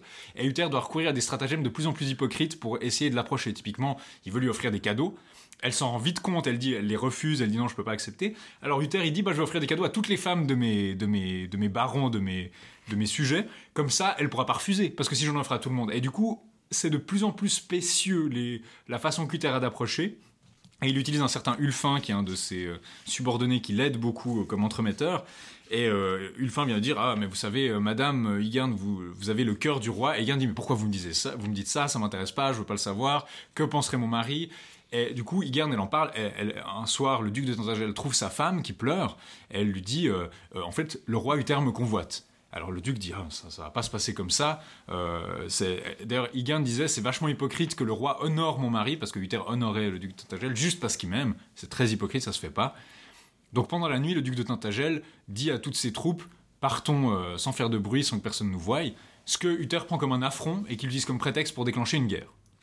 Euh, il y a un défi, euh, enfin un envoi d'ultimatum, un défi, euh, et le duc en fait laisse sa femme à Tintagel avec 10 chevaliers pour garder, la garder et va à la guerre contre le roi. Et va donc il va y avoir une bataille, il va y avoir un siège et une longue résistance. Et pendant ce temps, ben, le roi désespéré parce qu'il ne peut pas voir Ygerne du coup. Il pense, il pense même qu'il va mourir. hein. Il est là, oh non, euh, je, je- je me meurs d'amour pour Ygerne. Je suis persuadé qu'il me faudra en mourir car je n'ai perdu la soif, l'appétit, le sommeil et tout le repos nécessaire à un homme. Et Ulfin lui dit, Ulfin qui est son valet, justement un peu le, le, le, le- le- comment dire, le Sganarelle, le valet un peu confident qui va jouer les entremetteurs, lui dit, vous avez vraiment le cœur d'un lâche, vous qui imaginez mourir par amour d'une femme. euh, je vous donne cependant mon conseil, faites appeler Merlin et demandez-lui, disons, de faire votre sale besogne. Et Ulfin va donc chercher Merlin. Et euh, Et bah, de nouveau- il rencontre un inconnu, puis il se fait Est-ce que vous savez où Merlin? Ah oui, je sais, peut-être où est Merlin, hein, mais qui sait qui puis, puis, puis, bien sûr, c'est Merlin qui lui apparaît sous ce déguisement. Euh, et euh, de nouveau, d'abord c'est un vieillard, ensuite c'est un bossu. Euh, bref, il y a de nouveau toute l'histoire des, des déguisements de Merlin. Bah, à chaque fois que Merlin discute avec les rois, il doit faire des espèces de, de- de- de scénarios d'espions avec trois couches d'intermédiaires qui sont à chaque fois lui-même, qui discutent et qui échangent et qui font des allers-retours avant de rencontrer vraiment, vraiment les rois. Et euh, Merlin va mettre un plan au point. Il va euh, donner à lui-même et à Ulfin l'apparence de deux euh, chevaliers très fidèles, Bretel et Jourdain, qui sont des chevaliers de, de, de Tintagel. Et il va donner au roi lui-même l'apparence du duc. Et ils vont donc pouvoir rentrer et euh, bah, l'histoire de, de la, du viol en fait par, euh, par, euh, Uther. Sous l'apparence du duc. Sous l'apparence du duc. Euh, Merlin, avant ça, veut quand même des garanties. Il fait jurer à Uther sur le livre. Alors, ça pourrait, c'est pas explicite, mais clairement, c'est sur la, sur la Bible, sur le livre. Euh, il, ju- il jura que Merlin lui avait demandé de lui donner de bon cœur ce qu'il exigerait de lui. C'est-à-dire que Merlin se donne une espèce de blanc-seing dans le futur. Il dit en échange de ça, je pourrais exiger, euh, je pourrais exiger quelque chose de toi, Uther. Il exigera en fait l'issue de cette, de cette conception, c'est-à-dire Arthur. Pendant qu'il est avec Ygane, le duc est tué dans un assaut par la piétaille. Donc c'est assez déshonorant en fait. Le, le duc est tué non pas euh, non pas capturé euh, comme ça se fait régulièrement, mais euh, vraiment. euh, C'est presque par erreur, parce que ça veut dire qu'ils l'ont pas reconnu et puis ils l'ont juste. euh, alors que charcuté. normalement il aurait dû être capturé, voilà. Et euh, là, ça, ça attriste le roi qui est un peu hypocrite peut-être là. euh, euh, triste quand même. Bien pratique mais triste. Mais il y a toujours le thème, je trouve, il y a toujours le thème ici des apparences. C'est-à-dire qu'on a Uther qui a l'apparence du duc et qui, du coup, euh, abuse d'Ygerne, et de l'autre côté, on a le duc qui n'est pas reconnu par les soldats et qui se fait tuer. Donc on a de nouveau une espèce de, de jeu sur la question de, des apparences. Il y a aussi, je pense, une, une reconnaissance quand même assez forte. Bon. Après la mort du duc de Tintagel, il y a des énormes pourparlers de paix qui prennent extrêmement longtemps et Ulfin s'illustre dedans en proposant des choses très audacieuses, notamment euh, ils vont proposer euh, que, comme réparation, Uther pourrait marier Ygerne, ce qui est drôlement pratique. Et les proches d'Ygerne disent Ah, ce serait une très bonne réparation, et puis on pourrait euh, marier la fille du duc de Tintagel et d'Ygerne à Lot de Lotian, qui engendrera donc Gauvin, Gravin, etc., Qui est un allié de, de d'Uther lui. Hein. qui est un allié d'Uther. Et euh, les alliés du couple ducal disent Oh, c'est, très, très bien, c'est de deux mots, il faut choisir le moins, il faut se raisonner. Et donc, c'est assez tragique parce que Ygerne a profondément résisté jusque-là. Mais euh, à partir de la naissance d'Arthur, en fait, elle va complètement disparaître euh, du récit, quoi. Elle va. Va- il y a quand même vers sa conception, la, naissance d'Arthur. il y a la naissance d'Arthur et elle se confie à Uther et elle dit euh, Vous savez, parce que justement, euh, elle s'est mariée avec Uther un peu plus tard, donc euh, la conception colle pas, ça peut pas être le fils d'Uther qui est né neuf mois après. Et elle lui dit Vous savez, j'ai eu la visite d'un homme qui ressemblait à mon mari, mais euh, c'était pas lui parce que bah, il était mort. Donc Et du coup, il y a l'histoire de comme comme la conception de Merlin en fait. Comme la conception de Merlin, on- Il mentionne explicite, enfin, elle mentionne plus ou moins explicitement que euh, elle, elle pourrait euh, renier l'enfant parce qu'elle se dira ah mais c'est un démon qui m'a. on- il le- le son- il y a un parallèle très clair avec la naissance de Merlin où on se dit peut-être que ce- cet être qui avait l'apparence de, de mon, de mon mari, en fait, c'était un démon. Et Merlin dit bien à Uther de pas dire que c'était lui en fait parce que comme ça, elle sera beaucoup moins. Bah, si, s'il disait que c'était lui, ah bah voilà, c'est un enfant légitime à ce moment-là, même s'il n'a pas été conçu de façon très légitime, Ouais. il est au final légitimé par le mariage de ses parents. Mais si elle sait pas que c'est Uther qui l'a conçu, elle sera beaucoup plus encline à le laisser à Merlin. Et Uther lui s'en fiche, euh, il- c'est son héritier, mais euh, non non rien à fiche, il va le laisser à Merlin. Et donc Merlin l'amène dans une famille, la famille d'un certain Antor, qui est un bon chevalier euh, apparemment très fidèle, et euh, il lui dit, il faudrait que tu... as eu un gosse, bah, il faudrait que tu donnes ton gosse à une nourrice, et puis que tu donnes le lait de ta femme euh, à euh, l'enfant que je te donne là, qui est Arthur.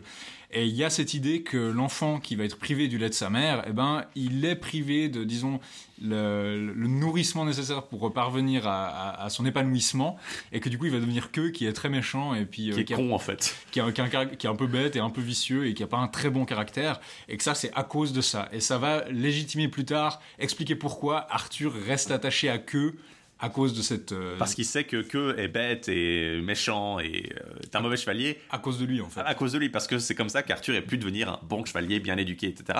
Et donc, du coup, bah, par responsabilité personnelle, il doit garder que auprès de lui, même si que fait les pires atrocités. Euh, on vous l'avait mentionné brièvement dans le dernier épisode, la raison, voilà, c'est la fameuse raison pour laquelle. a, que a euh, la meilleure, le, le- le- le- un emploi vraiment inamovible à la cour d'Arthur.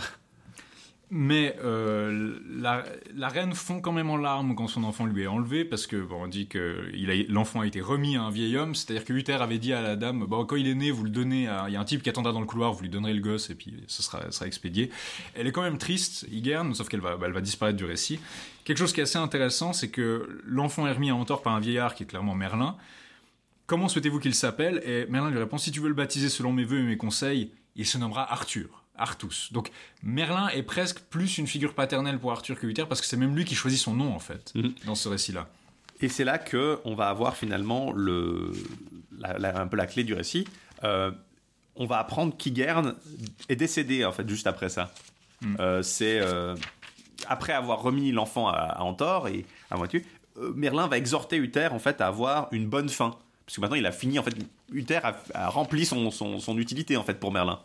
Il y a une notion, il y a presque une notion que Uther qui est malade à ce moment-là, qui va tomber malade, qui va être euh, au seuil de la mort, euh, qui est très affaibli, euh, a rempli le- les buts de Merlin et que Merlin du coup maintenant va pouvoir passer à Arthur. L'idée, c'est donc que Uther est atteint de la goutte, donc qu'il qu'il l'incapacite, qu'il handicape. Et donc, généralement, comme d'habitude, le, handicapement du roi est associé à une perte de son autorité et à des défaites contre les Saxons. Et donc Merlin lui dit Fais-toi porter sur une civière pour, disons, redonner le moral à tes troupes. Et donc Uther se fait porter, il remporte quelques victoires et aussi il devient très, généreux et il donne un peu tout ce qu'il possède euh, à ses, sujets afin de, finir bien, en fait, d'avoir une fin honorable. Il donne toutes ses richesses aux gens et il est manifestement en train de mourir. Donc Merlin arrive et dit Oh, le roi que vous aimez tant est mort. Puis là, Non, mais il n'est pas techniquement mort. Puis il dit Mais oui, oui, oui, il est, il est mort, il n'a pas soufflé mot depuis trois jours et il ne parlera plus jamais. Et ils disent Non, mais c'est pas possible, il va se remettre, c'est juste passager. Merlin dit Je peux, euh, je peux peut-être le faire parler, il va peut-être prononcer encore quelques mots maintenant que je suis moi, euh, maintenant que je suis là. Et il lui dit Tu as fait une très belle fin, ta conscience est conforme aux apparences. Donc là, on a de nouveau le thème de se mettre en accord avec la. Il faut pas juste être vertueux, il faut pas juste avoir l'apparence de la vertu, il faut que sa conscience soit en accord avec la vertu. Donc le thème des apparences qui traverse beaucoup celui du Merlin. Et donc, euh, je t'assure que ton fils régnera sur ce royaume après toi par la grâce de Jésus-Christ et qu'il permettra l'achèvement des aventures de la table ronde que tu as fondée. Il y a cette idée qu'Uther était imparfait, incomplet, et que ce ce sera achevé euh, par Arthur, que c'est son fils vraiment qui va parachever ce qu'il a commencé. Et du coup, euh, euh, quand le roi entend ça, quand Uther entend ça, il dit Au nom de Dieu, demande-lui de prier Jésus-Christ pour moi. Voilà ce que vous pensiez pas entendre un jour, proclame Merlin à l'assistance, et puis voilà, le roi euh, décède comme ça.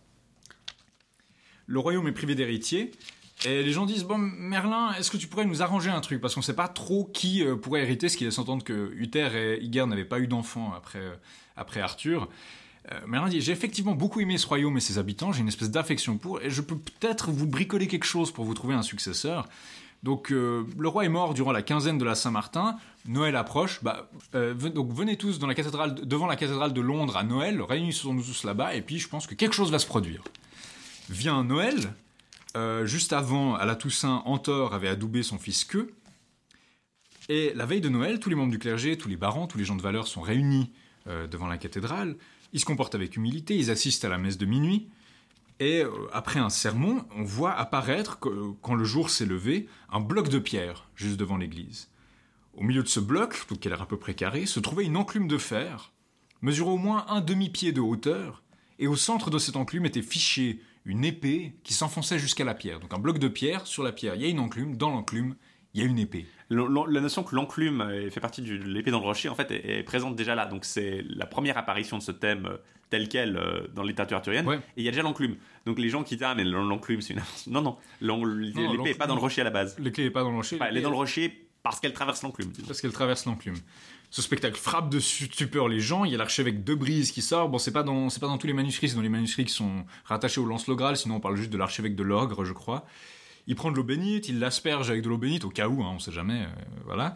Et il regarde et sur la pierre, il y a des lettres d'or qui sont qu'il déchiffre. Et ces lettres disaient que celui qui ôterait l'épée serait le roi du pays selon l'élection de Jésus-Christ. Donc, euh, élu par Jésus-Christ, serait la personne qui sortirait l'épée. C'est pas écrit sur l'épée d'ailleurs, c'est écrit sur la pierre. Et donc, euh, bah, dit, bah, bah, maintenant c'est anybody's game, tout le monde peut essayer de sortir l'épée du rocher, on va commencer par les nobles, mais c'est pas la, la richesse ou le lignage ou euh, les, les honneurs mondains qui vont vous garantir cette victoire, ce sera vraiment l'élection euh, divine. Et du coup, tout le monde essaye, ça marche pas. On confie l'épée à 10 hommes pour, garder l'épée, pour être sûr qu'on voie euh, qui la sort si quelqu'un la sort. Sauf que euh, après ça, euh, tout le monde commence à s'ennuyer, les chevaliers s'ennuient, et puis un tournoi qui, qui émerge aux portes de la ville, donc les gens font des tournois quand ils s'ennuient, et puis il dégénère en mêlée générale. Donc tout le monde commence à se jeter dans la mêlée, avec ou sans bouclier, et que le fils d'Antor, qui avait été adoubé avant la Toussaint, interpelle son frère Arthur, qui a priori est, quand même le frère cadet, ou qui n'a pas encore été adoubé, ou qui n'a pas le même statut que lui. Ah, il semblerait quand même que dans, si on suit la narration, euh, que est plus âgé en fait qu'Arthur, mais au moment où Arthur est amené à Antor, je crois que c'est euh, soit la, la- la femme vient d'accoucher, la femme Oui. d'Antor vient d'accoucher, ou elle est en elle va juste accoucher. Donc il a un statut plus élevé, mais on n'est pas sûr s'il est exactement plus âgé. Et euh, il lui dit Va me chercher mon épée dans notre demeure. Alors Arthur il va, il se rend au logis, il cherche l'épée, mais il parvient pas à la trouver. Euh, la dame de la maison les avait rangées dans ses appartements avant de partir assister à la mêlée avec les autres, donc il les trouve pas. Quand il vit l'inutilité de ses recherches, il verse des larmes, donc il est désespéré. Et puis il passe devant l'église et il voit l'épée et il se dit Ah, mais j'ai pas essayé. Euh, bon, bah, peut-être que peut-être que que euh, voudra bien cette épée. Donc il y a déjà ce motif-là qu'on va retrouver en fait jusqu'à aujourd'hui, qui est dans le Mortet d'Arthur. Ce motif de Arthur qui prend l'épée un peu parce qu'il cherche une épée, et pas parce qu'il veut la royauté, euh, pas parce qu'il veut essayer d'être roi, mais parce que son frère lui a demandé une épée et que lui il veut juste rendre service. Il prend l'épée, il la cache sous son manteau, il l'amène à queue. Que prend l'épée et fait Mais c'est pas mon épée, où est-ce que tu l'as trouvée Ah, Je l'ai prise sur le perron. Et il dit Papa, je suis roi d'Angleterre Que essaye instantanément de, prétendre qu'il a réussi à sortir l'épée, et son père ne le croit pas, il lui dit Non, mais que où est-ce que tu as trouvé cette épée? Et il dit Bon, c'est c'est Arthur qui, qui l'a prise. Et c'est là que Antor dit à Arthur Eh bien, euh, si je pouvais m'employer à ce que vous deveniez roi, quel bénéfice en tirerais-je Donc il est aussi très intéressé apparemment par ce que Arthur va faire s'il devient roi. Et euh, le Seigneur lui dit, je ne puis avoir cet honneur ou un autre sans qu'il ne vous revienne, puisque vous êtes mon père. Donc il dit basiquement, mais je peux pas être roi parce que vous devriez être roi avant moi si vous êtes mon père. Enfin, vous êtes encore, je peux pas prendre le trône si je suis fils de. Enfin, il dit basiquement, euh, si je suis roi, vous seriez roi aussi. Puis il dit, mais non, je suis pas ton père. Euh, je suis ton père adoptif, mais je ne sais pas qui t'a engendré. Arthur est un peu choqué par cette nouvelle. Euh, quel bien, pour- bien pourrais-je bien donc espérer moi qui suis privé de père? Et dit vous n'avez pas été sans père, il faut bien que vous en ayez eu un. Enfin, ce qui est ironique étant donné qu'on a un personnage qui a techniquement pas de père, c'est Merlin. Enfin, son père c'est un incube. Et c'est là que euh, il va expliquer en fait à Arthur qu'il a commis un acte assez déshonorant pour sauver Arthur, enfin pour, pour éduquer Arthur, puisqu'il l'a nourri euh, au, lait, au, lait de la mère de queue et qu'il a sevré queue à sa place. Et que c'est pour ça que il est un peu voilà que queue est un, un peu bizarre. Et du coup, il lui fait promettre que queue sera toujours son sénéchal pour compenser ça en fait comme re- comme paiement Euh, même s'il manque de sagesse ou de loyauté ou que vous devez souffrir à cause de ses défauts et sa tournure d'esprit sa, sa- tournure d'esprit provient uniquement de la femme de peu qu'il a, qu'il a allaité Il y, a, quand même cette idée que justement il y a une notion, enfin un peu un débat euh, nature nurture en anglais, dans l'idée que euh, si le dé- que le développement de queue a été freiné par le fait qu'il n'a pas eu la- le, le- le bon cadre pour s'épanouir parce qu'il a été donné à Arthur. Et je pense aussi, il faut noter, euh, c'est un acte déshonorant, donc il dit c'est la honte qu'il avait faite pour lui, mais c'est que, je crois, dans le manuscrit. que euh, utilise Fugue Pierreville en fait c'est que dans le manuscrit à prime partout ailleurs, c'est pas honte, c'est bonté. Donc euh, de H à B, c'est- une très petite différence. Mais dans la plupart des autres manuscrits, ça a été compris comme un acte de bonté fait envers Arthur, tandis que là, on parle de honte parce qu'effectivement, euh, c'est vrai, un enfant, c'est pas très gentil. Et Arthur accepte donc euh, de devenir roi. L'archevêque chante le Te Deum Laudamus, on le porte à l'église. Tout le monde euh, est content, sauf les barons. Les barons disent non, mais on va pas, on va pas nommer un gamin comme ça sans expérience roi euh, ça ça aurait été assez simple de, de- que Merlin débarque et dise oui mais c'est le fils du terre puis là ça aurait peut-être facilité les choses mais non. Ce qui va se passer c'est qu'Arthur va remettre l'épée donc le motif de remettre l'épée dans la pierre qu'on trouve notamment par exemple dans, dans, Camelot c'est quelque chose qu'on a déjà dans la première apparition du motif de l'épée en fait. C'est, c'est- on l'a peut-être pas assez incité mais c'est là que ce motif de celui qui arrive à sortir l'épée du rocher bon là c'est une enclume c'est là que ça apparaît et il le remet dans l'épée et dit bon ben euh, on va appeler d'autres gens et puis on va voir s'ils arrivent à la sortir et puis euh, après si vous si personne arrive on acceptera et donc il repousse de fête en fête le sacre donc d'abord à la chandeleur puis après à Pâques puis après à la Pentecôte et au final il faut noter qu'il est déjà roi en fait techniquement Il est Euh, déjà il est roi. reconnu comme roi il peut nommer euh, que sénéchal il est le chef mais c'est juste que le sacre officiel est repoussé euh, au fur et à mesure. Et en fait, il, ouais, il repousse de, de plusieurs fêtes jusqu'à ce que finalement ils atteignent, je crois, c'est la Pentecôte. Mhm. Euh, et à la Pentecôte, Là, jusqu'à la Pentecôte, l'ensemble des barons se réunit, ils essayent tous encore. L'archevêque avait préparé euh, la couronne et le sacre, et voilà quand ce fut fait. euh, allez, il, il dit, l'archevêque est prêt à chanter la messe et il dit Arthur, allez chercher l'épée de justice dont vous devez protéger la Sainte Église et garder la chrétienté de votre mieux par tous les moyens.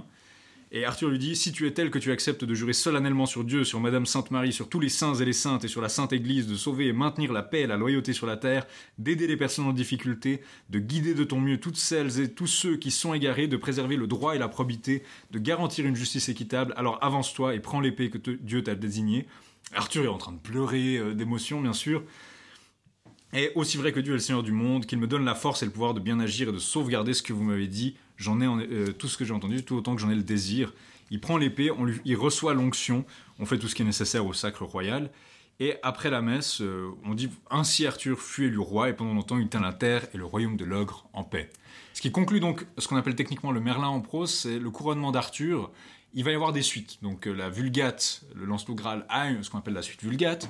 Ce qui est peut-être la post-Vulgate a ce qu'on appelle la suite du Merlin, ce qui est pas du tout confusant, hein, c'est très pratique. la suite post-vulgate du Merlin, suivant qui vous qui demandez. s'appelle juste, juste la suite du Merlin. La Merlin Hutte, c'est la suite post-vulgate, hein, on est d'accord. Donc, il y a, et dans, ces- dans ceci, en fait, c'est là qu'on va voir les, vraiment les interactions entre Merlin et Arthur Jeune, Et- qui sont un peu occultées ici. Et dans le, dans le manuscrit de Modène aussi, du cycle de Robert de Boron, on a un petit intermède entre le Merlin et le Perceval, où euh, Merlin récapitule un peu l'histoire à Arthur, en fait. Euh, Il vient le coacher un petit peu au début de son règne, et où ça permet de faire un peu la transition, parce que là, de nouveau, Merlin n'a pas tant de rapport avec Arthur. Il, préside à sa conception, il le nomme. Euh, il préside à sa conception et il le nomme, mais il n'est pas vraiment en train de l'épauler tout au long de son règne, et on voit pas son règne, ça se finit avec son couronnement. Euh, Il n'y a pas encore cette idée vraiment de, Merlin dans les coulisses du règne d'Arthur. Là, il, il épaule vraiment son père et son oncle, Pendragon et Uther.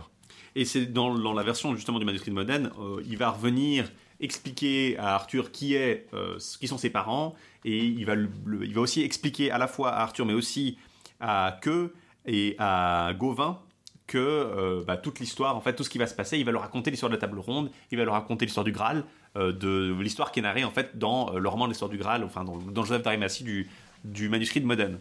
Et en fait, ça va servir évidemment la à la transition vers le Perceval en prose du manuscrit de Modène. Je pense qu'on peut juste dire un mot justement sur tous ces, renvois. Ce qui fait vraiment que c'est un cycle, c'est ces renvois perpétuels d'une œuvre à l'autre. Dans le Joseph, on annonce peut-être un peu la suite, mais pas vraiment, parce que voilà. Dans le Merlin, on fait référence au Joseph et on annonce la suite avec le siège vide notamment.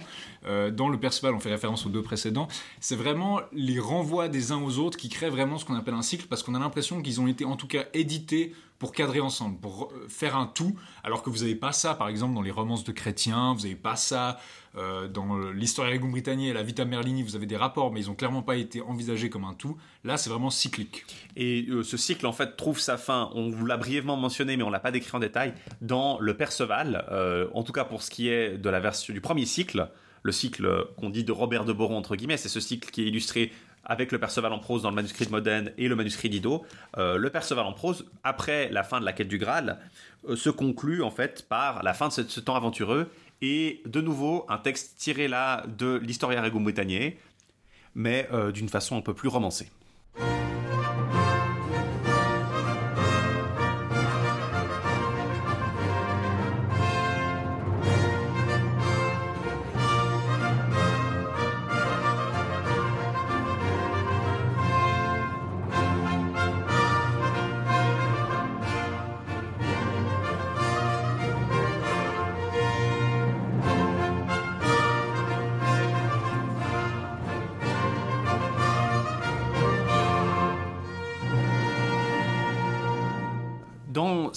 Cette mort Arthur, donc, qui va intervenir à la fin du Perceval en prose, on va ajouter quelques détails à l'histoire telle que l'a relaté euh, Jeffrey, mais dans l'ensemble, on est euh, vraiment dans ce, même, euh, cette même histoire avec une conquête de l'Europe par Arthur, qui est en conflit avec Rome, et une trahison de Mordred qui va pousser Arthur à revenir en Bretagne pour finalement trouver la mort contre Mordred. Et euh, c'est là que se fait la prophétie qu'il reviendra un jour après être euh, occulté en Avalon. Euh, ça commence de nouveau donc avec une, disons, une invasion de la France. Sauf que contrairement à l'histoire Gométanier, où cette invasion est motivée par, disons, un, défi, si on veut, de Rome, où Lucius, le consul, donc, fait, mais demande le tribut à Arthur, là, la, la conquête, en fait, de la France, enfin, de la Normandie d'abord, se fait parce que Arthur est un peu, disons, c'est un peu dommage euh, qu'il soit limité à la Bretagne. Euh, Le temps aventure est fini, il y a des tas d'aventures. Euh, les barons euh, veulent un peu plus d'aventures.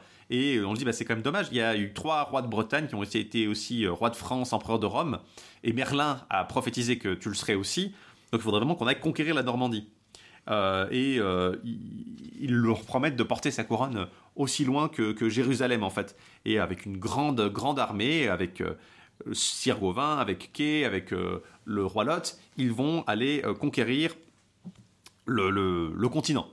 Et dans son absence, il donne ses terres à la reine et à Mordred, qui est le frère de Gauvin. Donc, hein. Euh, et donc ils y vont, ils, vont en Normandie. Ils vont assez rapidement battre toutes, toutes- les armées qui leur sont opposées.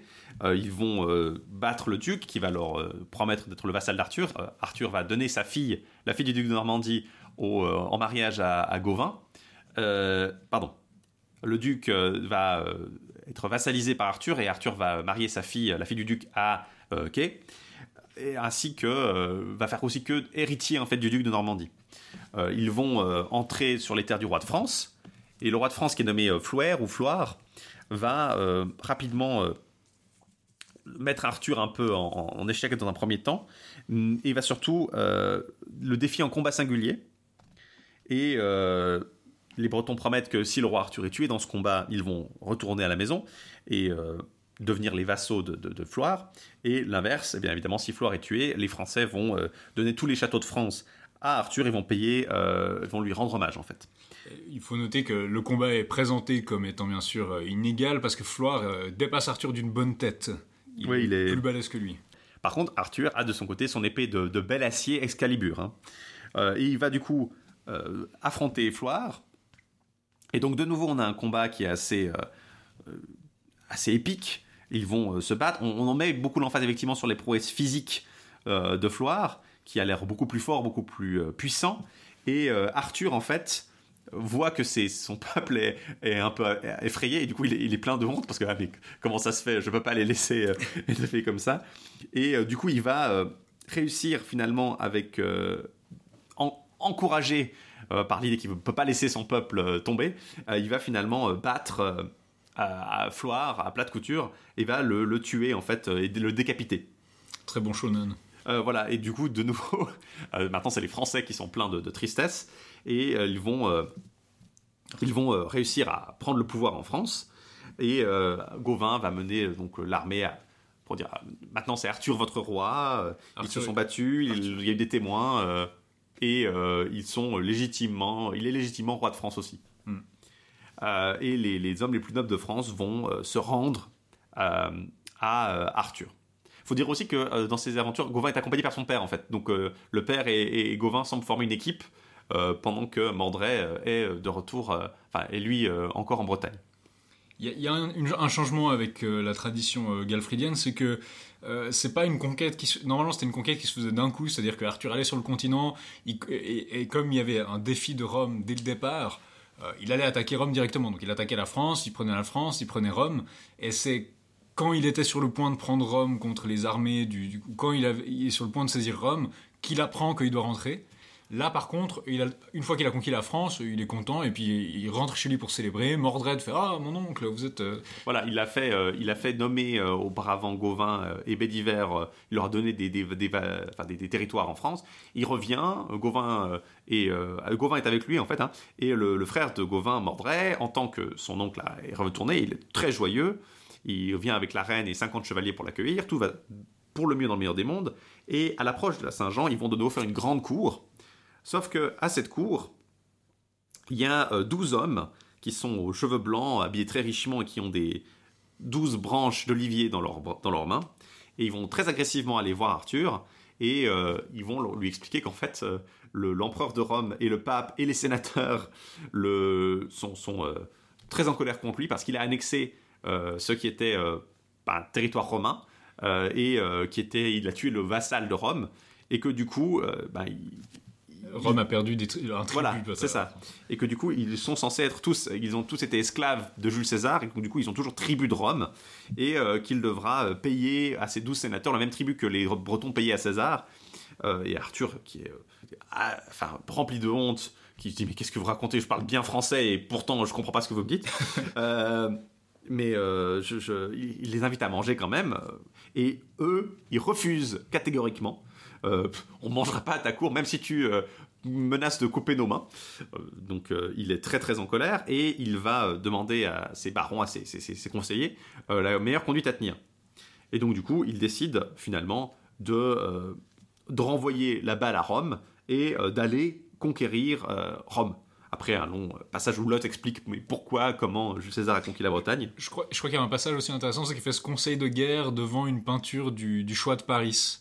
Euh, où on voit un espèce de motif classique qui est donc le Oui, c'est ça. je sais pas une si fresque qui raconte l'histoire de Paris dans la chambre du conseil de guerre d'Arthur. qui est donc le choix entre justement le, donc le, le- le- différents types de pouvoirs ou de succès dans la vie. Voilà, on, on est en train de nous dire bah, conquérir Rome, c'est pas plus mal. Un espèce de renvoi euh, classique là-dessus. Et euh, il va, euh, Lot va raconter l'histoire de Brennès et euh, Bellin, qui est une histoire qui est tirée en fait de l'histoire égo-montagnier pour justifier la conquête. Et ils vont à nouveau rappeler cette prophétie de Merlin qui a dit qu'il sera roi de Bretagne et qu'il sera roi de France et qu'il sera empereur de Rome. Euh, et donc du coup, il faut qu'on aille euh, conquérir Rome. Euh, L'empereur, quand il a entendu euh, la réponse d'Arthur, bien sûr est enragé. Il invoque tous ses, ses- ses vas- ses autres vassaux, dont notamment le roi d'Espagne qui est un sarrasin. Évidemment, on est toujours dans cette même dynamique hein, que dans l'histoire montagnier où Il y a déjà des musulmans. voilà, il y a déjà des musulmans.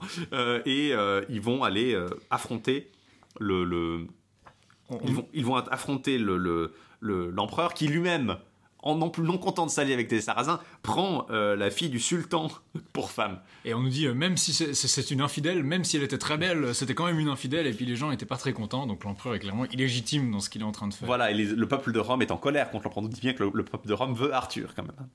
Et, euh, et là, le, le- ce qui est rigolo, c'est que le, le manuscrit de Modène euh, précise bien que euh, Blaise ne sait rien des détails des opérations précises, parce que Merlin pensait pas nécessaire de lui mentionner ça. Donc on est de nouveau toujours dans cette, cette optique que c'est Blaise qui écrit le texte que Merlin lui dicte en fait. Alors il y a d'abord une, d'abord une ambassade qui est menée par Bédiver et Gauvin euh, chez les Romains. Alors ça tourne mal, ça à- tourne mal. Ils se mettent à buter des gens. Enfin, euh, Bédiver tue le neveu de l'empereur. Enfin, Gauvin tue un neveu de l'empereur. Bédiver tue euh, un des, des, des plus fidèles généraux de l'empereur. Et euh, la guerre est enfin déclarée complètement. Euh, ils se battent tous en France. hein. c'est toujours en France. Donc les armées sarrasines et, euh, et romaines se battent contre les armées bretonnes en France. Alors il y a une grande bataille. Arthur tue l'empereur. Lot tue le, Le roi sultan, le roi d'Espagne. Le sultan est tué. Gauvin tue le sultan. Gauvin tue le sultan et puis le roi du Danemark tue, qui est toujours allié à Arthur, tue le chef, le- enfin l'autre général romain et du coup Rome est à la merci d'Arthur. Ils sont à Paris, hein, ils s'apprêtent à marcher sur Rome pour aller, pour couronner Arthur empereur. Sauf que là des messagers arrivent et racontent euh, ce qui s'est passé en Bretagne. Mordred a pris euh, Guenièvre pour épouse et s'est retourné contre le roi.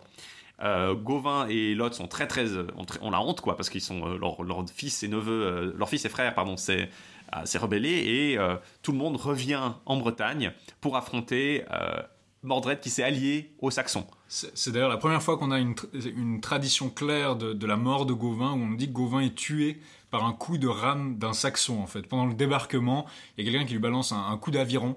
Alors qu'avant, on disait qu'il était tué par un saxon, on disait qu'il était tué pendant le débarquement, mais on n'explicitait pas vraiment, et c'est là qu'on a vraiment cette mort absurde de Gauvin, parce que son casque était délacé, et qui est tragique. Euh, le texte passe un petit moment à se lamenter sur le sort euh, que ça a fait, les gens pleurent, il y a des milliers de gens qui sont morts euh, dans cette, ce débarquement. Et euh, Bédiver est aussi tué, Kay est aussi tué, Lot et Sagremort sont très tristes à la mort de Gauvin, ils sont aussi tués, et il fait enterrer tout le monde et se lance en bataille contre Mordred à d'abord Winchester. Euh, à Winchester, il y a une grande bataille de nouveau, mais là les Saxons sont quasiment exterminés, et Mordred fuit en Irlande. Euh, maintenant que Mordred est en Irlande, Arthur le poursuit en retour.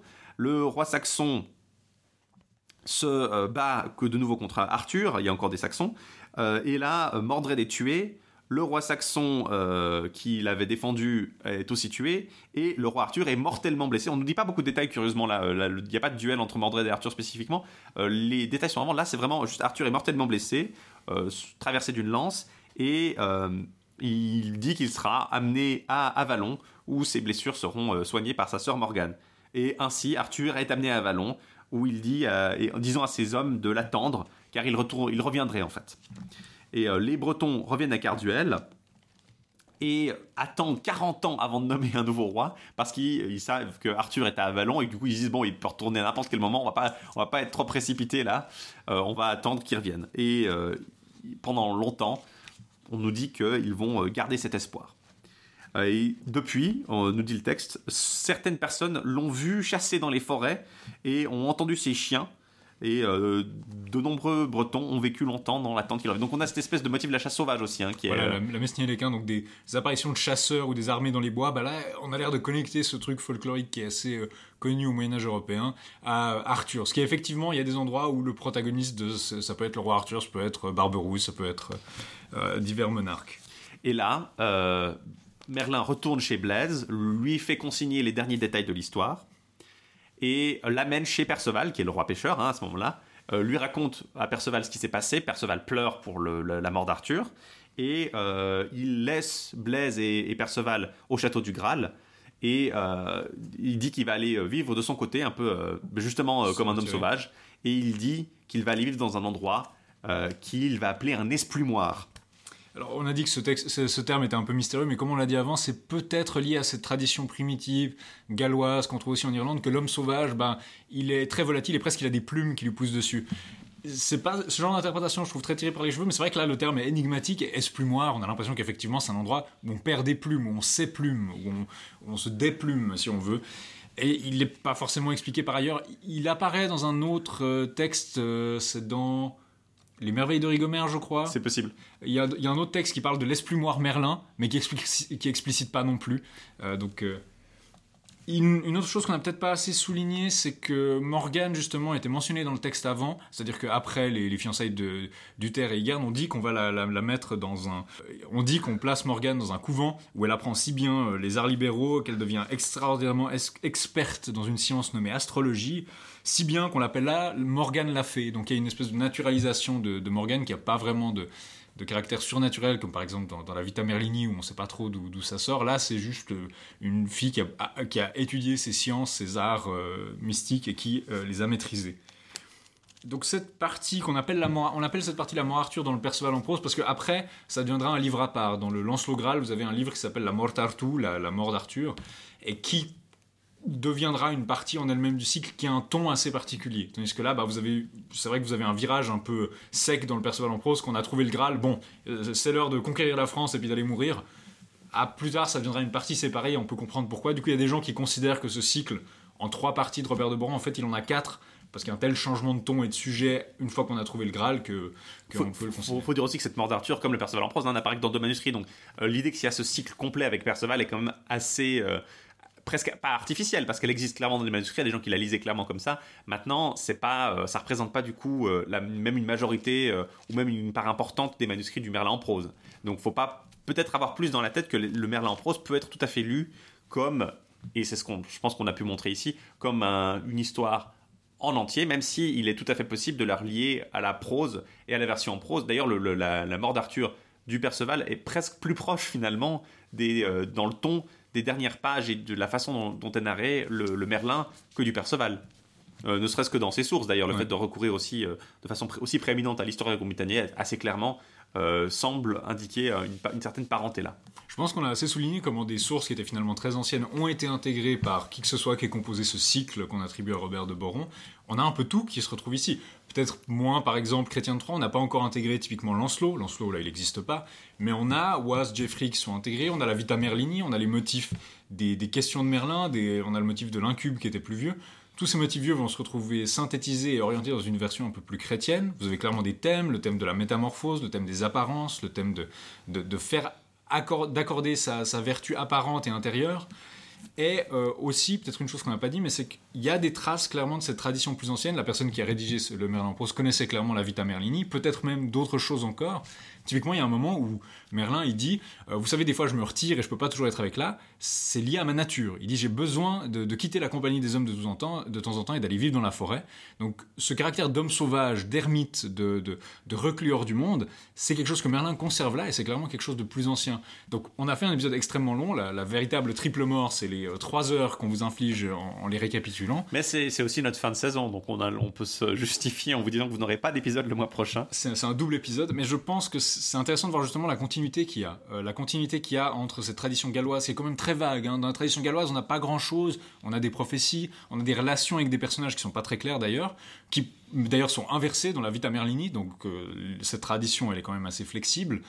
Geoffrey de Montmartre, c'est quand même la personne qui a créé Merlin, comme vous le voyez ici. Donc je pense que c'est intéressant de se, de se retourner sur ce qu'il a fait, parce que la Vita Merlini, malheureusement, c'est un texte qui est très peu lu par rapport aux autres. Disons par rapport à l'histoire Regum Britanniae, par exemple, que je pense tous les nerds arthuriens ont lu, la Vita Merlini, c'est un peu plus rare. Vous voyez, on a, on, a- on a tellement voulu vous la, la- la présenter qu'on on vous a obligé euh, à la traverser l'histoire avant d'atteindre le vrai but de l'épisode qui était le, le Merlin en prose à la base. Mais je pense qu'on voit quand même l'importance. Bon, on dit ça à chaque épisode, c'est l'œuvre la plus importante du cycle arthurien, mais c'est possible que le Merlin en prose soit une des œuvres les plus importantes du cycle arthurien de tous les temps. 50 manuscrits, plus de 50 manuscrits, on peut compter encore des, des fragments, c'est quand même impressionnant. Et il sera intégré, il va devenir incontournable. Le Graal, il va l'intégrer, il va juste rajouter une suite à la fin.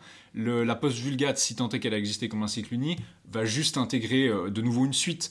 Euh, il faut voir que ce texte va pas vraiment disparaître, il va jamais être vraiment remplacé. Ou jamais être euh, beaucoup changé, à part l'addition de la suite à la fin, contrairement justement à la, mort d'Arthur, tout ce qui peut être comprimé et remis ensemble, est finalement le- le- la, seule, la vraie continuité, aussi depuis le cycle de Robert de Boron jusqu'à la post-vulgate, si tant est qu'elle existait effectivement, on vous en reparlera quand on parlera des vulgates et post-vulgates, c'est euh, ce Merlin en prose. Donc euh, Parce ça que- justifie peut-être de passer trois heures dessus, effectivement. il faut dire que le Joseph d'Arimathie, justement, il va être réécrit pour lui donner un peu plus de peps, donc on va avoir des batailles, des trucs un peu plus chevaleresques, romanesques dedans.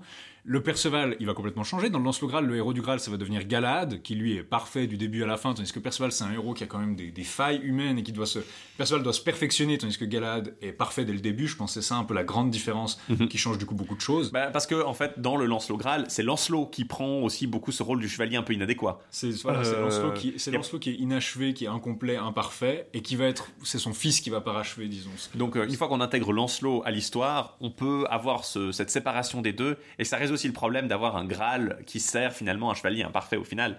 Euh, c'est peut-être un peu plus, euh, disons, euh, idéologiquement clair s'il y a le chevalier qui est un bon chevalier mais qui est un imparfait en Lancelot, et un chevalier parfait plutôt qu'avoir une ces, ces- ces choses bases qu'on pourrait considérer comme la morale un peu ces, questions de basse moralité euh, et d'évolution un peu complexes et un peu trop compliquées.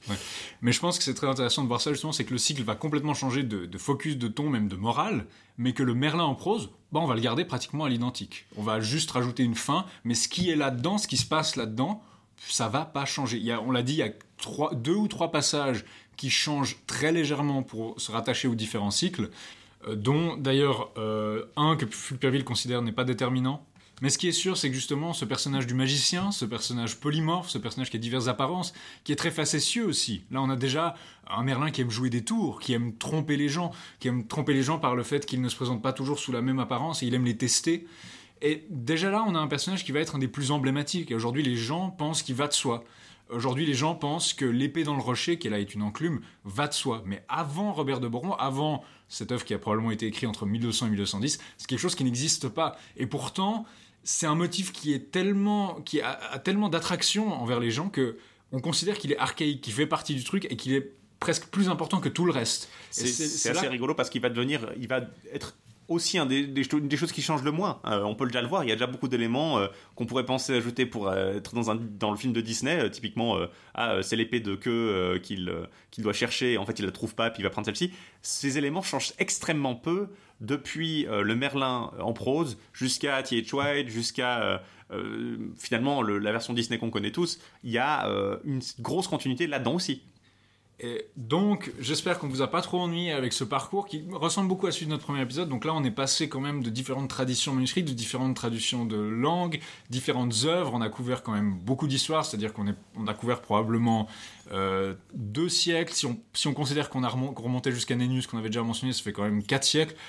Il y a quand même beaucoup de, matériel qui amène la jeunesse de ce personnage, mais je pense qu'il faut le comprendre comme tout, comme justement une élaboration littéraire où des gens écrivent les uns après les autres, bricolent, réutilisent des éléments, leur donnent un nouveau sens, euh, leur donnent une nouvelle fonction, et qui va continuer jusqu'à nos jours. Mais justement, le Merlin reste une des œuvres qui a beaucoup changé la donne, mais qui va, dont les accomplissements, disons, dans le canon qu'il a créé, va rester, comme tu l'as dit, euh, presque inchangé jusqu'à nos jours.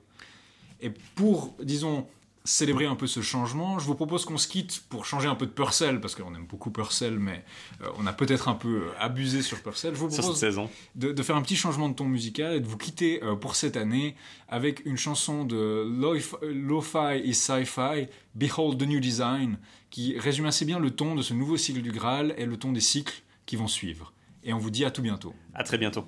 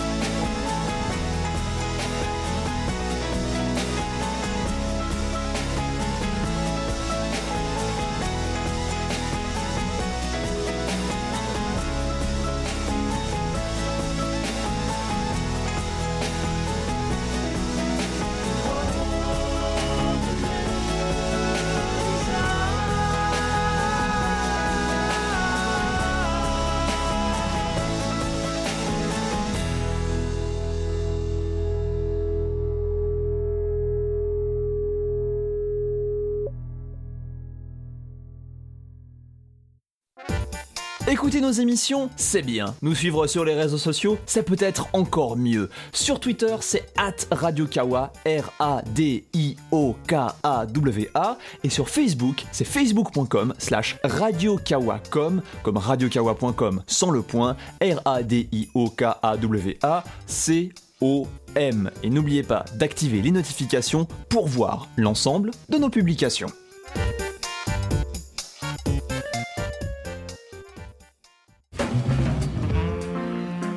Dans Tech2, Franck et moi examinons la technologie aussi bien dans le cadre du travail que dans celui des loisirs et de la vie courante, de Microsoft Word jusqu'à Netflix. À chaque numéro, on vous propose donc un gros dossier thématique. Et si on va vous parler d'actualité avec Yann, on le fait avec un twist particulier.